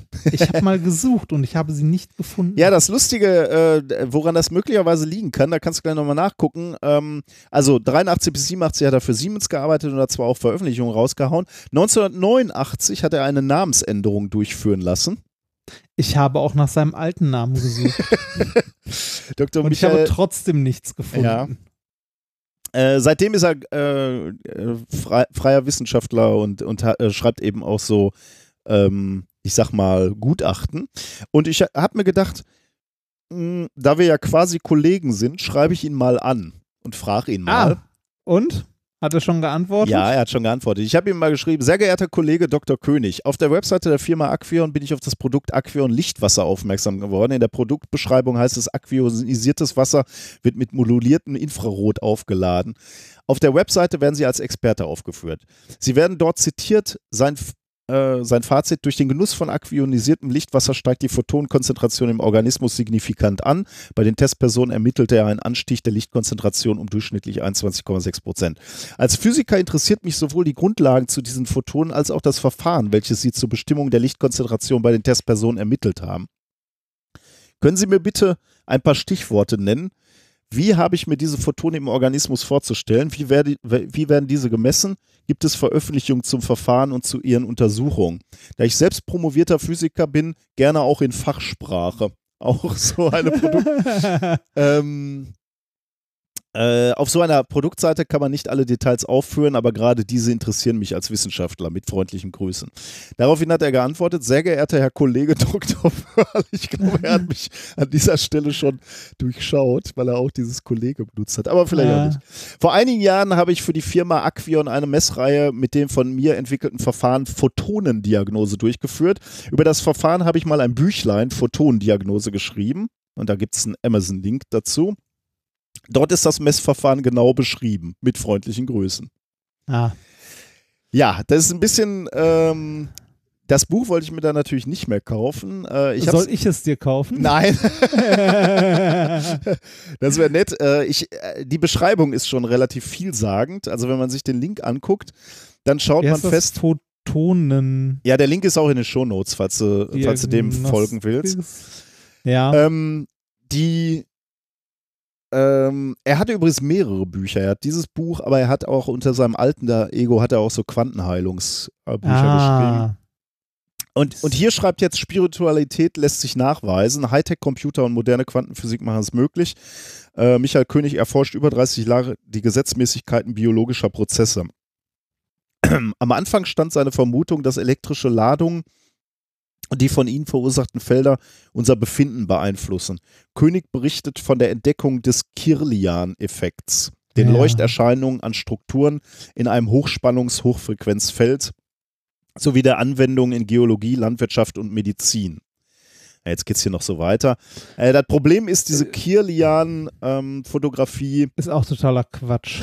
ist äh, von der, von der ursprünglichen Idee mal natürlich nicht Quatsch gewesen. Äh, Kirlian oder Corona-Entladungsfotografie ähm, ist etwas, was zwei Russen entwickelt haben 1937. Die haben, also technisch macht das schon Sinn, ne? Du guckst dir eben an, äh, Hochspannungsleitungen äh, bilden halt so Corona-Entladung, die leuchten und die kannst du ja. die kannst du fotografieren und dann kannst du halt sagen, welche, also möglicherweise welche, welche Feldverteilung du da hast oder wie auch immer.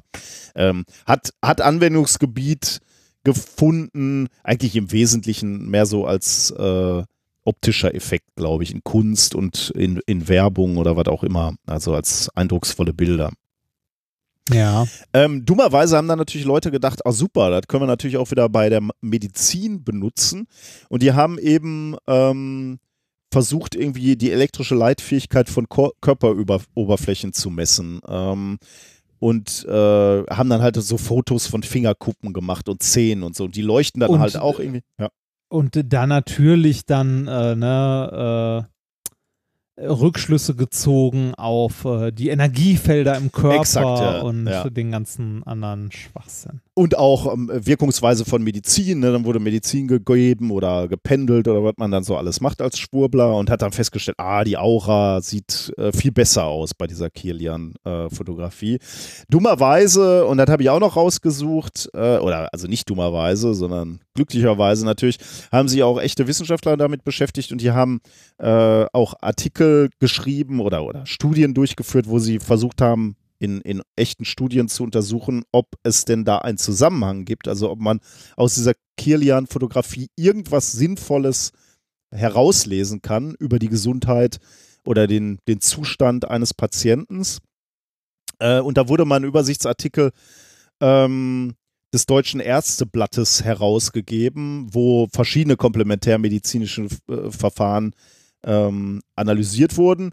Und da gab es eben auch einen Abschnitt zur Kirlian-Fotografie drin, wo drei Studien, glaube ich, zitiert wurden, die keine, ähm, äh, wo untersucht, äh, genau diese Fähigkeit untersucht wurde oder diese Möglichkeiten der Kirlian-Fotografie untersucht wurden. Und es wurde kein, äh, keine äh, Diagnosefähigkeit bescheinigt diesem Verfahren. Also du siehst einfach nichts. Also selbst wenn du den gleichen Patienten zwei Minuten später wieder fotografierst, sieht seine Aura oder dieses, diese Corona schon wieder völlig anders aus. Es gibt also kein, ähm, äh, keine Diagnose, die, die, die du damit sinnvoll stellen kannst. Also ist alles Quatsch. Aber es zeigt mal wieder, wie diese Schwurbler funktionieren. Ne? Yep. Also da wird für teures Geld halt ein Gerät angewandt äh, oder, oder angepriesen. Das wird für zweieinhalbtausend Euro mit viel Wörtern verkauft. Dann wird noch ein potenzieller äh, Quantenexpert, Quantenphysiker-Experte, wie hieß er? Anerkannter Quantenphysiker, das ist ja schon super, das Wort anerkannt, weil publiziert hat er nicht wissenschaftlich äh, zu dem Feld. Also so an, anerkannt kann er nicht sein auf dem Gebiet. Äh, dann schreibt er noch ein Buch, was völlig haltlos ist, weil es auf Kirlian-Fotografie basiert. Es gibt keine Studien, die nachweisen, äh, äh, dass da irgendwelche Signifikanz hintersteckt. Und so begründet sich also dieses Produkt quasi durch sich selbst. Ja, das ist äh, von, von vorne bis hinten äh, kompletter Schwachsinn. Quatsch, ne? Ja, kompletter Quatsch.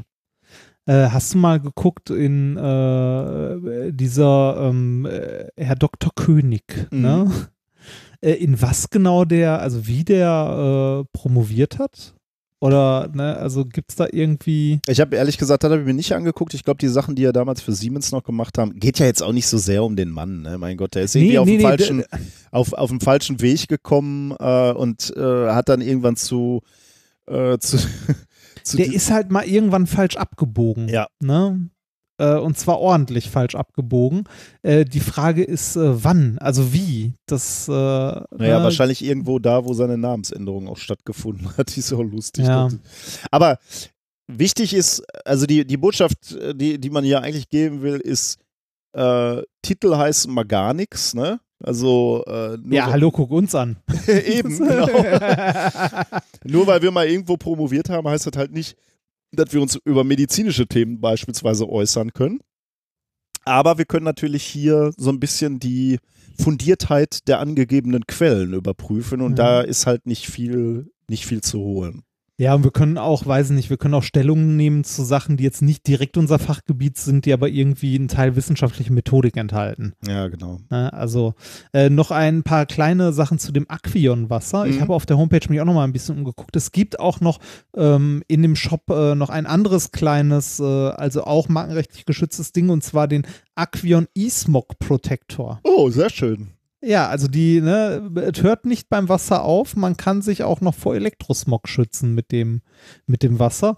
Und sehr schön finde ich auch, also zumindest bei mir, wenn ich auf aquion.de nach unten scrolle, haben die so, äh, die haben so Testimonials, also Menschen, die irgendwie, ich trinke Aquion-Wasser, Punkt, Punkt, Punkt, und die das dann, also, das, äh, ich, ich weiß, ich bin mir gerade nicht sicher, ob Aquion nicht Satire ist, weil wenn ich da runter scroll bei mir, da steht, ich trinke Aquion-Wasser, und dann ist so ein, so ein junger Mann mit einer Flasche in der Hand und darüber steht, weil meine Frau den Schnaps versteckt hat. Die Ernsthaft? Ist dann, ne, ja, ich trinke, guck mal auf Aquion. Aber bei mir steht, ich trinke Aquion-Wasser, weil meine Zellen es verdient haben. Nee, bei mir, warte mal, ich mache dir mal einen Screenshot davon, weil meine Frau den Schnaps versteckt hat. Und äh, da steht noch, die Entscheidung liegt bei dir. Also äh, es äh, geht. Die Entscheidung Richtung, liegt bei dir, steht bei mir auch. Krass. Ja, es geht in die Richtung da. Hab's dir geschickt. weil meine Frau den Schnaps versteckt hat. Das ist, Ey, kann doch nicht wahr sein. Das klingt aber wirklich fast nach. Äh, das ist fast Satire, ne? Aber ich glaube, äh, ich glaube, die meinen das hier tatsächlich ernst. also, äh, ja, du kannst ja dieses Zeug ja auch. Und die haben auch einen Blog, wo die Dinge erklären und äh, ökoethisches Wasser für alle, 28.03.2019. Also der Artikel ist jetzt nicht so. oh, es gibt auch Aquion Mobil. Das ist eine Flasche, die man mitnehmen kann. Also eine Trinkflasche von Aquion. Hm. Aquion Mobil für nur 238 Euro. Schnäppchen, würde ich sagen. Übrigens, Ja. weil du das gerade gesagt hattest mit diesen Patenten, ne, da auch nochmal der Hinweis, ein Patent einreichen bedeutet gar nichts. Ne? Also da, Ja, damit, ja. damit ist nicht die, die Wirkung patentiert, sondern du hast nur irgendwas erfunden. Also ich könnte jetzt auch ein, äh, weiß ich nicht, äh, Es muss nur irgendwas sein, was pat also was, äh, wa- was die formalen Regeln erfüllt. ne? genau, also was es so noch nicht gab. Ne? Ich kann ein Ge Ja. Gerät zusammenhämmern und kann dann behaupten, äh, das macht halt irgendwas. Ähm, Solange es gegen, nicht gegen die Gesetze der Thermodynamik äh, verstößt. Ne? genau, ja, ja. Also, Das, äh, das ist ja ausgeschlossen worden irgendwann mal. Genau, aber äh, Patent alleine heißt halt gar nichts. Ähm, Ja. Also heißt, heißt nicht, dass ein Gerät funktionieren würde. Ähm, hier, hier bräuchte man halt Doppelblindstudien, die nachweisen, dass es den Menschen, also damit, dass es den Menschen danach besser geht und zwar besser geht als ähm, im Vergleich zu einem Placebo. Ja, und irgendwie, äh, ja, genau. Und vielleicht noch irgendwie sowas wie einen Nachweis, was denn da überhaupt passieren soll. Ne? Also diese, diese ganzen Behauptungen, Moleküle werden kleiner, das Ja. könnte man, das könnte man messen, ne? wenn dem denn so ist. Das denke ich auch. Ist- ne? das ist, Ist aber Quatsch, ne? Das auch, ist, auch äh, Fließfreudigkeit und so, das sind alles so Behauptungen, wo man schon. äh, Das sind halt auch Begriffe, die maximal unspezifisch sind. Ne? Was ist denn Fließfreudigkeit? Lichtkonzentration in Ja, den Testpersonen, Photonenkonzentration im in Organismus. Ja, Also, äh, kann ich nur gratulieren. Ist der äh, Schwurbel der Woche übrigens äh, äh, allerspätestens dann äh, mit einem der Grundsätze von Aquion. Die haben nämlich noch auf einer äh, Seite steht noch äh, ihre, ihre Firmenphilosophie und da steht, ehrlich wert am längsten. oh. Nach diesem Grundsatz handeln wir bei Aquion täglich. Offene Kommunikation und Herausforderungen meistern wir gemeinsam. Das ist bei uns gelebter Alltag, den wir auch an unseren Kunden weitergeben. Das ist schon hart, ne? Das tut so richtig das weh, ist oder? hart. Da denkt man Das so endgültig. hart. Oh, die haben eine Facebook-Seite. Hm. Alter. Gut, ja, damit äh, erstmal so viel dazu. Ähm, ich glaube, der, der Fall Aquion ist für mich auch damit abgeschlossen, äh, aber bei Franzis bleibe ich noch ein bisschen dran. Und beim nächsten Die, Mal. Aqu äh, die Aquon GmbH hat übrigens 1281 Fans auf Facebook. Tja, das siehst du mal. Denen geht's allen schon besser. Dir noch nicht. Du bist Die verbittert. Okay, soll, möcht, möchtest du ein Bild von der Firmenzentrale von Aquion Äh, sehen? die habe ich schon gesehen, ja. Die sieht so aus wie Das so ein mittelständisches Unternehmen, oder? Ja. Das heißt, die machen tatsächlich Geld mit dieser Abzocke. Alter Falter. Gut, haben wir das auch. So, komm, Ja. dann machen wir jetzt noch ähm, Hausmeisterei. Machen wir noch. Ja, äh, oh, es gibt hier noch Testimonials auf Facebook von Trinkern von Aquil. Aber äh, die lese ich nachher vielleicht. So. Ähm, Hausmeisterei, Hausmeister- wir haben ähm, ja, Tourtermine auf unserer Seite für den Herbst. Das wird äh, lustig, könnt ihr einfach nochmal gucken. Ähm, sind jetzt auch, kommen jetzt Ja. erstmal keine mehr dazu, ne? Oder es kommen keine Nee, mehr nee, zu. genau. Es kommen keine mehr dazu. Das war's für dieses Jahr und äh, schaut mal, ob was für euch dabei ist. Wir haben versucht, äh, an möglichst vielen Orten zu spielen, die irgendwie gingen. Ne? Also Genau. die äh, so in Anführungszeichen kurzfristig. Dieses Business ist sehr komisch. Also ein Jahr Vorlauf ist da kurzfristig. Ja. ähm, ne? Daher, wir haben versucht, das zu machen, was ging. Genau. Und äh, vielleicht ist was für euch dabei. Wir würden uns natürlich sehr freuen, wenn ihr vorbeikommt. Wir werden die Sommerpause nutzen, um an der Show ein bisschen zu feilen. Das haben wir auch schon gesagt. Äh, es wird sich, also die Show an sich wird sich nicht ändern, aber wir werden vielleicht hier und da mal ein Video austauschen oder irgendwann im einen oder anderen Experiment ein bisschen rumschrauben. Genau. Ja. Ähm, dann haben wir, wir sind ja noch auf dieser ersten Kölner Wissenschaftsshow, da machen wir die äh, Moderatoren und leiten so ein bisschen durch den Abend. Äh, da haben wir auch den Link nochmal in die Shownotes gepackt, wobei ich heute schon gelesen habe, die ist schon fast ausverkauft. Oh, krass. Ähm, das hat mich auch gefreut, weil da viele auch reinpassen irgendwie, ne? Also ja, das Ding äh, ist groß. haben wir heute eine E-Mail gekriegt vom Veranstalter, dass fast ausverkauft ist. Ähm, Ich aber bin das mal gespannt, wie es wird. Da schön. dürfen auch Politiker reden. ja, wenn du, du bist ja der Moderator, du kannst ja auch unterbrechen. Ja, genau. Fresse. Äh, Also wird, Vielen glaube Dank ich, für Ihren Beitrag. Bitte gehen Sie dort runter. genau. Ähm, wird wahrscheinlich ganz äh, lustig. Ähm, wir kennen schon ein paar von den ähm, teilnehmenden Instituten. Es wird schon, klingt schon sehr gut. Ich glaube, da sind auch ein paar nette Sachen dabei. Okay, dann war es das für heute. Ich bin quasi, äh, in, in der nächsten Woche bin ich im Urlaub. Ich äh, mache mal wieder einen Familien-Radurlaub auf Mallorca. Uh, bin da zum Fahrrad- Der feine Herr. Ja, muss sein. Ich hatte schon lange keinen Urlaub mehr. Tatsächlich. Durch die Tour. Im Ausland. Im Ausland auch noch, Mhm. ja. Ähm, deswegen werden, wird sich die nächste Folge äh, verschieben, insofern, als dass wir eine ausfallen lassen, haben wir jetzt gesagt. Ne? Also die nächste fällt aus, das heißt, Ja. wir melden uns erst in vier Wochen wieder, aber dann Ja. äh, mit voller Energie, mit neuen E-Mails von Franzis. Ähm, gucken wir mal, was sich da so ergibt. Ähm, aufstehen und Scheiße schreien ist ja wichtig geworden.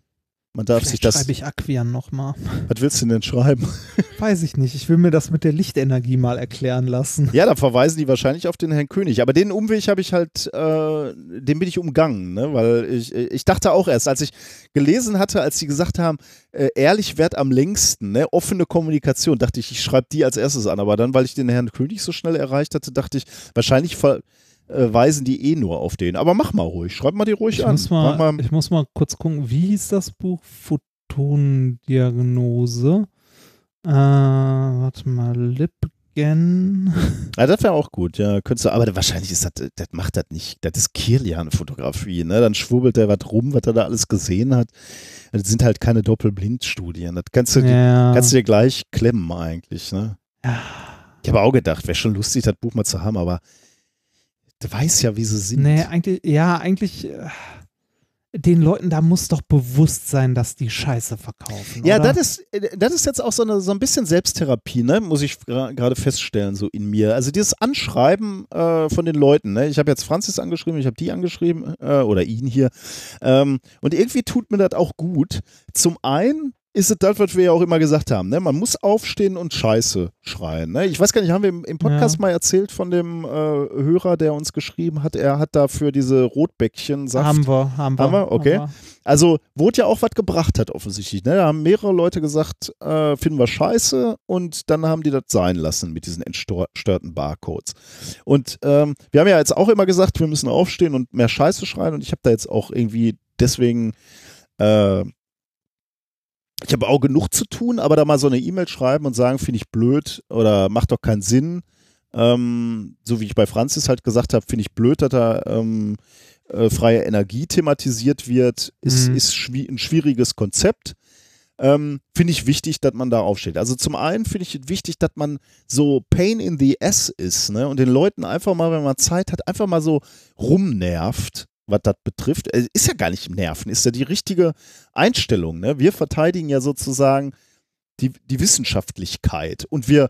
Ja. wir, wir verteidigen halt äh, vor so Schwurblern, ne, die einfach Geld mit Schwachsinn machen. Und der zweite ist wirklich auch genau das, was du gerade gesagt hast. Ne? Ich, für mich ist das so, ein- so ein bisschen so der Test.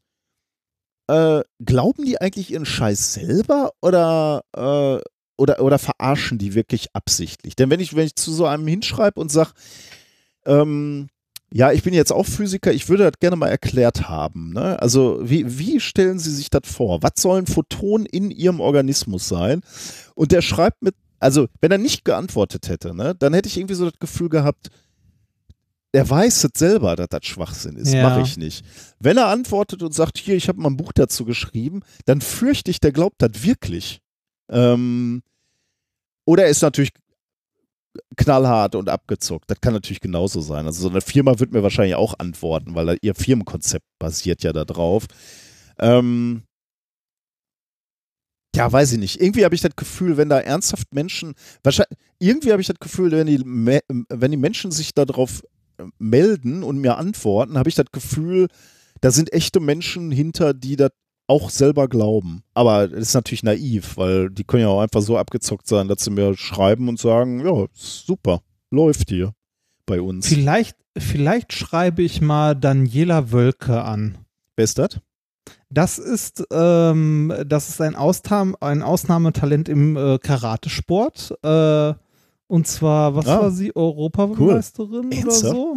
Oh Gott. die, Und die ist äh, Botschafterin für, oh Gott. ähm, ja, warte mal, äh, Karate-Europameisterin Daniela Wölke ist neue Aquion-Botschafterin. Oh Ich Gott. glaube, die, Die könnte man an. mal anschreiben. Ja, schreibt die mal an. weil äh, das ist ja tatsächlich was, was man eigentlich nicht will, oder?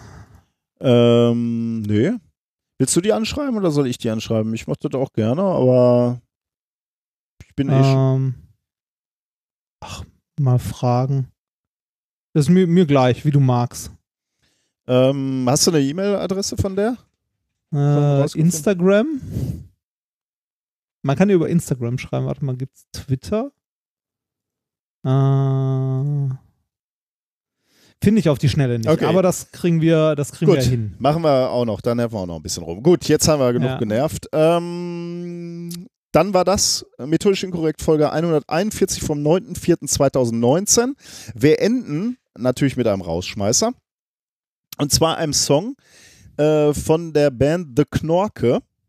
Äh, du kennst Ja. die von äh, unserem Auftritt in Berlin. Da ha haben wir nicht äh, Aufkleber von denen, von der Band äh, bekommen, von ihrer, von ihrem Maskottchen, nämlich der Fuck Offel. Erinnerst du dich? Ich erinnere mich, die klebt noch auf meinem Notebook. die Genau. Fuck-Offel. Und die haben ein Lied geschrieben ohne Cop und haben uns freundlicherweise äh, das zur Verfügung gestellt, dass wir es spielen können. Passt so ein bisschen zu Verschwörungstheorien und so. Äh, wir verlinken auch die Webseite von The Knorke. Also falls euch die Musik äh, gefällt, geht da doch mal bitte drauf und äh, schenkt einer noch zu wenig bekannten Band Aufmerksamkeit. Das war's, lieber Padawan. Schön, schönen Urlaub, bis bald. Ja, dir auch. Viel Spaß auf Malle. Bis dann, tschüss. Ciao. Es war ein Seemann auf seiner Reise, betreibt den Walfang auf schlimmste Weise, macht seinen Job, weiß genau, was er tut, fängt Wal um Walfisch mit dem größten Mut. Das ist großer Mist, sagt der Ökoaktivist. Sinkt die Wal erst ins Meer sein Gleichgewicht verliert. Unbedarft und ohne Kopf laufen wir durchs Leben. Wir sagen es mal ganz salopp, so kann's uns nicht lang geben. Der dumme Landwirt, der auch Bauer genannt wird, baut an seinem Mais das vierte Jahr schon mit Fleiß. Er lauscht den Boden aus, holt alles Leben raus. Da sagt der Greenpeace-Mann, bau mal was anderes an. Der Anbau von Karotten kann den Nährstoffverlust stoppen. Sei mal nicht so schnöde, sonst zersteht bald nur ein Öde. Unbedarft und ohne Kopf laufen wir durchs Leben. Wir sagen es mal ganz salopp, so kann's uns nicht lang geben. Trinkwasser verseucht, Plastemüll im Meer, was so kreucht und fleucht, leidet drunter sehr. Chemikalien auch in den Himmel rein. Was kommt in den Bauch, schmeckt uns gar nicht falsch. Schlachten alles ab, alles wird verdreckt. Oder nicht zu knapp, bis die Welt verreckt.